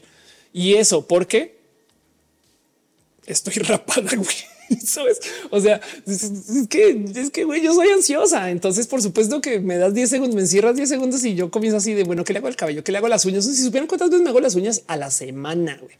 Pero bueno, Luisa Demo dice pero largo rifa. Gracias. Hangap dice Ofes, alumna destacada de cómo hablar rápido, impartido por el mismosísimo Mr. John Freddy Vega. Y eso es totalmente real. Mi profe de hablar rápido se llama John Freddy Vega de Platzi, que insisto, debería hacer un curso en Platzi que dice cómo hablar rápido y no morir en el intento. Curso profesional de hablar rápida. Pero hay videos por ahí donde Freddy lo explica. Dice este Eduardo, ahí está dando follow. Dante Evil dice: Tengo una duda que si es quiero ser mujer y a veces eh, eh, me siento a gusto siendo hombre. Tú sé lo que quieras ser. Puedes ser mujer un día y luego puedes ser hombre otro día, o puedes ser ambas, o puedes ser gender queer. Tú, tú, lo que tú digas que eres, yo te lo respeto. William Segura dice: Ophelia, no hagas caso a la notificación de es un usuario random. Está cagado, no es alguien que abrió una cuenta que se llama notificación para trolear, güey. Y es el troleo más pobre del mundo. Lástima. Carlos dice, y las chicas que están en tratamiento hormonal les crece el cabello de largo. No siempre, ¿eh? pero sí, sí pasa que, a ver, uno de los temas por los cuales hay este, eh, esto del desarrollo de, cabello y demás eh, que varía con el tiempo es porque la testosterona afecta. O sea, alopecia y demás a veces, no siempre se detona por procesos testosterónicos. Entonces, cuando comienza a bloquear la testosterona, eh, tu cabello vuelve a crecer o se tapan entradas y cosas así. A mí me pasó. Em, de paso, finasterida y estos tratamientos para la caída de cabello son bloqueadores de testosterona. Entonces, pues sí, dice B194. Me gustaría que fueras al podcast de Mr. Doctor. Estoy casi segura que no, no recuerdo. Creo que Mr. Doctor me invitó una vez y le dije que no, pero, pero sería chido. Más bien que me invite eh, o No sé bien quién es de paso, pero estoy casi segura que sé quién estamos hablando. TikToker que hace contenidos de medicina, no me sea Mr. Doctor. Estoy casi segura que sé quién hablas. Ahorita dice es como los videos que tienen muchos estímulos visuales y atrapan a los niños. Ándale, total. José, José le dice amo tu contenido. Eres una mujer de verdad maravillosa. Gracias por decirlo. También te quiero a ti. Calita dice que te pareció participar en la de, de velación de la bandera de Walmart. Oye, qué chingón es que la banda de Walmart como empresa, eh, cuando me invitaron a colaborar, todo en lenguaje incluyente y además, miren, cuando yo hablo con la banda con la que trabajo, empresas acerca del lenguaje incluyente, a veces dicen, uy, perdón, y comienzan a comunicar de modos que no requiere género, que eso es una forma de usar lenguaje incluyente, ¿no? Walmart sin pedos mandó una comunicada a toda la empresa que sea Junt X. Ah, no, perdón, con la E, Juntes, ¿no? Y si fue de wow, ah, no, todes, ¿no? Y si fue de, güey, eso está en otro nivel. Pero bueno, dice Carlos Mazarigo, disculpa, si voy a conocer un hombre trans, ¿algún consejo para no regarla? ¿Qué le diría? Este, eh, nada, todo con curiosidad y con cariño y con amor. Tú, a ver, ahí te hago un análisis. Eres, eres, eres mexicano, ¿no, Carlos? Este, em, imagínate que esa persona esté diciendo, ay, va a conocer a alguien de México, ¿sabes? Eh, eh, el punto es enfócate. o sea, si llegas con mi pregunta acerca de que es, una persona que no es válida, problemas. Pero yo sé que tú no eres así. Yo te conozco. Dice Albert, pronto se les va a acabar ya están hartando al mundo. Que se nos va a acabar el sufrimiento. Sí, Pau dice te quiero. Este Dante dice eh, cuando un video con Vico. Hace rato que no veo a Vico. Hace nada hable de Vico en una entrevista. Le tengo mucho cariño y muchas historias con Vico. Hancap dice cómo viste eh, eh, el tema de la venta de Banamex. No sé en qué anda. No, no, no sé nada. Espero, pero mira, vender un banco no debe ser fácil. Esto es lo que tengo que decir. Dice Eduardo Romero, las hormonas exógenas no tienen el mismo eh, deterioro que los esteroides. Los esteroides no son hormonas exógenas también, pero es que es diferente. Es que, a ver, em, y, por deterioro te refieres como a guardadas, como si las guardas en un cajón y entonces tienen tanta vida y esas cosas. Varía, no supongo, según lo que se consuma. Y de paso, también eh, hay millones de modos de consumir hormonas. Hay unas que tienen este, eh, absorción alta, otras baja. Em, y en últimas, el cuerpo requiere de hormonas. Fin.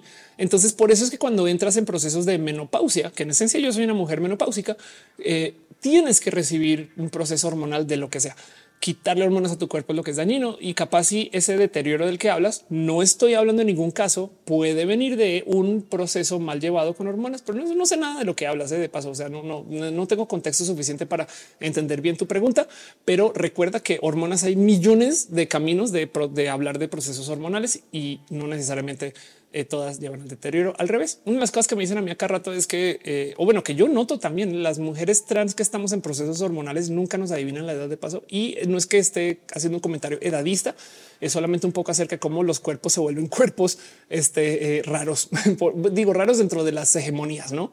Pero bueno, el caso. Em, Joaquín dice me tenía que dormir hace dos horas. no voy a dormir ya. Adiós hasta mañana. Joaquín, no te preocupes. Esto queda grabado. Lo puedes ver el resto en YouTube mañana. Bye descansa y si, si te quieres quedar igual no pasa nada. Total. Dice Carlos José. O sea que las chicas trans están en tratamiento hormonal ya en tratamiento capilar para que el cabello les crezca. No necesariamente. No más. Mira, las hormonas no son la transición y transicionar no implica hormonarte. Pero si bloqueas testosterona, porque de paso no tienes que ser trans para bloquear testosterona, hay un proceso de medicina de la cabeza y el crecimiento capilar que responde a eso. Unas por otras. Alexis dice cómo te fue tener a Vico de Rumi. Vico es lo máximo. Es una persona muy lista, muy cool, muy bandera, o sea, muy bien hecha, muy chingona. Todo lo hace. Es chambeadora, güey. O sea, Vico donde está ahorita en su vida profesional es porque güey no ha parado de chambear y mis respetos. Y así era en casa, nerdeaba todo el día. Vico es nerd de paso, por si no sabían. Chris dice tú eres el que corrió una persona de Starbucks porque te dijo señor. No, Starbucks fue quien corrió a una persona de Starbucks porque yo no contraté a esa persona y de paso yo hablé con Starbucks para que no lo hicieran y les valió gorro.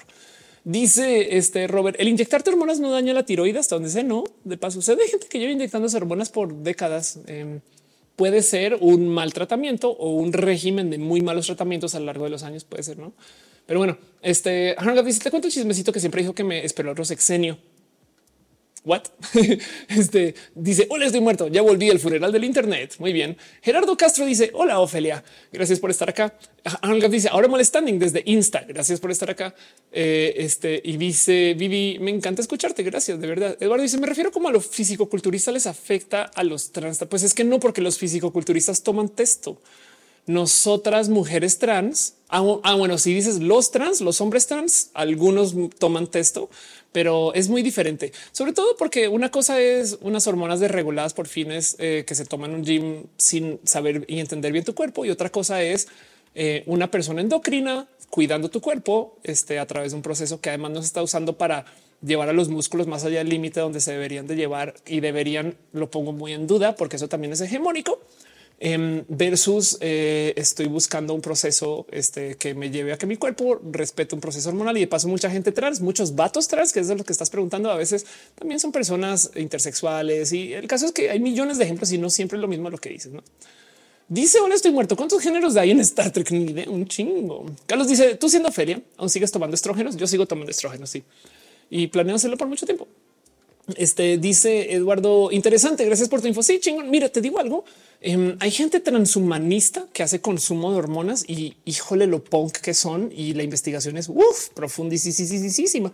Em, pero sí es verdad que sobre todo en los rubros del fisicoculturismo, o sea, hay gente que se inyecta estos raros aceites y cosas. O sea, hay algo ahí como del em, ah, una cultura que no está respetando tanto al cuerpo, pero es un decir, porque hay gente fisicoculturista que güey, su cuerpo es su templo y están haciendo lo que quieren con él. Entonces no va a generar a toda la gente fisiculturista, no más que a veces te topas con personas que se les va la mano mal.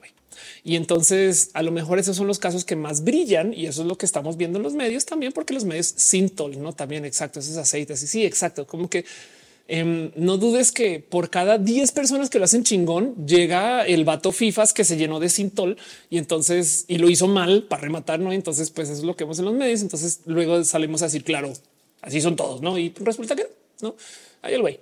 Arnulfo dice cuántas tecnologías bautizadas tiene Star Trek. Un chingo. Jaime dice mi mamá era fisiculturista y murió por eso. Lo siento, lo siento de verdad. Sí, total. Hay algo ahí como de em, a dónde voy con todo esto es que no quiero castigar ni asociar a que toda la gente fisicoculturista abusa de esto. Es más bien que hay mucha gente que dentro de estos procesos entran al abuso. No, entonces no quiere, o sea, causalidad y no quiere decir correlación ni viceversa. Saben como que eh, el, punto es que acuérdense que los casos que vemos en los medios siempre son los que más brillan y los que los medios más quieren castigar. Seguramente hay un chingo de gente que es muy responsable en esto, pero también no hay información, no hay cuidado, no hay respeto en medicina. Entonces, por supuesto que hay complicaciones. Estoy tratando de ser muy amable con mis palabras aquí, pero me entienden, no? Dice Alexis más contenido para Agustín Laje. Ándale. Fernando te dice como el vato que murió esta semana de 30 años. Qué fuerte. Ándale. Pues sí. Este dice LST. Se requiere ser mujer trans para feminizar tu rostro. Claro que no. No habla con eh, ve a Transalud y te van a no tienes que ser mujer trans para feminizar. Tiffany, si quiero empezar mi tratamiento hormonal, pero hace días tengo ataques de, espera que estás diciendo tengo ataques de ansiedad o ataques de anestesia. ¿Qué fue lo que escribiste?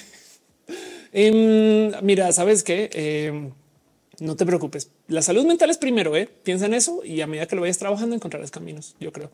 Arnulfo dice: Yo escucho que fisiculturistas al exceso también desgasta mucho el cuerpo. Es que, pero es que es que eso es lo que van a decir. Arnulfo, sabes como que es lo mismo que decir que la banda que eh, maneja rápido en coches en autódromos este, siempre choca. No sé, no eh, ansiedad. Sí, yo creo que sí. Bueno, dice, ¿sabes algo sobre el síndrome de ovario policístico? Muy poquito. Eh, he convivido con muchas personas que conviven justo con el síndrome pero la verdad es que es algo que no domino desde mi conocer a profundidad. Lo que sí sé es que conlleva a que tu cuerpo maneje los procesos hormonales de modos muy no estándares. Dice Fabián, ¿qué opinas de la selección mexicana? No tengo la más mínima idea si la selección mexicana es chingona, pero voy a decir que eh, le intentan. Una vez alguien me dijo que lo impresionante de la selección mexicana es que, y esto es un comentario suramericano, yo no sé de qué estoy hablando, entonces por favor, ahora, si antes yo les digo duden de mí, ahora duden más, voy a replicar como loro algo que me dijo una persona suramericana, que la selección mexicana no tiene competencia para entrar al mundial. Entonces por eso va tanto. Mientras que si tú estás en Sudamérica, compites contra grandotes del fútbol y por consecuencia es imposible a menos que seas de los países grandotes del fútbol. Y lo que me dice es por eso es que la selección mexicana siempre llega al mundial y luego le rebotan.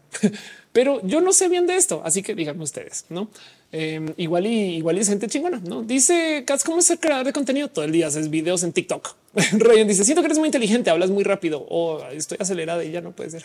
Ryan dice: ¿Cuánto vienes a Bogotá? Quiero ir este año. Luis Sierra dice: que una participación en el Pride de TikTok. Gracias. Es que cool por decirle. Ali dice: ¿Cómo manejas los episodios de disforia?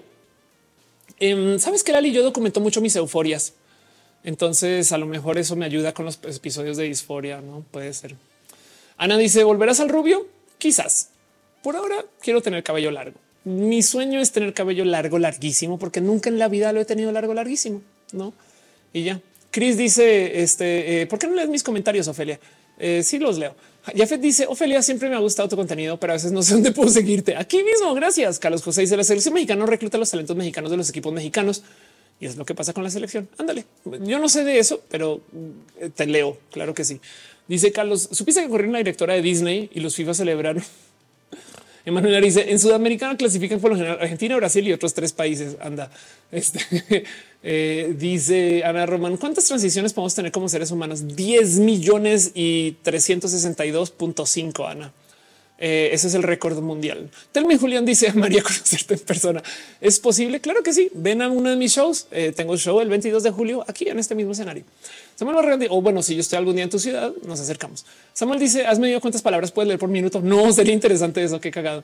Nicole dice, ¿qué me aconsejas para cultivarme más? Siembra tu curiosidad. Las cosas idiotas todavía nos pueden dar curiosidad. A ver, vamos a hacer un ejercicio ya para irme despidiendo. Hace nada salió a luz de que yo no he hablado mucho acerca de los termos. ¿Por qué? No sé. Pero podemos preguntarnos cómo funciona un termo. ¿Por qué? Porque en estos colores, ¿dónde se fabrican? Em, ¿Por qué el termo se carga desde arriba y no desde abajo? ¿Acaso funciona bien el termo dentro? Es más, existe un estándar de ancho de termo porque si lo piensan, hay backpacks y mochilas que tienen estándar de ancho de termo. ¿De dónde viene eso? Los termos se usan desde hace mucho tiempo, pero eh, eh, existe algún modo por el cual ese sistema cilíndrico es el mejor. No causará esto alguna forma de este desorden térmico dentro del termo, porque tú creerías que está más caliente arriba que abajo. ¿Cuánta presión aguanta el termo? Porque en este material, ¿en qué países se fabrican? ¿Cuánto se transporta un termo antes que se use? Eh, se pueden reemplazar las tapas. ¿Será que los termos sirven para hacer transporte electromagnético? Puedes magnetizar un termo. Si magnetizas un termo, sirve para abrir una puerta. Puede tener un termo, este eh, sistemas NFT para que se active con tu celular y entonces el termo solamente lo pueden abrir ciertas personas puedo seguir. ¿Quién creó los termos? No digo, es un ejercicio en curiosidad, pero hazle preguntas a la vida.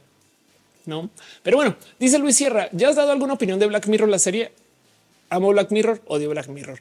Eh, ojalá nos enseñara a querer más la tecnología. Dice que, hagamos un roja de toppers y termos. Los toppers en particular me despiertan mucha curiosidad. Indrix dice que a qué empezaste su transición a los 28. Carlos José dice: Comentas algo de Disney. Lo más comentado es que la película de elementos tiene un personaje que no se identifica sin ningún género y comentan que los niños no deberían de tener esa desorientación. Eso que güey. Es más, si le rascas, seguro hay un chingo de personajes que no tienen género igual y hasta ahora se escandalizan porque la guerra de, dice Manuel Ariza. En fin, la termodinámica. Sí, total. Eh, Pérez Israel dice: ¿Será que si dejo de tomar hormonas, mis pechos desaparecerán o se quedan? Eh, se quedan. Depende. Bueno, depende de tu desarrollo. Depende del show, no? Este depende de cómo te desarrollas más, pero eh, este suele ser que el crecimiento, o sea, sí, sí hay un motivo por el cual existe cirugía para hacer reducción mamaria y es porque una vez crecen ahí siguen. Aunque dice termo acá en Sudamérica es un modismo para referirse a la gente necia para rematar. Exacto. Elvira Córdoba dice vas a continuar usando Reddit. Sí, no es, o sea, medio Reddit sigue siendo buen Reddit, aunque qué lástima que había un mejor Reddit, pero prefiero medio Reddit a cero Reddit. Samuel Barragán dice sospecho que el diámetro de los termos le apunta al de las latas, que sí está estandarizado. ¿Qué eso? Miren, les voy a decir algo. Hace nada descubrí que el glitter, esto ya lo mencioné antes, pero lo vuelvo a mencionar y ya para irme despidiendo. El glitter es un proceso de desarrollo de corte de plástico que se hizo por fines militares. Y hay toda una historia atrás de esto que amerita todo un roja. Pero el punto es que la gente que hace glitter también hace cortes súper precisos para cosas de índole militar. Hay una cosa que usan los aviones de guerra que se llama el chaff. Este, eh, el, el chaff del radar en esencia son trozos de em, este eh, material reflectivo que cuando los sueltan los aviones, entonces este, eh, los aviones de guerra, pues el radar como que no sabe bien dónde está el avión. Y esto en esencia, em, vamos a qué traduce esto en español de paso. Eh? Vamos a según Google, esto es paja llamado ventana por los británicos. Pero el caso, esta cosa, cuando lo sueltan los aviones, entonces desorientan mucho la medida en radar y la gente que hace esta producción del chaff eh, también hace glitter y entonces es porque tiene máquinas que hacen cortes muy precisos de plástico o de materiales relacionados. Eh, y hace nada aprendí eso.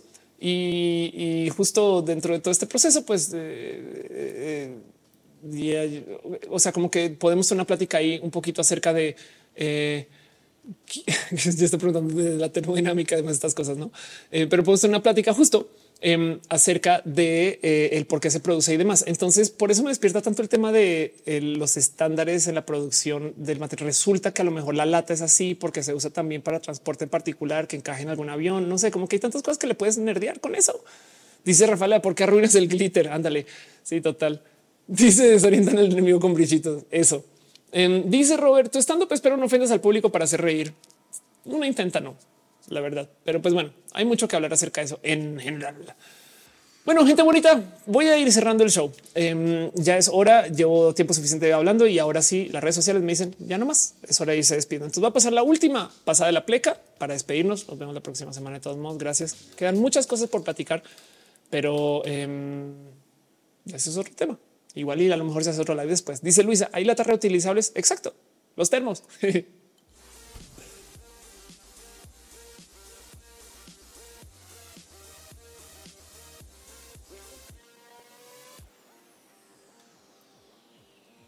gente chida y chingona. Recuerden que este show se acaba, pero no se acaba.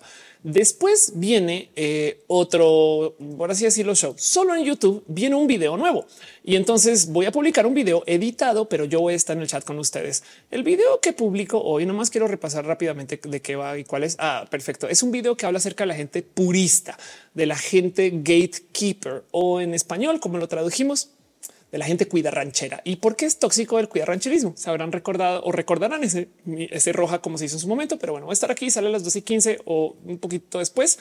Em, y yo voy a estar en el chat con ustedes y sale igual después de cada roja. Quiero súper agradecer a la gente hermosa que vino, estuvo acá. Yo sé que quedaron preguntas, pero pues de ahora sí ya me toca ir cerrando rápidamente porque si no se me acaba mi hilo de cuatro horas de transmisión y estoy navegando lo suficientemente cerca como para entrar un poquito en pánico. Un súper abrazo a la gente en el Patreon, Aflicta, Ignis 13 Chocuas de los Trini P, a la gente que suscribe 98 GQ 9 Sergio Quiros 9 Aflicta, Afrodita Sobria, Alejandra Valencia, Alejandro González, Ana Terraza, Ana Virgen, Andrés Felipe Hurtado Murillo, Andy, Mejía, Antoine Rafael Pérez Villalobos, Arbano En 93, Alen Hugo, Arnulfo García, Aurea Castillo, Azucena Baeza, Bertz, Hernández, Brenda Pérez Lindo, Bruja de Maíz, tú, de los transtuajes, Capitán Garra Negra, Carlos Como, Cecil, Bruce, Dale Caro, Daniel Vargas, Dana Coronado, Dani Fields, de los PP, te vamos también a ti, familia, Don Lante, Don Donovan del Valle, Edgar Rigo, Eduardo GTZ, e Amy Duarte, Elius Delgado, esa rola un podcast más, Fabián Metis Ramos, Ferry Hero, Fernando Cernas, Flavio Guadalupe, Palomares Hernández, Fricklicious, Giali Lith, un abrazo, Great Dragon, Gustavo Rocha, Haji BS, Héctor F. Arrola, Igu Gons, Irene RN, Isabel Ruesga, Yadeloid, Jessica Mendita, Jorge Villas, Juan, Juan Carlos Luna, Jules King,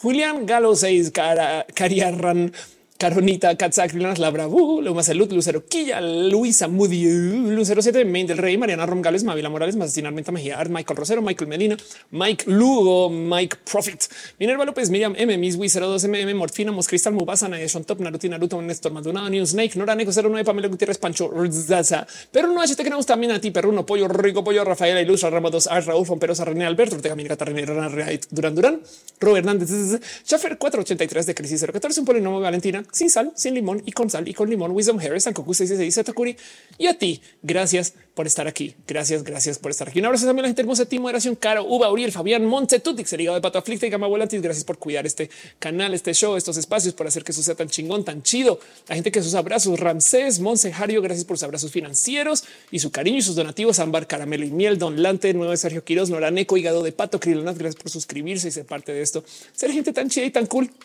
la gente hermosa que son sus cariños en el TikTok, que son un chingo de personas. Entonces, nomás voy a tratar de leer esto. Santiago Lira, Noche con Bruma, Shen, vamos a ver si logro pasar por toda lista. Dante, Evil, Pedrito Caballero, eh, Shedfix, eh, Nancy Palamela, Hernán, Fergi, Eros eh, Saucedo, eh, Main Rush, Joaquín Hernández, dos puntos o Chasing Stars 16. Esto es toda la gente que me dejó cariños hermosos. Ulises, José Islas, Alexander Ubaldo, Bill, José Islas, gracias también. Es un chingo de cosas. Luis Hernández, gracias. Y si me dejaron más cosas y no leí, déjenmelo saber. De todos modos, les quiero un chingo. Gracias por estar acá. Eh, Dante Evil también por dejar cariños otra vez. Y mm, sepan que yo les tengo muy en mi corazón. Este show sucede porque ustedes hacen que suceda. Nos vemos la próxima semana de todos modos y nos vemos en redes igual. Gracias por venir y dejar tantas preguntas. Em, Ana dice que tan valioso usar el bullying en el stand up comedia es horrible. Eh, si tu comedia es golpear gente, entonces no puede ser tan comedia. Todos los actos de comedia violentos siguen siendo actos de violencia, pero bueno, el caso. Puedo hablar largo y tendido de esto. Ya es hora de cerrar. Se les quiere un buen. Nos vemos y mm, gracias por hacer que Roja sea tan chido. Gracias por venir. Gracias por comentar y hablemos en las redes. ¿va? Este hasta el próximo lunes y de paso hoy es luna llena. Entonces, linda luna, una luna llena muy importante. Salgan, vean la luna, tómense fotitos, escríbanle a alguien, compártasela a alguien. Yo no sé. La luna es bonita de ver en general. Mm.